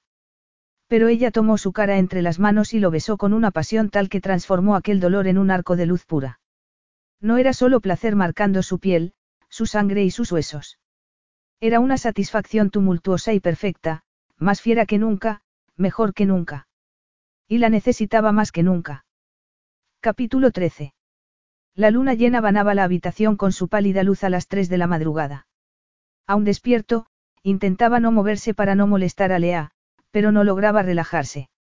Se sentía expuesto, con aquellas viejas heridas supurando. A su lado, Lea cambió de postura una vez, y después otra, hasta que acabó levantándose para ir al baño. ¿Estás bien? Se había levantado y estaba en la puerta del baño. Le parecía que tardaba demasiado. Lea abrió la puerta. Tenía la mano en el vientre. ¿Qué pasa? Preguntó en alerta total. Ella negó con la cabeza y se frotó el vientre. Nada. No le parecía que fuera nada. El abultamiento de su vientre era ya algo mayor. Su secreto comenzaba a desvelarse. Desnuda así estaba bellísima, pero tan vulnerable. ¿Te duele algo?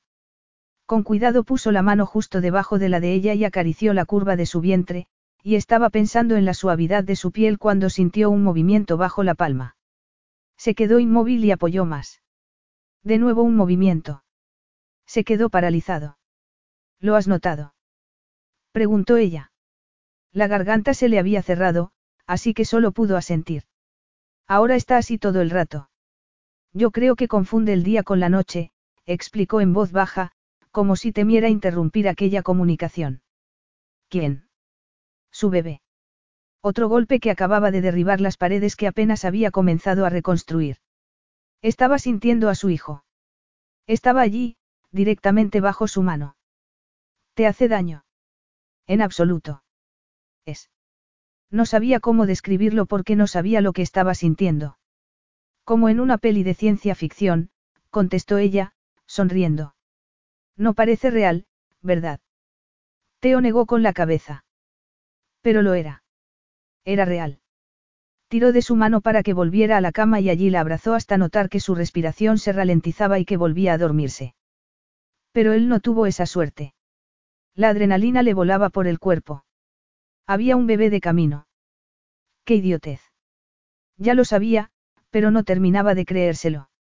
No lo había sentido literalmente hasta aquel momento. La realidad le cayó de pronto encima como si lo hubieran metido en una caja y le hubieran soltado encima una cisterna de cemento. Iba a ser padre. Y no estaba preparado. Nunca lo estaría. No quería cargar con la responsabilidad de la felicidad de su hijo, y tampoco la de Lea. Ella tenía sus propias pasiones y perseguiría sus propios sueños, y no podría soportar que acabara lamentando haberse atado a él. Pero, al mismo tiempo, tampoco podía contener la necesidad que sentía muy dentro de reclamarlos a ambos, de protegerlos. El pánico le hizo adoptar el modo de solucionador de problemas, pero la única opción plausible era ceñirse al plan original, y no vivir juntos. Aseguraría mejor su seguridad y su bienestar económico si permanecía alejado de ellos. No podría vivir con ellos y defraudarlos. Lea se merecía algo mejor que lo poco que él podía darle emocionalmente, y no podría ver cómo la desilusión se apoderaba de ella por sus carencias. La distancia tendría que imponerse, aunque un dolor como ninguno que hubiera sentido hasta entonces se le enganchó al pecho. Pero él estaba acostumbrado a reconstruirse y hacer lo que fuera necesario. Y aquello lo era. Lea se despertó y volvió a encontrarse sola. No le gustaba nada despertarse sin él. Lo que quería de él iba más allá del contacto físico. Quería que se abriera más a ella, que compartiera más. El dolor al que había tenido que enfrentarse le partía el corazón. Lo encontró paseando junto a la piscina, vestido de traje y con una expresión distante, y de inmediato supo lo que le iba a decir. Tenemos que volver a Atenas. Ya lo había dicho. Lea lo miró a él y después a las montañas que cerraban el horizonte. De acuerdo. Es por trabajo. Bien. No quería explicaciones ni excusas. Aquella era la realidad y no debería esperar más de él. Los últimos días habían sido maravillosos, y con ellos había podido vislumbrar su futuro. Necesito trabajar, Lea. ¿Por qué? Se supone que estamos de luna de miel. Soy responsable de un montón de gente a la que no puedo dejar en la estacada. Claro, de nuevo su sentido de la lealtad y del deber. Y me dices a mí que busco siempre la aprobación de los demás y que es demasiado. No se trata de aprobación, sino del medio de vida de muchas personas. Siempre pensando en esas otras personas, ¿verdad, Teo? ¿Y qué hay de ti? De mí no tienes que preocuparte. No, claro. Eso no te gustaría, ¿verdad? Que alguien se preocupe por ti. Que a alguien le importes. Sé cuidarme solo, Lea. Ese deber que tanto sentía era para con otras personas, pero con ella no más que con cualquier otra, y eso le hizo rebelarse. Había mucho más entre ellos que una simple sesión de sexo, y ahora estaba segura de que él también lo sentía. El día anterior había sido maravilloso porque la había dejado entrar, pero había vuelto a cerrarse al sentir moverse al bebé. La paternidad era un deber que estaba dispuesto a acometer, pero nada más. Habéis vuelto antes de lo que pensaba, lo saludó Dimitri cuando aterrizaron en la villa. Tengo un regalo para vosotros. Y los precedió al interior, dando palmas como si fuera un niño entusiasmado con algo. Una foto enorme de Teo y ella tomada el día de la boda colgaba en un lugar de honor en el centro de la colección de retratos de la familia Sabas. Era una fotografía artística, en blanco y negro, pero de algún modo habían coloreado la plata de su vestido con una técnica que le hacía parecer etérea y tan glamurosa que no podía creer que fuera ella. Y Teo, con su traje y su expresión solemne, parecía un ángel caído. Pero lo llamativo era la pose, mientras él miraba directamente a la cámara, ella lo miraba a él, sonriendo, y había tal adoración en sus ojos que no había modo de ocultárselo a nadie que se molestara en mirar. No quería ver la reacción de Teo, pero no pudo dejar de hacerlo. La imagen no alteró lo más mínimo su semblante y no dijo una palabra. Desconcertada, miró a Dimitri y vio la satisfacción en los ojos del abuelo mientras examinaba la fotografía. Eso era lo que quería, ¿verdad? Alguien que amara a su nieto. Pero no era consciente de que eso no bastaba. Teo tenía que querer ese amor. Y no lo quería. Es precioso, Dimitri. Gracias. El abuelo le dio unas palmaditas en el brazo y entró al salón, dejándolos solos. Tengo que irme a la oficina, murmuró Teo. Ella lo siguió hasta el coche. No te vayas, dijo al fin. Teo se detuvo y se dio la vuelta. No quería tener aquella conversación y ella tampoco, pero había conseguido reunir el valor necesario. Estaba harta de esconderse. Lea. Hoy no tienes que ir. Eres tú el que quiere hacerlo. No me evites, Teo. No es por ti, Lea. Por supuesto que sí lo era. Creía que habían logrado comunicarse, que sentía algo por ella, pero notar al bebé le había asustado, le había hecho darse cuenta de que todo era demasiado real para él. ¿Sabes una cosa? Respiró hondo. No soy la misma mujer que conociste aquella noche en Londres. Tengo más confianza. No me da miedo ponerme los colores que me gustan, o decir lo que pienso. Quiero hacer lo que quiero hacer. ¿Y sabes por qué? Porque entonces tú me elegiste, y eso ha hecho que me diera cuenta de que también podría gustarles a otras personas, y que no importa si no es así. No hay por qué gustarle a todo el mundo, se acercó a él. Tú me viste, Teo, y creíste en mí desde entonces. Me has escuchado hasta ahora, por favor, sigue escuchándome. Lea. No puedes esconder ese dolor para siempre.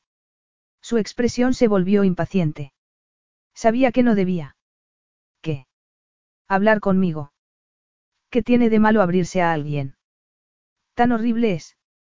Sé que no querías casarte, que solo querías hacer feliz a Dimitri quedando con todas esas chicas, aunque no ibas a ir en serio con ninguna de ellas.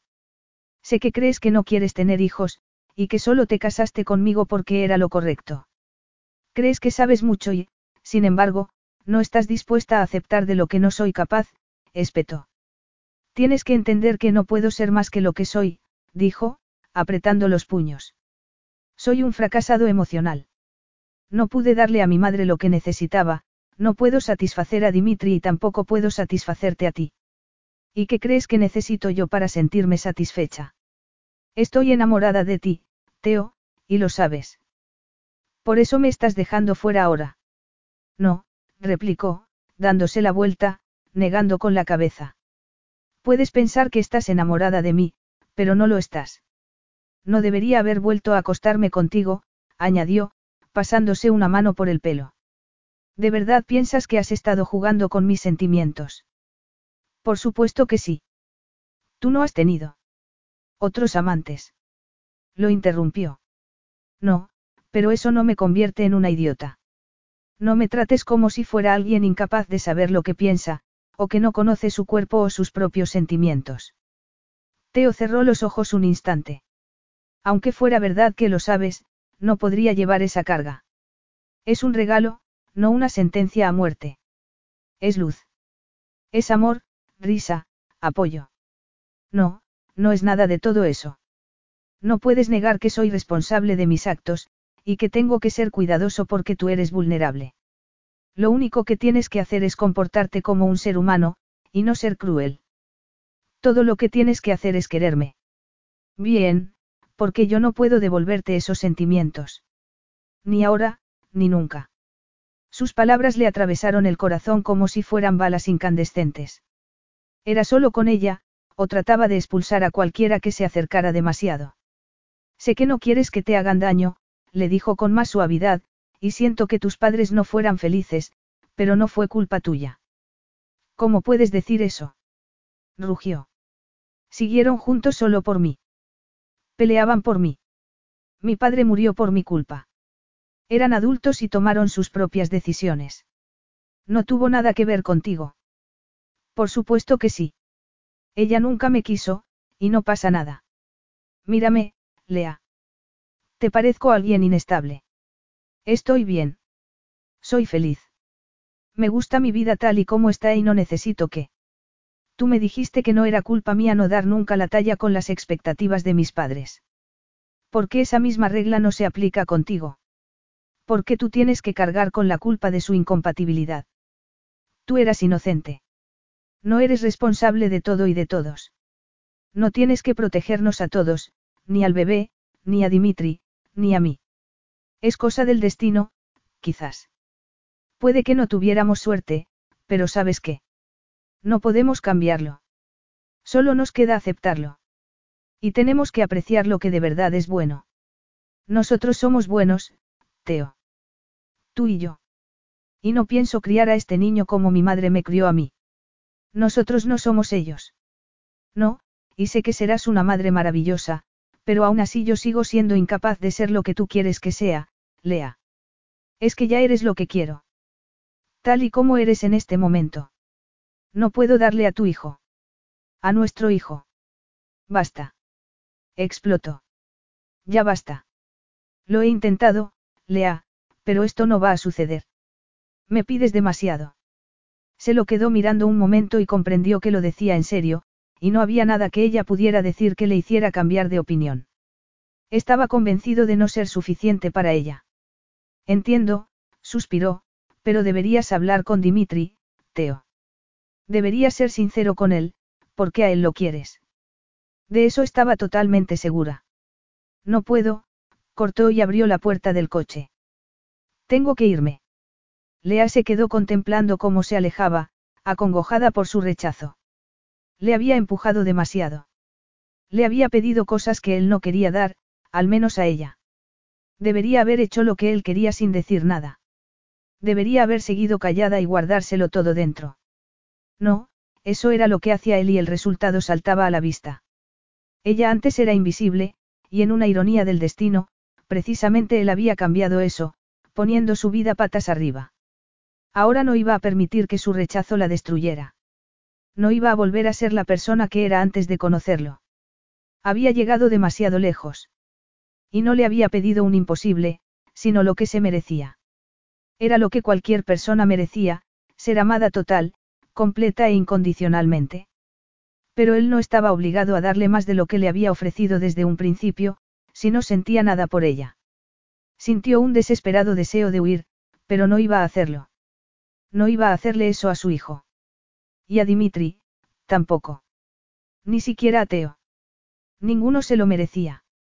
Todos, incluida ella misma, se merecían una familia, aunque no fuera convencional.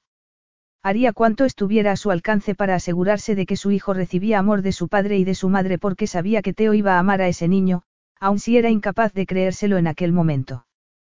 Pero también tenía que ocuparse de su corazón roto y, para lograrlo, tenía que alejarse de él. La única solución era marcharse a la casa de su isla de vacaciones, tal y como él había sugerido en un principio. Él trabajaría en Atenas, estaría pendiente de Dimitri y ella podría evitarlo. Para protegerse tenía que marcharse. Capítulo 14. Teo rotó los hombros mientras caminaba por la terraza. Dimitri estaba sentado junto a la piscina, con una mantita de las de Lea sobre las rodillas. Parecía cansado. Te estás forzando demasiado, le dijo con el ceño fruncido, viendo todo el material de lectura que tenía. Se supone que todavía debes tomarte las cosas con calma. Has trabajado hasta tarde, murmuró. Había mucho que hacer. Y había tardado tres veces más en hacerlo porque no lograba concentrarse. Estoy enamorada de ti. Volvió a quitarse de encima aquel recuerdo. Otra vez. Llevas casado menos de una semana. Teo no contestó y decidió entrar a buscarla. Lo ocurrido la noche anterior le había dado razones de sobra para mantener las distancias, pero el deseo de verla era fuerte. No era un deseo sexual. Solo preocupación por su estado. Lea.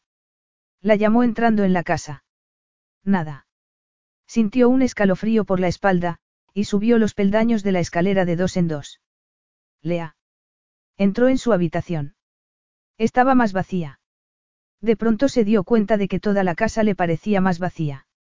La sospecha le hizo abrir el armario. Su ropa de noche seguía allí, pero los vaqueros y las camisetas no. Abrió el primer cajón de la cómoda. Sus braguitas no estaban. Se había ido. Inmóvil, intentó procesarlo. Y sintió pánico. ¿Dónde se habría ido? Estaría bien. ¿Por qué? Sabía por qué. Sabía exactamente por qué. La había herido. Bajó corriendo las escaleras justo cuando Dimitri entraba. ¿Qué ocurre? Le preguntó. Creo que me ha dejado. Casi no podía respirar. Perdón. Lea. Se ha ido. ¿Cómo? ¿Qué parte de, me ha dejado, no entiendes? Explotó, lleno de rabia. Tú eres el que no entiende. ¿Crees que te ha dejado? Es lo que crees que haría Lea. Teo se volvió a mirarlo. ¿Sabes dónde está? ¿Por qué no me lo habías dicho? ¿Por qué tú no me lo has preguntado?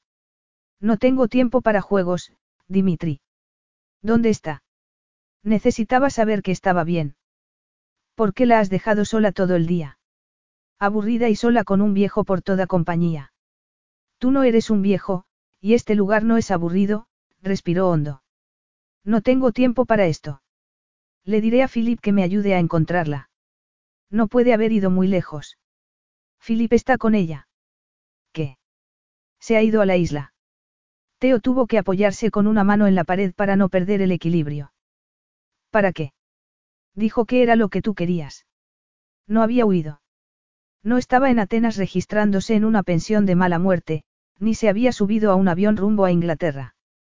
El alivio que sintió fue en un principio como un bálsamo calmante, pero al momento comenzó a sentir un calor, una quemazón en las heridas. Creía que había decidido desaparecer, escapar y esconderse de él porque le había hecho daño, pero no. Se había limitado a hacer lo que él le había pedido en un primer momento. Está bien, apoyó la espalda en la pared. No le quedaba fuerza en las piernas. Bien. Era lo que él quería, no. Así todo era más sencillo. qué se sentía peor que cuando había pensado que estaba perdida. ¿No vas a irte allí ahora? Le preguntó su abuelo, que parecía no entender. No, suspiró. Voy a llamar a Philip. No es necesario que vaya hasta allí. Le pedí a Amalia que se fuera con ella. Para que la cuidara. La crítica velada de sus palabras se quedó suspendida en el aire, pero Teo la rechazó. Gracias, se limitó a decir. Y mientras subía la escalera para escapar de la colosal desaprobación de su abuelo, los recuerdos le iban torturando.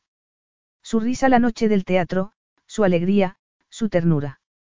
Pero todo eso quedaba perdido para él porque no podía darle lo que necesitaba. Siempre había sabido que estaría mejor sin él. Tanto ella como su hijo. Pero no parecía que él estuviera bien. Tres largos e infernales días con sus noches y todo empeoró. Solo ira. Solo veneno. La echaba de menos, y odiaba echarla de menos. Odiaba que le hubiera hecho desear cosas, cosas que ahora tenía miedo de perder y que habría sido más fácil no tener desde un principio. Necesitas descansar, le dijo a Dimitri. Estaban cenando, y su abuelo no había hecho más que empujar la comida de un lado al otro del plato. ¿Cómo está Lea? No podía contestar porque no lo sabía. No me gusta verte así, añadió su abuelo, mirándolo enfadado. Teo tomó un bocado de comida que no le sabía a nada. No creía que fueras a hacer algo así. Miró a su abuelo. Reconoció su ira. Sabía que le esperaba la crítica que rara vez ponía en palabras. Dimitri iba a criticar a su madre. ¿Qué te ibas a parecer a? No me parezco en nada a él, espetó. Nunca trataría a Lea como mi padre trató a mi madre. Y contuvo el aliento. Ya era demasiado tarde para retirar lo que había dicho. El rostro de Dimitri se tornó grisáceo. Lo siento, se disculpó. No pretendía. No lo sientas, interrumpió. Háblame. No quiero hacerte daño, dijo. Sé que mi hijo no era un santo. Sé que los dos sufrieron. Creo que sacaban lo peor el uno del otro. Y a ti te pillaron en medio. No, suspiró. Simplemente les daba igual, Papou. El sobrenombre que utilizaba en la infancia para su abuelo se le escapó y, a continuación el resto de los secretos, retazos de la verdad y del dolor se liberaron. Dimitri puso la mano en su hombro y simplemente escuchó. Y aquello sirvió para que siguiera hablando, y que llegara incluso a hablarle del espantoso recibimiento cuando fue a ver a su madre. Todo cuanto había guardado durante tanto tiempo para no hacerle daño, pero el gemido que se le escapó a Dimitri no fue por él, sino por su nieto. No había modo de cambiar nada, pero al compartirlo había reconocimiento, aceptación y perdón. Perdón para aquellos padres que habían sido incapaces de estar ahí para él. Estoy orgulloso de ti, Teo, fue lo que dijo su abuelo, abrazándolo torpemente. Quiero verte feliz. Y quiero que Lea también lo sea. Lo mismo que yo, confesó, cubriéndose la cara con las manos, pero, ¿qué es peor? Pensar en cómo sería la vida con ella, o sin ella. Capítulo 15. Cinco días. Nada. No había llamado, ni dejado ningún mensaje, ni había ido a verla. Nada. Y quizás así fuera mejor. Amalia estaba con ella en la casa principal mientras que un guardia de seguridad vigilaba la puerta de entrada a la propiedad. Lea sabía que Amalia estaba preocupada por ella, pero no tenía razón para estarlo. Las cosas iban bien. ¿Cómo no, si vivía en aquel lugar de ensueño, con sus construcciones de muros curvos y aquellas aguas azules y cristalinas? Cada día veía salir el sol y ponerse, en un momento mágico y cegador, perfumado por las hierbas silvestres, en un lugar tan perfecto que jamás habría creído que existiera. Teo tenía razón. Pero al mismo tiempo, aquella belleza le partía el corazón porque era algo que pedía a gritos ser compartido. Nada de meterse en la cama y pasar el día llorando. Estaba decidida. Durante las horas de luz, nadaba en la piscina o en la playa privada, y luego iba dando un paseo hasta el pueblo. Al principio saludaba a los locales solo con una sonrisa, pero poco a poco las mujeres habían empezado a pararse a charlar. También en eso había tenido razón Teo. Cuando volvía a la villa, trabajaba en sus diseños, al principio por puro afán de distraerse, pero poco después se le había encendido una lucecita y se había lanzado a ello con toda su energía. Teo tenía razón. ¿Por qué no crear una especie de negocio con sus dibujos y sus tejidos? Una especie de comunidad. A ello dedicaba todas las horas del día. Pero las ganas de llorar llegaban cuando se sentía cansada y no podía dormir. La soledad no se parecía a la que había experimentado antes porque había tenido ocasión de probar lo que podría haber sido y echaba de menos de Teo en muchos sentidos. No solo su cuerpo había cobrado vida con él. Era divertido, inteligente, atento y delicado. Pero él no se había enamorado como ella y eso dolía. No había podido quedarse sabiendo que no era suficiente para la persona de la que necesitaba amor incondicional. Ya había sido bastante duro pasar por esa situación con sus padres. El sol estaba en todo lo alto y hacía demasiado calor incluso en la sombra, así que se había ido a su habitación para intentar dormir un rato pero, por el momento, imposible. Percibió un movimiento en la puerta. Sería Amalia con una de esas bandejas de delicias que le llevaba con regularidad. Pero resultó que no era Amalia. Teo entró en la alcoba, alto, serio, demoledor. Su corazón se lanzó contra las costillas y tuvo que llevarse la mano al pecho para retenerlo dentro. ¿Qué haces aquí? preguntó, levantándose. Y ella que creía haber domesticado ya sus sentimientos, era demasiado pronto para volver a verlo. O puede que siempre fuera demasiado pronto. Lea. ¿Cómo podía colapsarse por completo con tan solo oírle pronunciar su nombre? Apretó los dientes. ¿Qué quieres? No puedo venir a verte. Sin avisarme antes, no. Si quería sobrevivir, tenía que poner normas. Pero estamos casados. No como las demás parejas. Él siguió sin moverse, pero extrañamente a ella le pareció que estaba más cerca. ¿Cómo te va en la isla prisión? Quería gritarle, quería odiarlo, pero como no estaba preparada para volver a verlo, lo último que sintió fue odio. Es preciosa, dijo. Ah, sí. Entonces, vas a ser feliz aquí. Ella lo miró con incredulidad. Es que no quieres que lo sea. Es mejor que vivamos separados, no. Él no contestó. La miraba como si no terminara de creerse que la tenía delante, como si bastara con parpadear para que desapareciera. ¿Qué quieres de mí, Teo? Espetó. ¿Qué haces aquí? Al niño aún le faltan meses para nacer. Es que no puedes dejarme sola para que pueda enfrentarme a... No terminó la frase porque no quería nombrar las emociones que la estaban asaltando. Cuando te marchaste la primera vez, dijo él, pensé que podría decirte que no pasaba nada, que si querías, podías volverte a Inglaterra. Yo te buscaría acomodo, correría con todos los gastos e iría a veros al niño y a ti cuando te pareciera bien, pero es que no quiero que hagas eso. Lea sintió un pozo de dolor. Yo tampoco quiero. El bebé va a necesitarte. Y tú a él, añadió, porque por mucho que él creyera que no tenía nada que ofrecerle a su hijo aparte de seguridad económica, se equivocaba. Por eso estoy aquí. De lo mucho que ella misma lo necesitaba también no iba a hablar porque él no quería. No es el niño lo que necesito, Lea, murmuró. Es a ti. Unas lágrimas ardientes la dejaron ciega y negó con la cabeza. Lea. No, dijo, y se dio la vuelta. No, Teo. De pronto sintió sus manos en los hombros que la obligaban a volverse. Por favor, le pidió, cerrando los ojos para contener las lágrimas, que de todos modos rodaron por las mejillas. Lea, lo siento mucho. No tienes que sentirlo. No pasa nada. Estoy bien. Lo que necesito es que te mantengas alejado durante un tiempo. Lo decías de verdad. ¿El qué? Que lo amaba. Por supuesto. La estaba mirando a los ojos, y lo que veía en los de él era angustia. Siento mucho no haber sabido aceptar ese regalo, Lea. Mucho. Nadie me ha dado nunca algo así, y que fueras tú, era demasiado. Me habías dado algo tan frágil como el cristal recién soplado, y yo estaba demasiado asustado para tener en mis manos ese vidrio que no sabía cómo manejar. Se quedó inmóvil. No podía ser.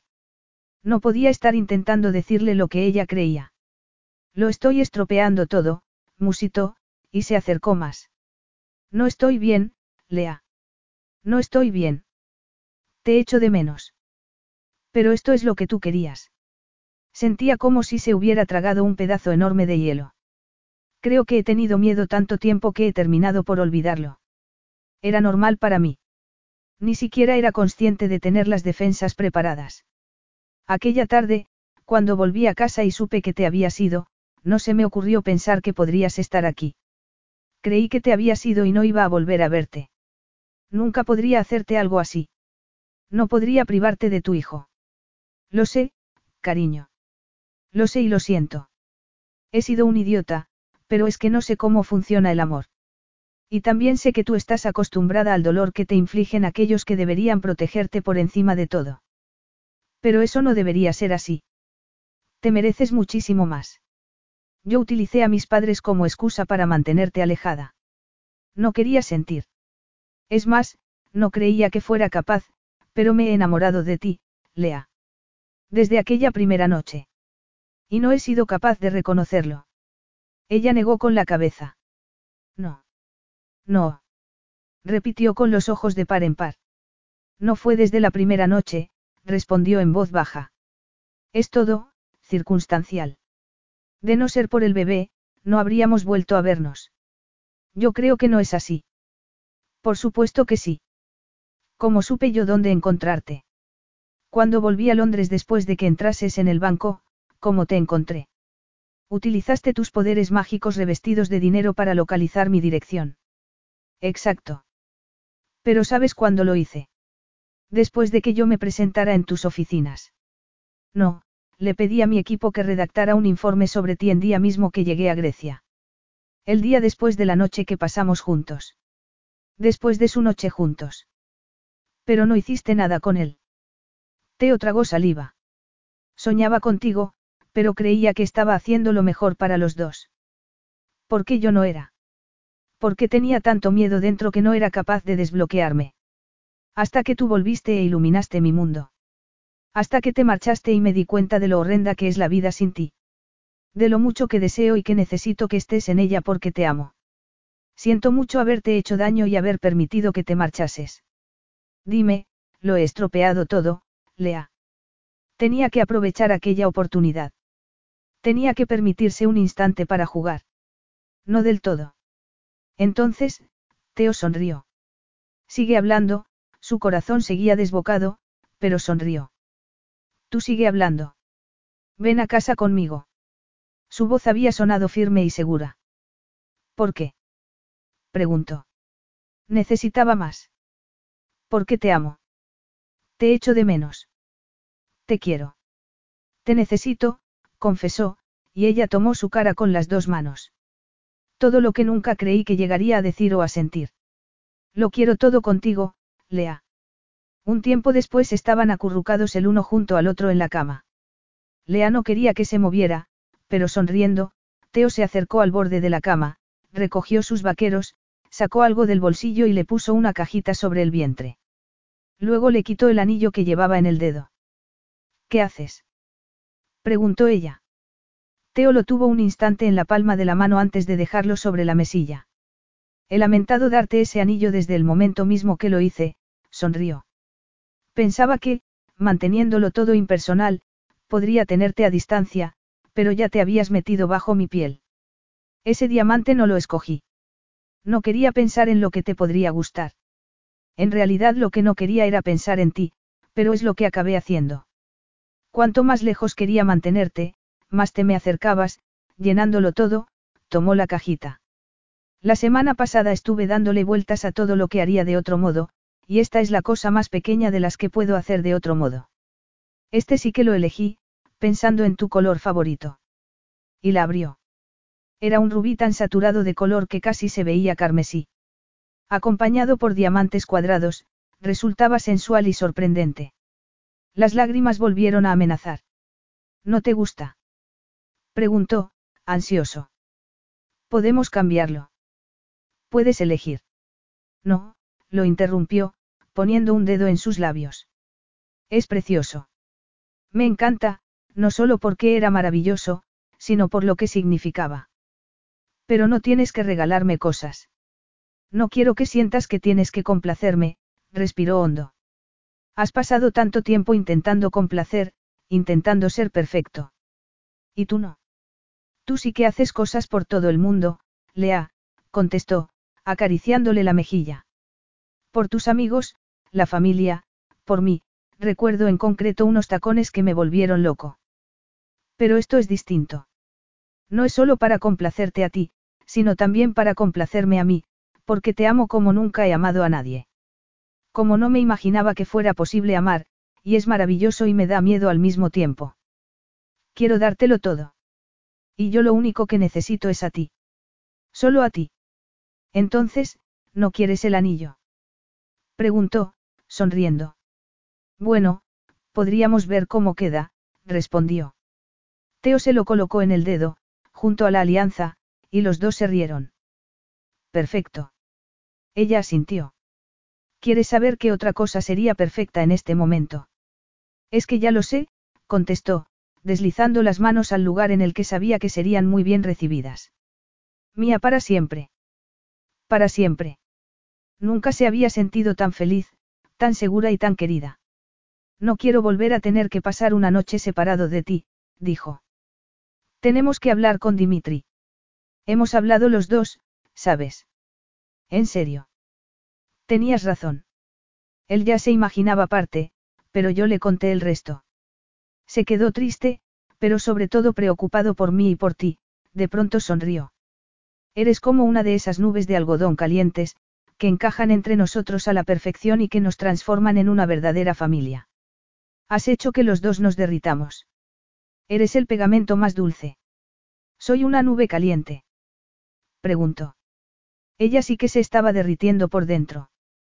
Muy caliente, Dimitri estará encantado de ver que vuelves a casa conmigo. Pero vendremos con frecuencia aquí, ¿verdad? ¿De verdad te gusta? Preguntó, complacido. Tenías razón. No es una cárcel. Es un paraíso, verlo tan feliz la desbordaba. Te quiero tanto que me duele. No quiero que duela, Lea, dijo, y la besó en los labios, abrazándola como si sus brazos fueran barrotes de una celda. Quedó encerrada en el paraíso que era su amor. Mientras me abraces así, no dolerá. Capítulo 16. Tres años más tarde. Lea vio descender el helicóptero y dejó su cuaderno de dibujo.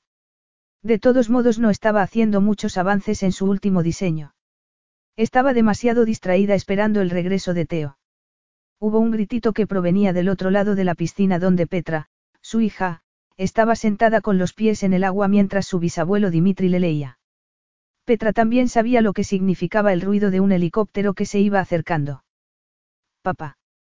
Teo había llegado en un abrir y cerrar de ojos a la terraza, soltó la bolsa que llevaba y se agachó para recibir a Petra en sus brazos. El corazón se le inflamó a Lea al ver cómo padre e hija se abrazaban. Al parecer, no era solo ella a la que tenía completamente cautivada. Teo era todo lo que Lea había querido siempre, un hombre que entregaba su amor total e incondicionalmente a su hija. Y a ella. Habían aprendido juntos. El verano en la isla era una bendición. Su reducida familia pasaba unos días largos y lánguidos allí, disfrutando del mar, del sol y de la diversión perfecta de estar juntos. En los dos últimos años, la salud de Dimitri no solo se había estabilizado, sino que había recuperado vigor gracias a Petra. La pequeña llenaba sus corazones hasta el borde, obligándolos a latir aún más fuerte. Su hermano había ido a visitarlos y habían conseguido separarlo del laboratorio, con lo que volvía al menos un par de veces al año, lo que era maravilloso. Habían visto a sus padres en uno de sus viajes a Inglaterra, pero no habían pasado mucho tiempo con ellos.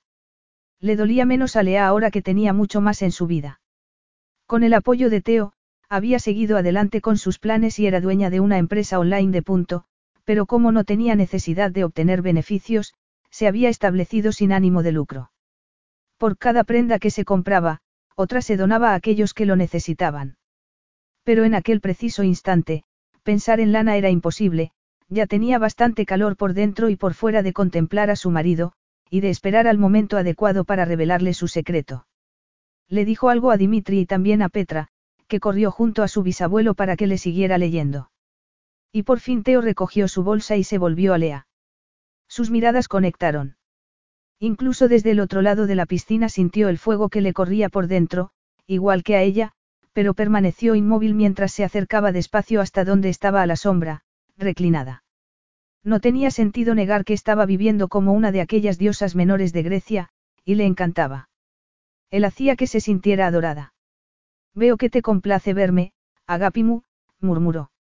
Había estado contando las horas aquel día más que nunca, pero no contestó, sino que se limitó a ofrecerle la boca. Él deslizó una mano por su nuca y la besó lentamente, alargando el momento hasta lo imposible. ¿Qué tal el día? Le preguntó, sentándose en la tumbona junto a ella. Bien, contestó, aunque esta tarde me he quedado dormida, sonrió. La pobre Petra me estaba haciendo una demostración de sus dotes como bailarina, pero la música era tan dulce que me he dejado llevar.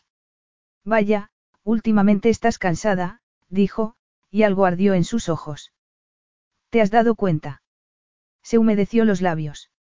De eso, y de otras cosas también, contestó, deslizando un dedo desde su hombro hasta el final del escote en V de su camiseta. Sus senos, ya de por sí sensibles, enviaron aún más señales bajo tan atenta inspección. Puede que, de estar en la isla, me esté volviendo perezosa. Puede, sonrió él. Demasiadas noches trabajando en mis diseños. Podría ser, pero las últimas te has acostado antes de lo habitual, analizó. Igual hay otra razón. Anemia de hierro. Sugirió y no pudo contener una risita. Yo creo que no es eso. ¿Y qué crees que es?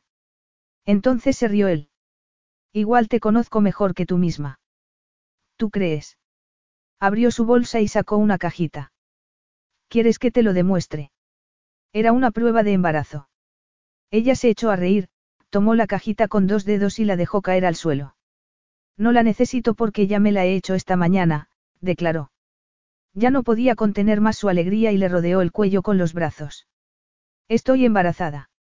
Lo sabía. exclamó, tomándola por la cintura y sentándola en su regazo. Volvió a besarla. Hizo falta oír las risitas de su hija al otro lado de la piscina para que se separaran. Lea apoyó la frente en la suya. Imposible dejar de sonreír. Lea, murmuró él. El amor que sentía por él, la conexión que compartían, le bastó mirarlo a los ojos para saber que Teo sentía lo mismo. ¿Qué has hecho por Dimitri y por mí? El regalo que es Petra, y ahora otro bebé. Preguntó, feliz. Me lo has dado todo. Ahora sé amar, sé lo que es sentirse amado, y te amo. Y se abrazaron de nuevo, absolutamente felices. Fin.